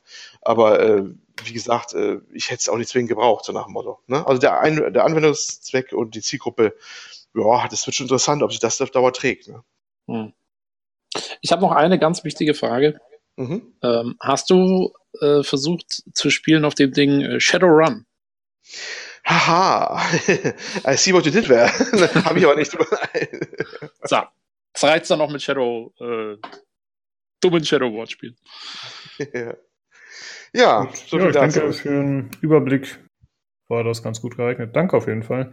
Wie lange hast jo. du jetzt äh, das Ding noch an der Backe? also ja, an der Backe. Es ist, ist, echt, es ist, äh, du sagst du was. Es, manchmal war es schon eher Belastung als Freude. ja. Rumexperimentieren. Ich da es ja erst später freigeschaltet worden ist und die sind immerhin so fair, dass das Abo dann zählt erst ab Freischaltung. Also ich habe, mhm. ich glaube, ein bisschen über eine Woche gewartet, war nicht ganz zwei Wochen. Mittlerweile sind es aber zwei bis vier Wochen Wartezeit. Achso, es gibt übrigens keinen kostenlosen Demo-Account, leider. Ähm, mhm. Hab von den Hintergrund, äh, das, das gleiche Hintergrund, warum auch die Wartezeiten so lang sind. Ähm, wenn das eingerichtet wird, klar ist das ein relativ automatischer Prozess, bis auf dass sie immer Hardware nachstecken müssen noch, also Grafikkarten vor allem wohl und natürlich auch Servereinheiten. Ähm, sie sagen, sie haben Probleme mit der Lastverteilung. Immer, immer wenn ein neuer Sprung User reinkommt, dann machen die natürlich erstmal die Updates und, und ihre Steam-Bibliothek runterladen und so. Und das bringt das wohl ganz schön in die Knie, das ganze Rechenzentrum immer. Deswegen müssen das immer so phasenweise ausrollen. Und äh, das ist wohl auch der Grund, warum sie keine Demo-Accounts haben, weil die immer laufend dann Leute hätten, wenn sie dann natürlich dann eine Menge da äh, geben würden, freigeben würden an Demo-Accounts, die natürlich laufend ihr Gerät neu aufsetzen, klar, für die ist immer neu, ne? und äh, ihre Sachen runterladen zum Testen. Und das wäre mhm. deswegen angeblich nicht machbar. Ähm, das ist das eine noch äh, Hintergrund. Und ich hätte noch erwähnt gehabt, es gibt ja, soll man ähm, iOS-Client geben, der ist momentan auch noch in der Beta und nur eingeschränkt verfügbar. Das hat den Hintergrund aber, dass Apple wohl nicht erlaubt, dass man uneingeschränkt oder unbeschränkte Beta-Zugänge rausgibt. Das ist dann wohl immer geknüpft an bestimmte Stückzahlen bei der App oder sowas. Da ist wohl Apple ein bisschen sehr speziell mit ihrem Store. Deswegen kann man es in Google, ähm, also Android kann man einen kleinen runterladen. Bei, bei iOS ist das, musste der immer erst, glaube ich, einen Sonderweg gehen und wenn eine Beta frei ist, bekommst du einen Beta-Zugang. Das nur mal als kleiner Detail im Rande nochmal. Okay. Gut. Äh, ja, mal schauen, ob sich irgendwer findet, der da Interesse hat im Forum. Ich kann es mir, wie gesagt, beim besten Mal nicht vorstellen, aber vielen Dank auf jeden Fall für den Überblick. Jo. Jo, sehr cool. Gut, äh, Olli, du meintest schon, wahrscheinlich wird es für dich äh, Zeit, jetzt durchzustarten, ne? Jo, ich muss weg. Macht noch viel Spaß bei euch, ne? Ja, danke. So lange machen wir auch nicht mehr. Wir machen noch das eine Thema und dann sind wir hoffentlich Alles klar. eine halbe Stunde durch oder so. Sag ich schon mal Okay, dann, dann. ja, fa- äh, falls wir uns Jo. nicht mehr sprechen, schöne Feiertage, aber ich denke Ach mal, genau, euch auch. ja, Genau. wir schreiben uns Ne? bestimmt. Ich Okay. Frohe Weihnachten. Ja, und guten Rutsch. Ebenso. Mach's gut. Ciao. Äh, dumme Habits, wo man sowas sagt. Ja, schon mal schöne Weihnachten, mein Junge. Sollen wir uns nicht noch fünfmal pro Tag schreiben bei Discord? Ja, Ja, aber auditiv muss man das durchgeben. Ach, ich mache Ja, ich das mach nur, stimmt. kann man, kann man Voice Messages per Discord verschicken? Kann man. Man kann ja sogar per Discord streamen, habe ich letztens festgestellt. Ziemlich cool. Ah, naja, dann Ähm, frisst relativ viel Leistung, aber es funktioniert. haben wir also- jetzt gehört, dass Streamen viel Leistung kostet. Ja, ja, ich konnte nur für einen einigermaßen stabiles streamen und dann beim zweiten wurde es schon problematisch und der dritte hätte wahrscheinlich nichts mehr gesehen. Also es wurde dann auf jeden Fall sehr rucklig. Aber es ist eine lustige Alternative, wenn man es mal eben auf die Schnelle machen will. Also man kann halt einfach so einen Anruf starten und dann schaltet man auf, äh, auf Videoanruf um und dann kann man einfach irgendein Bild streamen von seinem Rechner. Also auch bestimmte Fenster und so. Ganz cool. No, das ist cool. Äh, ja gut, dann kommen wir noch zu meinem Thema. Jo, Oh, da muss ich äh, kurz ablesen, denn der Titel ist so. Ach, jetzt sehe ich gerade, der Olli hat da noch ein Video hier gehabt, was er uns zeigen wollte. Tada. oh ja, stimmt, ganz vergessen. Ja. Vergessen. Naja, wird er sich wieder ärgern später. wird er uns im Discord schreiben. Oh, ich habe wieder was vergessen. Warum habt ihr mich nicht Ja? Ist okay. Äh, ja, das Spiel, das ich gespielt habe, heißt Mutant Year Zero Road to Eden. Ach so. Ja, der Titel ist, so, oh, ich weiß nicht, ganz schlimm. Also ich hab, mal, ist das dann Mute, Mutant Doppelpunkt Year Zero Doppelpunkt Road to Eden oder wie muss man sich nee, ist ein Mittelpunkt, äh, Doppelpunkt in der Mitte quasi. Mutant Year Zero Doppelpunkt Road to Eden. Ach so, Ja. ach so, also es ist das Mutantenjahr Null, nicht der Mutant im Jahr Null. Ja, genau, genau. Ah, okay. Alles Ja, so richtig habe ich den Titel ehrlich gesagt noch nie hinterfragt. äh, ja. Auf jeden Fall fand ich ihn schon immer zungenbrechermäßig und äh, solche Titel weiß ich nicht. Die stoßen einen doch immer direkt ab. Also nicht, dass man jetzt sagt, okay, das Spiel ist scheiße, sondern einfach. Mann, Ja, kennst du, kennst du, sagen? kennst du hier von The Escapist äh, Zero Punctuation, den Typen? Yazi? Ja, ich glaube Der schon. immer Ja. diese, diese lustigen Videos, Reviews macht, wo er immer Spiele komplett fertig macht normalerweise und immer diese Männchen hat auf dem gelben Hintergrund. ja, kenn ich. Ähm, der regt sich immer tierisch auf über so Titel, so, ähm, äh, wie ist das David Cage-Spiel? Ähm, ähm, Two Souls Becomes Human, genau, da weiß ich noch in dem Review, da geht er voll drauf. ja. ja, Komplett find, Dingern, die nicht zusammenpassen und einfach einen Punkt dazwischen geschmissen oder so. ja, das ist ein bisschen absurd. Äh, ja, aber was kann das Spiel? Äh, tatsächlich musste ich, gerade als du über Thronebaker erzählt hast, musste ich ein bisschen äh, mich daran erinnern, denn äh, es kam noch ein, ja, es ist relativ vergleichbar. Und zwar, man hat ja einmal diese Oberwelt in Thronebaker, durch die man sich bewegt, und dann gleichzeitig die rundenbasierten Kämpfe. Und das ist in diesem Spiel genauso, aber da erzähle ich gleich ein bisschen mehr zu. Jo. Ähm, erstmal storytechnisch. Äh, ja, man spielt nach einem Atomkrieg, wenn ich das richtig verstanden habe. Also ich habe nur vier Stunden gespielt.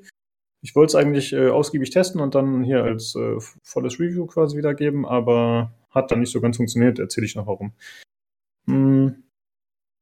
Ja, es spielt äh, nach der Apokalypse mit Atombomben, wenn ich das richtig verstanden habe. Und äh, man befindet sich auf einer Arche, das ist sozusagen die Ausgangsbasis. Also es ist eine Basis, wo äh, ja, Menschen hauptsächlich leben, aber eben auch ein paar Mutanten.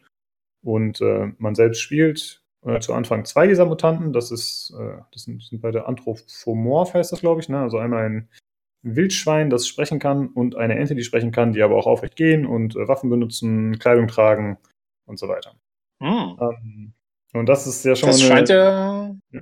ja, das, das scheint ja jetzt wohl so ein bisschen langsam in zu werden. Hm? also mir fallen jetzt auf? Anhieb- Was beziehst du dich gerade? Naja, also ich meine, das ist jetzt, sagen wir mal, so der erste Kandidat, der mit so rauskommt, aber wir haben ja jetzt dann nächstes Jahr zum Beispiel ähm, äh, das Biomutant Ja, stimmt. wird ja so Ja. ähnlich sein und dann kommt noch hier ähm, Beyond Good and Evil 2, die haben auch so Tier. Stimmt, ja, das also das, da kommt jetzt einiges in der Richtung. Ja, stimmt. Ja. Ja. Cool. Mm, Ja, und dann, ähm, die beiden sind äh, Stalker, so werden die auch in dem Spiel genannt. Das sind äh, welche, die sich in die Zone begeben, die tatsächlich, glaube ich, auch so heißt. Also es hat ein bisschen Stalker-Anleihen, wenn man so will. Hat jemand Ähm, geklaut. Genau, und die beiden können sich da halt äh, sicher bewegen, was den Menschen eben nicht vergönnt ist, da die beiden eben schon notiert sind. Und äh, wie gesagt, ansonsten sind, glaube ich, fast nur Menschen auf dieser Arche und das heißt, man. Ist die- äh, Ist die Arche, ist das dann ein Schiff oder ist das wie ein. Mm, man's- mm, Ja, ich glaube, die schwebt in der Luft, genau. Das ist irgend so ein Ah, ja. Konstrukt. Frag mich nicht, habe ich nicht So so. ein, so ein Flugding halt. So ein, Genau.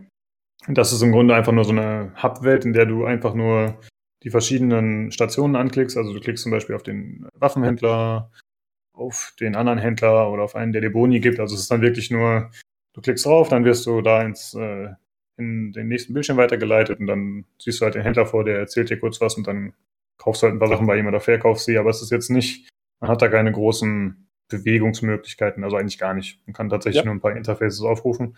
Aber das ist alles sehr atmosphärisch gemacht, muss ich sagen. mhm. Und äh, die Story ist äh, im Gegensatz zu XCOM ist ziemlich gut erzählt, ist ziemlich cool. Ähm, das Ganze hat so einen äh, sarkastischen Anstrich, würde ich sagen. Also es ist äh, ja schon schon teilweise sogar ein bisschen lustig, aber es hat nie diesen, diese, es wirkt nicht so, als wäre es ein gekünstelter Humor, finde ich. Ja, es, es wirkt recht ernst trotzdem nebenbei, auch wenn es eben so ein bisschen ja lustig ist, aber aber es hat so eine abgefuckte Art, ist ganz cool gelungen. Mhm. Und, äh, ein bisschen schwarzer Humor dann. Ja, genau. Mhm. Und äh, das Wildschwein, äh, dieser Bormin heißt der, der ist äh, so, ja, nicht treu doof, aber er möchte halt äh, Aufträge erfüllen, die uns von dem Älteren gegeben wurden, sind, oder vom Ältesten. Das ist halt ein Mensch, der anscheinend schon vor dem Atomkrieg gelebt hat, wenn ich das richtig verstanden habe. Und äh, ja, der hat halt viel Wissen und der äh, verteilt sozusagen Aufträge und ist so der, der Vorsteher der Arche. Und äh, ja, manchmal schimmert so ein bisschen durch am Anfang, dass da eventuell nicht alles ist, wie es scheint, aber das ist vielleicht auch nur meine Interpret Interpretation. Wie gesagt, ich habe nur vier Stunden gespielt. Und äh, ja, der andere Begleiter ist eben dieser Ente, dieser Dax heißt er. Und der ist immer eher so ein bisschen schlecht gelaunt und sagt, äh, müssen wir jetzt wirklich diesen Auftrag machen? Da habe ich nicht so Bock drauf. Das weiß ich nicht, das klingt voll gefährlich. Warum machen wir das? Und dann sagt das Wildschwein, der Bormin halt wieder, ja, komm, der Älteste hat gesagt, das ist richtig, lass das mal machen. Okay. Und das ist halt ganz cool. Also, sie haben eine ganz nette Dynamik. Ähm, Ja. Die, wenn die Story mal in Videos erzählt wird, dann sind das äh, so Bilder, halt für Comiczeichnungen, Mhm. die nicht groß bewegt sind, sondern die halt einfach nur durchscrollen und das wird dann in der Regel auch von dem Bormin, also dem Schwein, erzählt. Und das ist ein guter Sprecher und der erklärt halt so, ja, dann haben wir uns zu der Hütte begeben und haben da das und das gefunden und so. Also das ist ziemlich cool gemacht, muss ich sagen. Gefällt mir sehr Okay. gut, der Sprecher. Hm. Spielst du auf Deutsch? Nee, ich spiele auf Englisch. Ist, glaube ich, auch nur auf Englisch möglich. Ich glaube, es gibt Okay. nur eine englische Vertonung und es gibt leider deutsche Untertitel. Ich wollte die ausschalten, habe ich nicht geschafft. Oh. Ähm, das finde ich ein bisschen störend, weil bei mir ist es immer so, wenn ich Englisch höre, aber Deutsch lesen kann, dann bin ich eher dazu geneigt, mehr zu lesen und das lenkt mich ein bisschen ab. Ja. Und ich glaube nicht, dass man es abschalten kann. Ich habe dann in Steam versucht, die Sprache umzustellen. Da kann man ja lokale Sprache ändern. Hat leider nicht geholfen. Also, also lokale Sprache kann man für das Spiel nicht ändern. Dann habe ich Steam auf Englisch gestellt, aber hat auch nicht geholfen. Hm. Keine Also- Ahnung, vielleicht habe ich irgendwas Okay. vercheckt, vielleicht geht's irgendwie. Also normalerweise musst du bei Steam, nur mal auch für alle, die es vielleicht interessiert, äh, da draußen musst du auf das Spiel rechtsklicken, Eigenschaften und dann irgendwo im dritten Tab oder irgendwo kannst du die Sprache für das Spiel einstellen. Ne? Ja, genau, aber das ging halt hier nicht. Das, Das wurde nicht. mir nicht angeboten. Ja. Ah, gefahren. Okay. Ja, war echt ein bisschen komisch. Ähm, ja, und äh, dann bewegt man sich so durch die Spielwelt, äh, die linear ist. Also es ist nicht zufallsbasiertes. Es sind äh, die gleichen Level. Es sind so ähm, ja, kleine Gebiete. Und man bewegt sich von Gebiet zu Gebiet. Es sind auch immer die gleichen Gegner an den gleichen Positionen. Die patrouillieren auch gleich. Also es sind nicht so viele Variablen drin wie bei XCOM. Aber- also was, ja. Also XCOM hat ja eigentlich so seine Karte und du bist auf der Karte und erledigst deine Mission und dann gehst du zurück ins Hub. Und hier, also du gehst jetzt raus in diese Zone, wenn ich das richtig verstanden habe, und dann bist du sofort in diesem XCOM-artigen isometrischen Ansicht und läufst einfach durch? Oder wie muss man dann. Nee, da ist es dann nämlich genau wie Thronebreaker, dass man sich erstmal äh, in Echtzeit über die Karte bewegt. Ah ja. Ähm, Und man kann erstmal die Gegend erkunden, man kann Schrott einsammeln, also eine Währung oder Waffenteile, die man dann später zum Upgraden von Sachen in der Arche verwenden kann. Und äh, dann steht es einem eigentlich relativ frei, wie man sich bewegt. Also man kann sich zum einen äh, schleichend fortbewegen, dann ist man ein bisschen langsamer unterwegs und die beiden gehen so im Gänsemarsch, gehen sie dann vorwärts. Mhm. Oder man kann halt mit einer Taschenlampe gehen, dann wird man schneller entdeckt, nehme ich mal an, aber man kann auch sich schneller fortbewegen, also man läuft einfach schneller. Und äh, man kann die beiden auch jederzeit trennen, also man kann sagen, äh, hier, du gehst jetzt hier in Deckung und wartest hier oder keine Ahnung, sie können halt unabhängig voneinander Dinge machen und man kann sie ja per Tastendruck einfach jederzeit wieder zusammenrufen. Und äh, das finde ich ist ein ziemlich cooler Aspekt, dass man äh, ja im Gegensatz zu XCOM kann man sich halt hier anders auf Kämpfe vorbereiten. Also ich kann theoretisch erstmal die ganze Karte erkunden, obwohl ich schon Gegner sehe in meiner Nähe, aber die haben halt so einen gewissen Sichtkegel, also der ist nicht nur nach vorne, sondern der ist halt einfach kreisrund, so ein, äh, ja, so ein, so ein Bereich, wo sie einen entdecken können. Ja. Äh, aber ich kann da gut drumherum manövrieren. Also die bewegen sich jetzt nicht super hektisch oder erratisch. Man kann das schon gut absehen. Und man kann sich auch äh, jederzeit in Deckung verstecken. Das heißt, wenn man sieht, sie kommen näher, dann kann man auch kurz in Deckung gehen und dann kann man dementsprechend dann wieder hervorkommen und weitergehen. Das heißt, man kann sich schon mal Positionen suchen, die vielleicht geeignet sind, wo man zum Beispiel einen einzelnen Gegner abfangen kann oder dass man sich einen Highground sucht, wo, man einen Vorteil hat. Oder dass man erstmal die ganze, ganze Karte absucht und vielleicht eine neue Waffe findet oder Granaten oder so. Also das ist ganz cool gemacht. Und theoretisch könnte man Gegner auch komplett umgehen und einfach ins nächste Gebiet gehen. Zumindest teilweise. Aber das würde dann wahrscheinlich dazu führen, dass das Spiel zu schwer wird, weil man halt nicht levelt, logischerweise. Deswegen ist das wahrscheinlich nicht empfehlenswert. Hm, generell fand ich's, ja. Ich, ich, also so ganz kapiert habe ich es noch nicht. Also du gehst über diese Karte und, und sammelst Mhm. dein Zeug ein und machst das, das passiert in Echtzeit. Mhm. Also du, du machst es einfach so. Und dann, aber die Kämpfe sind ja eher XCOM-mäßig, also Genau. Rundentaktik wäre das ja dann. ja. und also wenn- entweder. Also wenn du quasi in den Sichtkegel von so einem Gegner reinlatscht, dann schaltet es um oder wie muss ich mir das dann. Ähm, das ist mir ehrlich gesagt nie passiert, aber so müsste es sein, ja. Okay. Also wenn dir das nicht passiert ist, wie, wie, wie, wie, kommst du dann sonst in diese Kampfmechanik? Ja, normalerweise ähm, stellst du halt eine Falle, sozusagen. Ja, also wie gesagt, du siehst zum Beispiel einen Gegner, der äh, patrouilliert, während zwei immer am Feuer sind und der, der patrouilliert, den könntest du dann zum Beispiel abfangen. Das heißt, du Mhm. positionierst deine beiden äh, Einheiten hinter einer Deckung und äh, lässt ihn so nah wie möglich rankommen und dann kannst du Space drücken und dann kommst du in den Taktikmodus.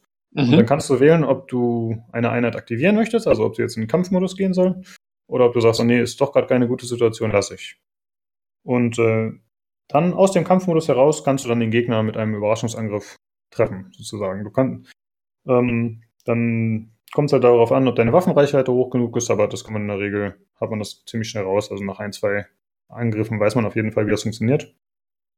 Und äh, ja, dann kann man den Angriff starten und wenn man es äh, richtig gemacht hat, wenn man zum Beispiel mit der Argo- Armbrust angreift, das ist die Standardwaffe von Dax, von der Ente, dann äh, ist die lautlos und dann werden andere Gegner nicht angelockt. Das ist zum Beispiel ganz cool. Also es gibt da auf jeden Fall verschiedene Optionen. Und äh, ja, dann Also, wenn du es richtig anstellst, dann gehst du quasi mehr oder weniger nur für eine Runde in den Taktikmodus. Wenn es gut läuft, schaltest du den Typen direkt aus und dann bist du dann wieder auf der Karte und, und kannst Genau. weiter. Ah, ist Genau, aber also das ist jetzt nicht der Regelfall. Ähm, ich habe vielleicht so, weiß ich nicht, ich sag mal, zehn verschiedene Kampfsituationen oder so erlebt, vielleicht mit Gruppen. Und es ist oft so, dass man einen einzelnen Gegner ausschalten kann. Aber wenn man das nicht direkt schafft, dann schlägt er natürlich Alarm und dann kommen die anderen und die kommen auch über große Distanzen dann. ah ja. Also das hat dann nichts mehr mit diesem Sichtkegel zu tun. Ja. Ähm, und in der Regel gibt es auch nur ein oder zwei Gegner, die du so abfangen kannst und die anderen sind dann so ein Pack, die eben zusammenstehen und dann bist du auch darauf angewiesen, einen richtigen Kampf zu starten. Okay. Und da gibt es dann die typischen Sachen, wie man es halt von XCOM auch kennt. Äh, Granaten, gut, es gibt Molotow-Cocktails, also es gibt äh, spezielle Fähigkeiten, die man mit der Zeit freischaltet, wenn man levelt. Also die mutieren sozusagen weiter. Das heißt zum Beispiel, das Wildschwein hat Run and Gun, also der wird eher auch zu so einem Tank. Mhm. Und äh, dann kann man, also man hat einmal so einen Baum, wo man verschiedene Fähigkeiten levelt, diese Mutationen, die sind, äh, da muss man sich teilweise entscheiden. Also man hat quasi zwei Stränge nebeneinander, wobei die manchmal in der Mitte zusammenlaufen, aber oft muss man sich ja entscheiden, nehme ich jetzt, dass er Run and Gun hat oder nehme ich, dass er was anderes hat. Ich Das ist ja auch sehr, sehr XCOM-äquivalent sozusagen. Genau. Aber das Gute ist, mh, ich weiß natürlich nicht, wie das Maximallevel aussieht, aber du kannst theoretisch, du kannst auch zwei Level 1 Fertigkeiten freischalten und dann jederzeit wechseln. Also im Kampf wahrscheinlich nicht, aber du kannst dich noch umentscheiden und sagen, ah nee, okay, ich fand die andere Fähigkeit doch besser, dann nehme ich die lieber. Oder die scheint mir für diese kommende Situation besser geeignet, dann nehme ich die lieber. Also Okay. das geht schon. Ähm, ansonsten hat man noch so einen kleinen Upgrade-Baum, der aber linear ist und der ist dann im Grunde nur, du gewinnst zwei Hells dazu, du kannst Granaten weiterwerfen. Also es sind so festgelegte Sachen, die aber auch ganz hilfreich sind. Jo. Und äh, Äh, ja.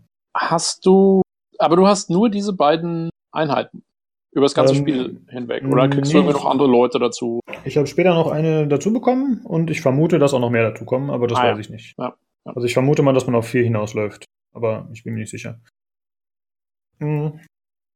Ja, was halt ganz gut ist, dass man, äh, wie gesagt, in den Levels Waffen findet. Äh, Das immer mit einer ganz netten Animation. Dann machen die halt so eine Kiste auf, dann zoomt das auf einmal ran, dann ist es halt, dann kann man die 3D an sich noch ein bisschen besser genießen und dann holt er da irgendeine cool modifizierte Waffe raus. Das gefällt mir ganz gut. Ähm, das hat so einen ganz netten Aspekt, dass man eben diesen Erkundungscharakter noch hat. Man kann auch schon mal so ein paar Briefe finden, die da irgendwie rumliegen. Manchmal ist auch ein Hinweis drauf auf ein Item, was irgendwo versteckt ist oder so, wobei versteckt ein bisschen übertrieben ist, denn eigentlich findet man alles, wenn man aufmerksam guckt. Also Mhm. es gibt jetzt keine, keine Rätsel oder so bisher zumindest. Äh, manchmal gibt es ganz lustige Situationen, wenn die beiden dann zum Beispiel ein Fernglas entdecken, äh, zum Sterne schauen und dann, äh, also Teleskop, ne? So. Ähm, Ja. Dann sagen sie, oh, was ist das denn für ein Gerät? Wenn man hier durchguckt, dann wird alles voll riesig. Andere, nee, nee, nee, alles wird voll klein. Das ist voll komisch. Also, weil, weil er vorne durchschaut, oder? was? Ja, genau, dann heißt es halt irgendwie der Ferngucker. Ja, die beiden wundern sich, was die Altvorderen damit gemacht haben. Und Ah, Okay. da gibt es halt öfter mal so Situationen, die sind ganz cool. Dann referenzieren sie halt irgendwelche popkulturellen Sachen oder irgendwelche Gegenstände aus dem Alltag, die sie nicht verstehen. Das ist äh, ziemlich charmant auf jeden Fall. Ähm, ja, und dadurch, dass die Level handgebaut sind, ist das Ganze grafisch ganz ansprechend. Ähm, also es ist jetzt kein, kein AAA, auf keinen Fall so. Ja, es kostet auch nur Mhm. 35 Euro. Ähm, es ist grafisch ganz nett, aber es ist kein Brecher. Aber dadurch, dass die Level, wie gesagt, von Hand gebaut sind, ist es atmosphärisch. Hm? Vom Stil her ist es dann eher, sagen wir mal, also jetzt natürlich nicht realistisch, weil du Mutanten hast und so, aber ist es, ist es eher so, ja, versuchst du die Realität nachzubilden oder ist es eher so auch so gezeichnet, comic-mäßig? Wie? Nö, es versucht schon relativ realistisch zu sein. Ich würde es so Ja. ähnlich wie XCOM einsortieren tatsächlich. Okay. Ja, Also-. Ja. Ähm, ich hatte so ein bisschen das Problem, dass das Spiel relativ schnell recht schwer wird, muss ich sagen. Also ich habe auf dem mittleren Schwierigkeitsgrad gespielt, Mhm. der aber auch schwer heißt. Vielleicht war das das Problem. Vielleicht hätte ich lieber auf einfach starten sollen. Denn anfangs ging es noch, aber später hatte ich echt Probleme bei den Kämpfen. Also man kann jederzeit zur Arche zurückkehren und sich dann aufmunitionieren und so gegen Geld. Das geht schon, aber ja, man hat natürlich auch nicht unendlich äh, Währung zur Verfügung, muss man ja auch finden. Und dann wurden die Kämpfe echt schon happig. Und was mich auch gestört hat dabei, war, dass es kein äh, Quicksave. Ja, Quicksave gibt's nicht, aber ich meinte, kein Autosave gibt. Äh, wenn du Äh. Gespielt hast, dann weißt du ja, es gibt jede Runde ein Autosave. ja. Und das ist halt praktisch. Und gerade bei diesem Spiel, weil bei XCOM ist es ja so, okay, jeder Soldat kann sterben und die sind entbehrlich. Aber hier ist es ja nicht so. Hier spielst du ja festgelegte Charaktere ja. und mit denen musst du ja durchkommen. Also es kann zwar auch einer irgendwie äh, verletzt werden und dann verbluten und dann kannst du ihn noch retten, wie bei XCOM auch, aber dann ist eigentlich schon schlecht, weil du halt nicht so viel zur Auswahl hast, glaube ich. Mhm. Also, dass du es wirklich damit durchziehen kannst. Und das habe ich nicht verstanden. Warum muss ich dann den Kampf wieder ganz von vorne spielen, wenn ich nicht manuell gespeichert habe? Generell sind die Speicherpunkte sehr wenig. Achso, es aber also manuell kannst du immer speichern. Ja, das geht immer. Aber Okay, du musst halt dran denken. Ja, ja, ja, XCOM bin ich halt so gewohnt. Ja, ich spiele einfach drauf los und wenn ich irgendwas Ja. verkackt habe und unbedingt neu laden will, dann mache ich es halt. Ja, gut, aber Und- immerhin, weil ich dachte jetzt erst, man kann gar nicht speichern, das wäre dann schon happig. Nee, nee, das geht schon. Also es wird, glaube ich, immer, wenn ein neues Gebiet betrittst, wird auf jeden Fall gespeichert. Und manchmal werden auch Speicher getriggert, aber es ist definitiv zu wenig für meinen Geschmack. Mhm. Ja. Das ist die, die, die, die junge Generation der Spieler hier, die es nicht mehr gewohnt sind, manuell auf Speichertasten zu drücken. Ja, es gibt ja noch nicht mal Quicksave. Was ist denn das? Also bitte, das soll uns doch dann Echt? Oh, na, das, das sollte es dann schon gehen. Ja. Wenn es Ja, kein das- Quicksave gibt, das kann ich auch mal nicht ab. Genau. Ja, und dann äh, gibt es noch so ein paar Sachen. Ähm, es gibt zum Beispiel äh, so eine Mutation, die der Dachs hat, dass er fliegen kann. Ähm, das benutzt er eigentlich nur, um auf irgendeinen Highground drauf zu kommen und dann eben wieder einen Vorteil zu haben. Aber zumindest zum Anfang des Spiels gibt es sehr wenig Optionen, wo du dich äh, erhöht gut positionieren kannst. Also es ist Mhm. nicht so wie bei XCOM, wo du dauernd irgendwelche zwei, dreistöckigen Gebäude hast, sondern es ist hauptsächlich ebenerdig. Und, Ja, aber ich ähm, muss ja sagen, also ich habe ja XCOM auch erst letztens durchgespielt hm? und dann habe ich direkt im Anschluss an XCOM 1 habe ich XCOM 2 angefangen. Und da ist mir aufgefallen, wie wenig Optionen du am Anfang hast.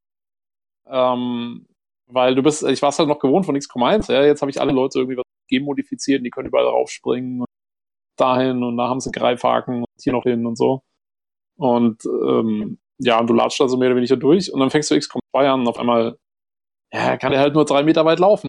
Also wenn er irgendwo will, dann muss er halt erstmal irgendwo die Leiter finden, die dann am anderen Ende von der Karte ist und so. Und deswegen weiß nicht, ob das so ein Anfangsding auch ist. Also der Anfang ist immer frustrierend bei solchen Geschichten, finde ich. Ja. Also, also ich hätte mir echt gewünscht, ich hätte es aber einfach gestartet. Hm. Ich glaube, ich habe es ein bisschen nicht gefunden. Ich kann den Spiel, äh, Schwierigkeitsgrad jetzt nicht mehr nachträglich ändern. Und das hat mich halt ein bisschen frustriert. Ich hatte jetzt keine Lust, ja. wieder von vorne zu zocken.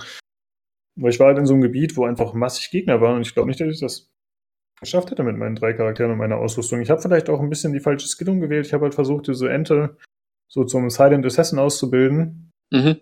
Dass er quasi Gegner one-shottet äh, aus der Unsichtbarkeit heraus, was ja ziemlich cool klingt, aber die Waffe macht einfach nicht genug Schaden und dann hat man halt das Problem, dass man, oder ich, dass ich meine ganzen Upgrades in eine Waffe gesteckt habe, die eh nicht mit einem Schuss tötet.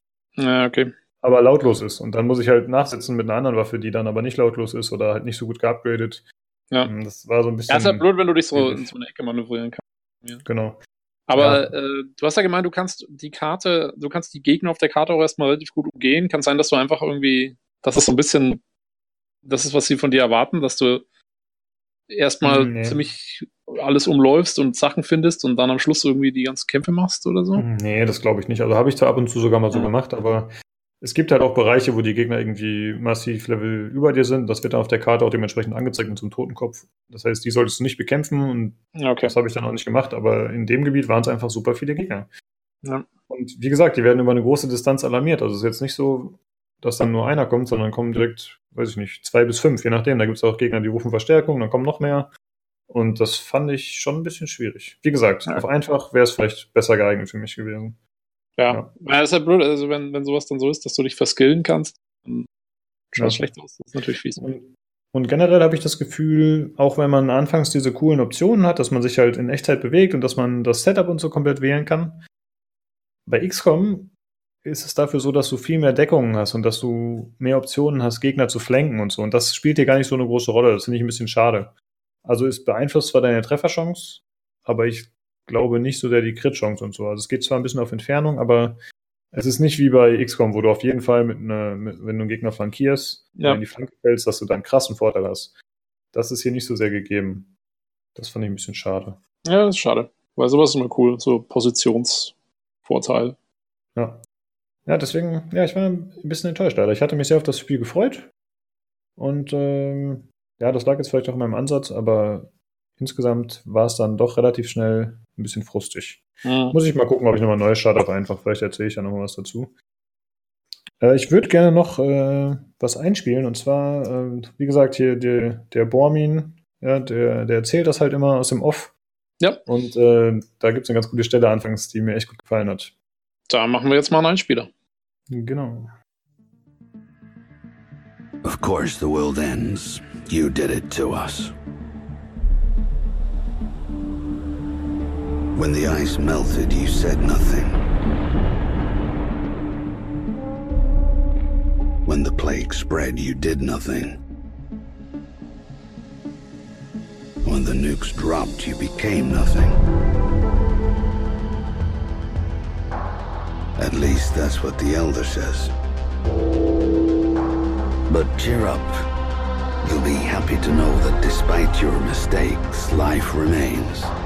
In a small settlement high above a raging river, people are living and thriving. We call it the Ark.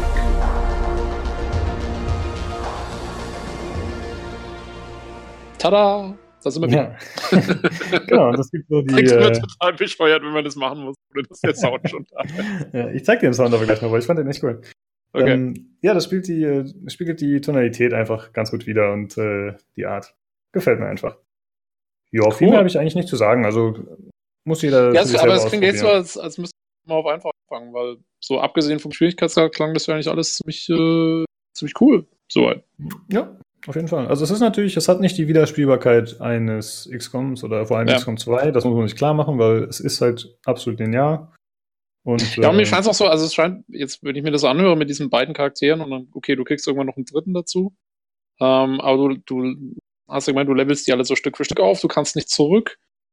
Es scheint halt nicht so die Dynamik von dem XCOM zu haben.